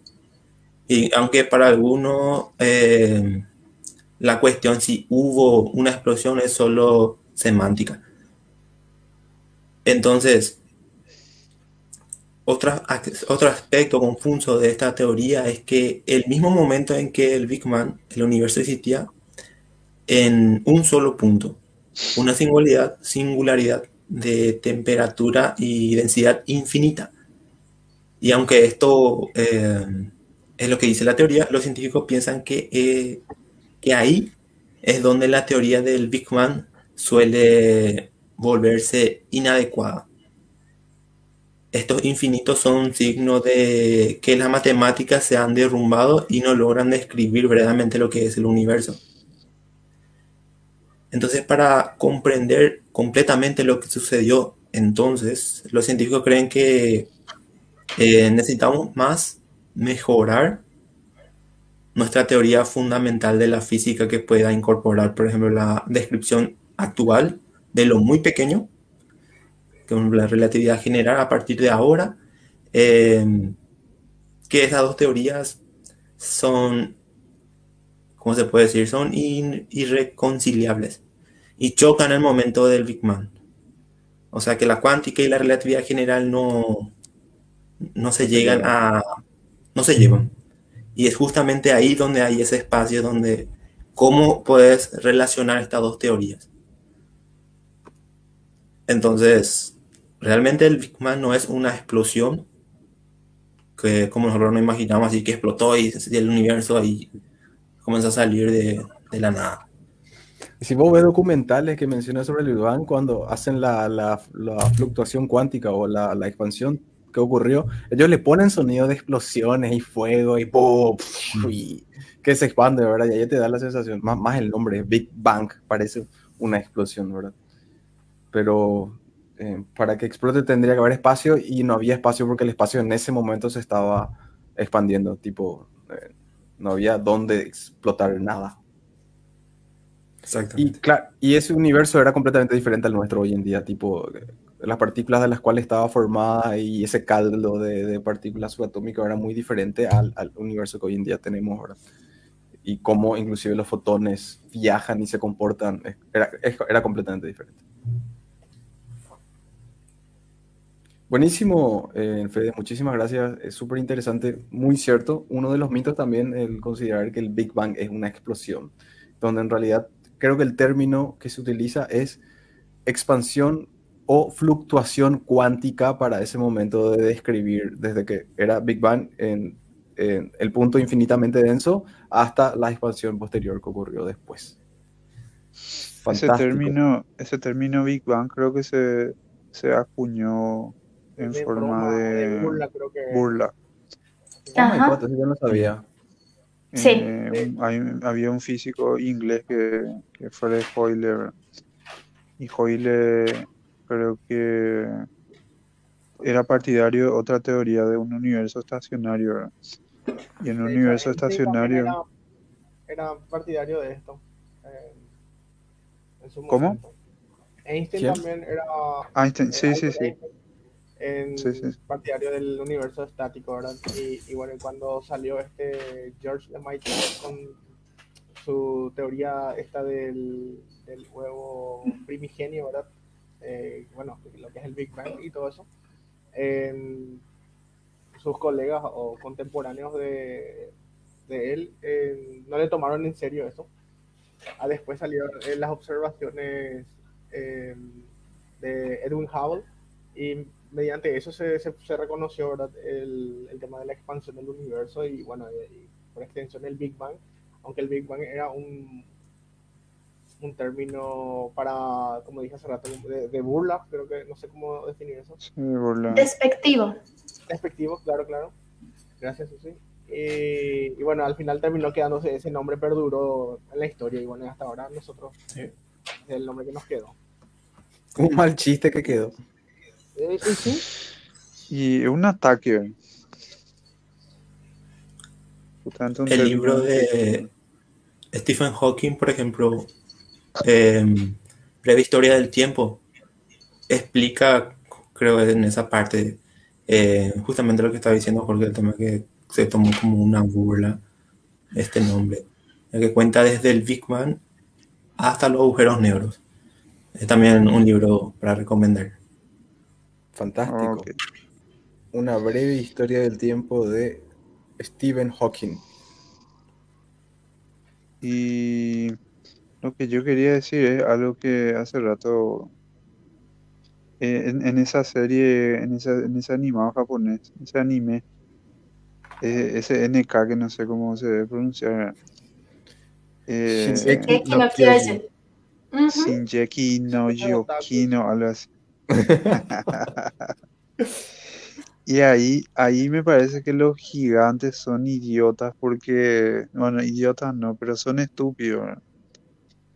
Y, y me parece que son estúpidos por, eh, porque justamente estaban hablando ustedes de, la, de los recursos que son necesarios, etcétera. Creo que mientras más alto sos, creo que menos oxígeno te llega al- a la cabeza. Y no, no sé en qué proporción y no sé ahora si estoy diciendo una, una boludez de aquella, pero creo que eso es No, así que se conoce, ¿verdad? Y, y creo que por eso son boludos, ¿verdad? Por eso son estúpidos, ¿verdad? Y a- alguien muy alto, ¿verdad? Va a ser muy... eh, aparte de eso que dijeron, de que su, por su estructura eso se va a caer sobre su peso, también va a ser muy estúpido, ¿verdad? Y yo no sé si el Yeti es... mejor. Ya estás torciendo la ley, viejo, para favorecerte. ahí. Jorge pateando contra su olla. Vos medís como un ochenta y pico. Yo he visto hace poco, no recuerdo en qué documental que mencionaba sobre eh, la presurización de los trajes espaciales. Estudiaron a las jirafas, porque las jirafas por tener el cuello tan largo y su cabeza estar tan alto, no debería de llegar oxígeno o le debería costar muchísimo a, a la sangre llegar hasta su cabeza, ¿verdad?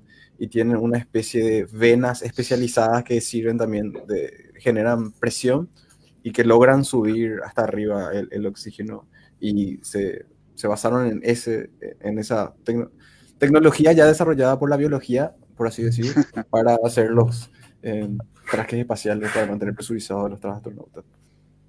Y aparte eso, lo que quería decir también es que hay un concepto que yo estoy buscando, que, que no estoy encontrando, ¿verdad? que escuché alguna vez en un video, que es el, concepto de la física como modelo, que tiene su, su razón, ¿verdad? y tiene relación con lo que estaba diciendo este Federico, ¿verdad? que no es necesariamente que así como se hacen las representaciones de los modelos, que así realmente es el universo, sino que esa es una simplificación que nosotros hacemos para este, para, para, para entender.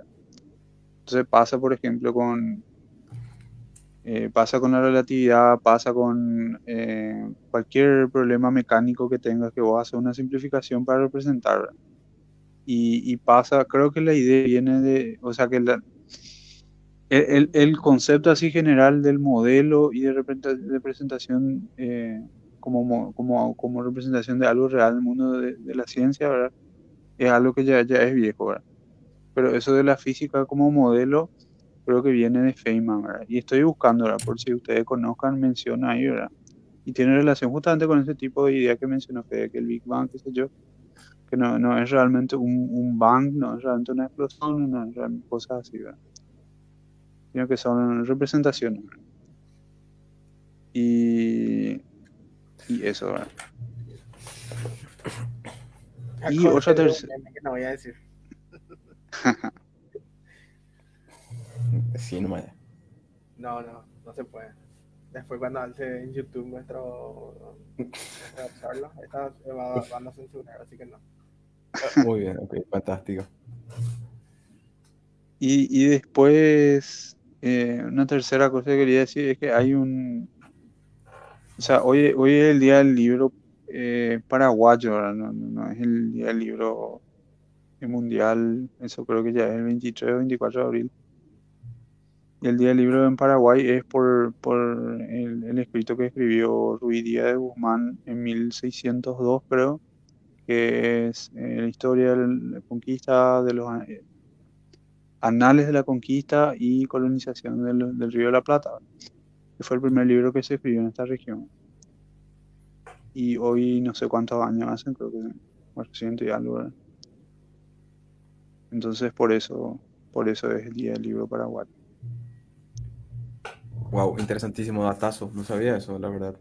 Yo, o sea, yo, yo sí sabía sobre el, el libro ese, pero no sabía que es por eso el día del libro hoy. Yo pensaba que era Día Mundial del Libro, luego no. Verdad que no. Bueno, por lo menos hicimos, eh, mencionamos un, un autor para- un paraguayo de ciencia ficción, a Miguel Velilla, con el canto del cisne. eh, pueden eh, buscar, leerlo y por ahí eh, motivarse, maravillarse, apasionarse y ser ustedes los próximos escritores de ciencia ficción paraguayos. ¿verdad? Así que a no desanimarse a cualquiera que nos esté escuchando. Y Jorge Torres, eh, ¿algo que quieras Ah. mencionarnos? Último. Ok, yo voy a recomendar dos libros así rápidos. Realmente yo soy más eh, de la filosofía contemporánea, ¿verdad? Son mis libros favoritos. Pero siguiendo la temática de, de la divulgación científica, eh, mis libros favoritos serían La materia oscura y los dinosaurios de Lisa Randall, que es recomendadísimo. Porque eh, hay física muy moderna en ese libro, así que... eh, y es fácil de, de- de digerir este libro.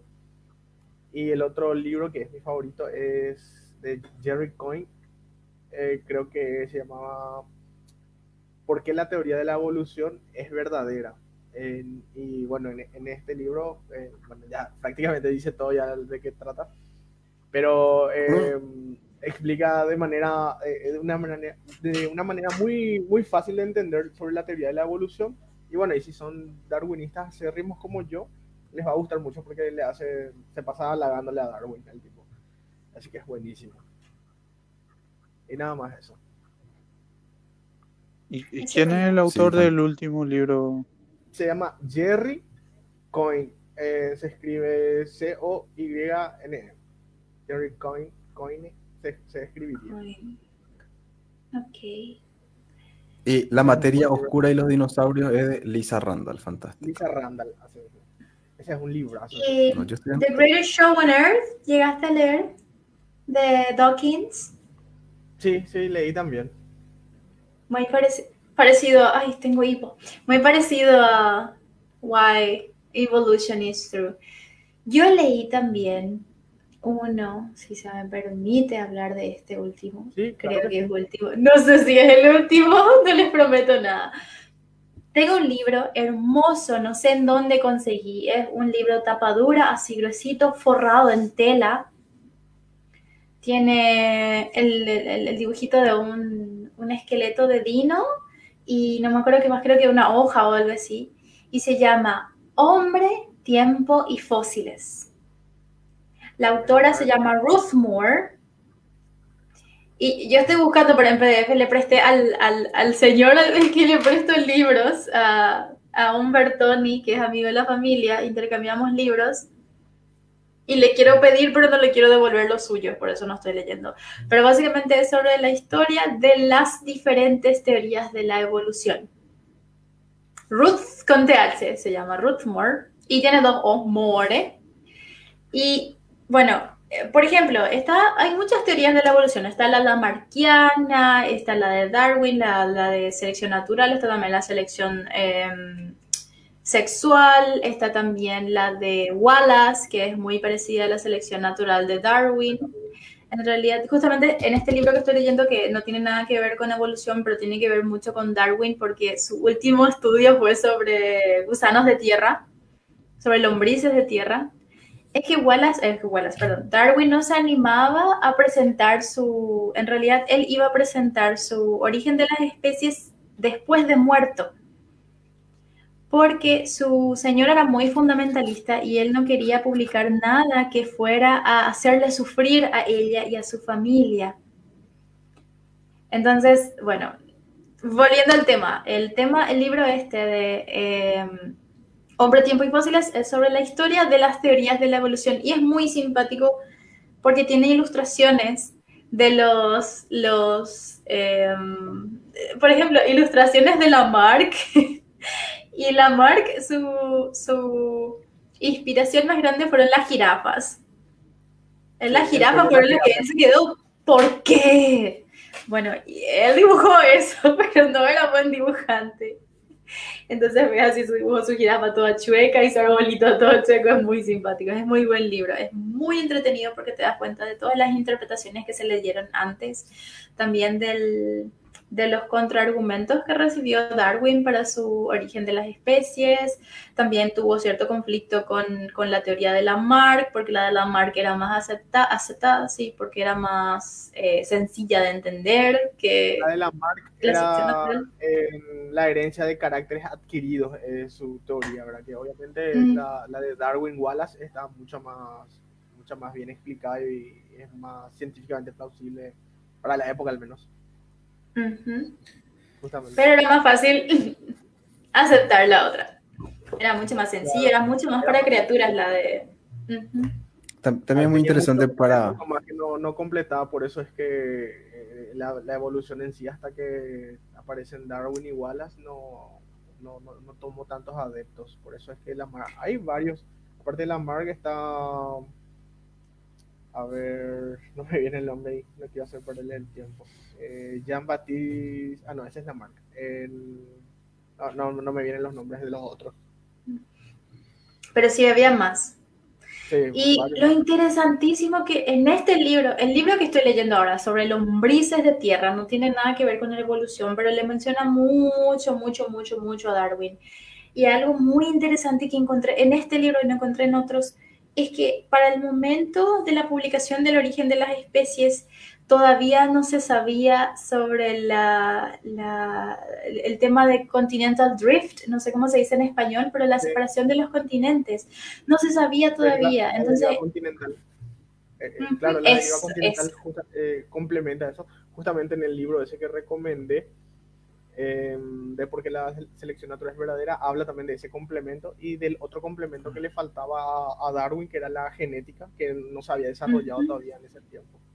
Claro, el, tema de que todos tenemos los mismos nucleótidos ATGC es, es un punto así.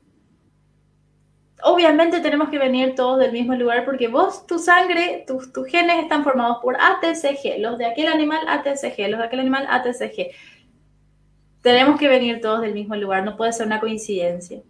Hablando de eso, esta semana leí que se, completó el, el, el gen humano, sí, se terminó el genoma humano, si bien eh, es como un, hito que se, se consideraba que hace años ya estaba, pero no estaba completo, así en su totalidad, 100% la, la, escribir el genoma humano, lo cual esta semana leí que, que se por fin se terminó el proyecto del genoma humano este año, esta semana, este mes, eh, que es de tener todo el, el bibliorato de genes que componen, que nos componen nosotros los humanos, ¿verdad? Y por el libro que está mencionando Susi es muy interesante de leer porque de repente te das cuenta que, que nosotros a veces le tratamos a, en este caso a Darwin, como un genio, pero puedes ver ya las teorías que se manejaban en esa época. Entonces no es que él se levanta un día, una mañana y dice, ah, tengo una teoría fantástica de cómo funciona la vida, sino son años y años de estudio, investigaciones, debates con otros eh, científicos, eh, y tenés que saber qué, qué, se sabía en esa época y cómo utilizaron ese conocimiento para llegar a las conclusiones, ¿verdad? Y así pasará la historia y hoy en día, 500 años después, seguimos hablando de estos estos personajes que cambiaron la forma en que nosotros observamos el mundo.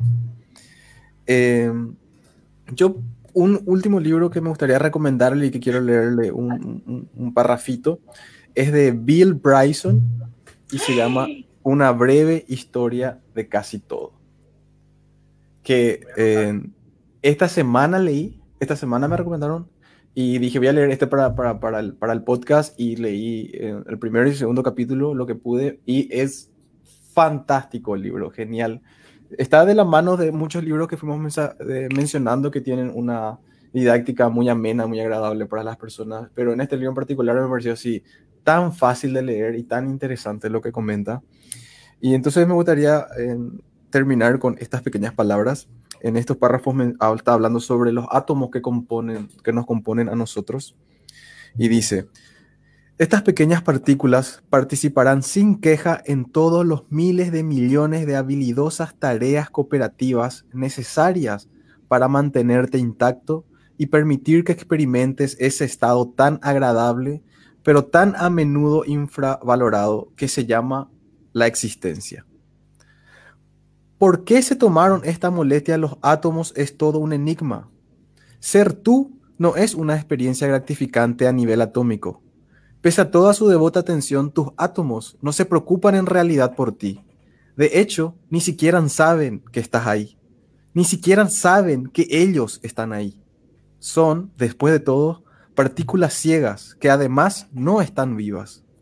Resulta un tanto fascinante pensar que si tú mismo te fueses deshaciendo con unas pinzas átomo a átomo, lo que produciría sería un montón de fino polvo atómico, nada del cual habría estado nunca vivo, pero todo él habría sido en otro tiempo tú. Sin embargo, por la razón que sea, durante el periodo de tu existencia, tus átomos responderán a un, uni- a un único impulso riguroso, que tú sigas siendo tú. Así que eh, eh, con estas, con estas última- últimas frases del libro, Una breve historia de todo, de Bill Bryson, eh, damos por concluido este episodio número 7 del podcast Cósmicamente, que saben, nosotros em, lo subimos a nuestro canal de YouTube, que es Cósmicamente Podcast. Ahí van a poder encontrar, inclusive dentro de unas pocas horas ya, este episodio y los demás episodios que tuvimos. Eh, les esperamos el viernes que viene a las 8 de la noche, como todos los viernes, por este medio de difusión que es de la página de Facebook del Centro Paraguayo de Informaciones Astronómicas. Esperamos sus preguntas y sus comentarios que los leemos durante la semana porque con eso nosotros sabemos de qué podemos hablar el siguiente viernes y para así hacer un poco más dinámica esta charla. Eh, agradecemos a Susi por tu presencia hoy. Eh, las disculpas pertinentes por haber extendido un poco más este episodio de lo demás, pero ya ves, a nosotros nos encanta hacer esto y no tenemos tiempo y el tiempo vuela cuando nos divertimos. Así No que es todo. responsabilidades tampoco, Así que podemos estar toda la noche. Viernes de noche para nosotros, re chill, re tranquilo, ahora para hacer podcast.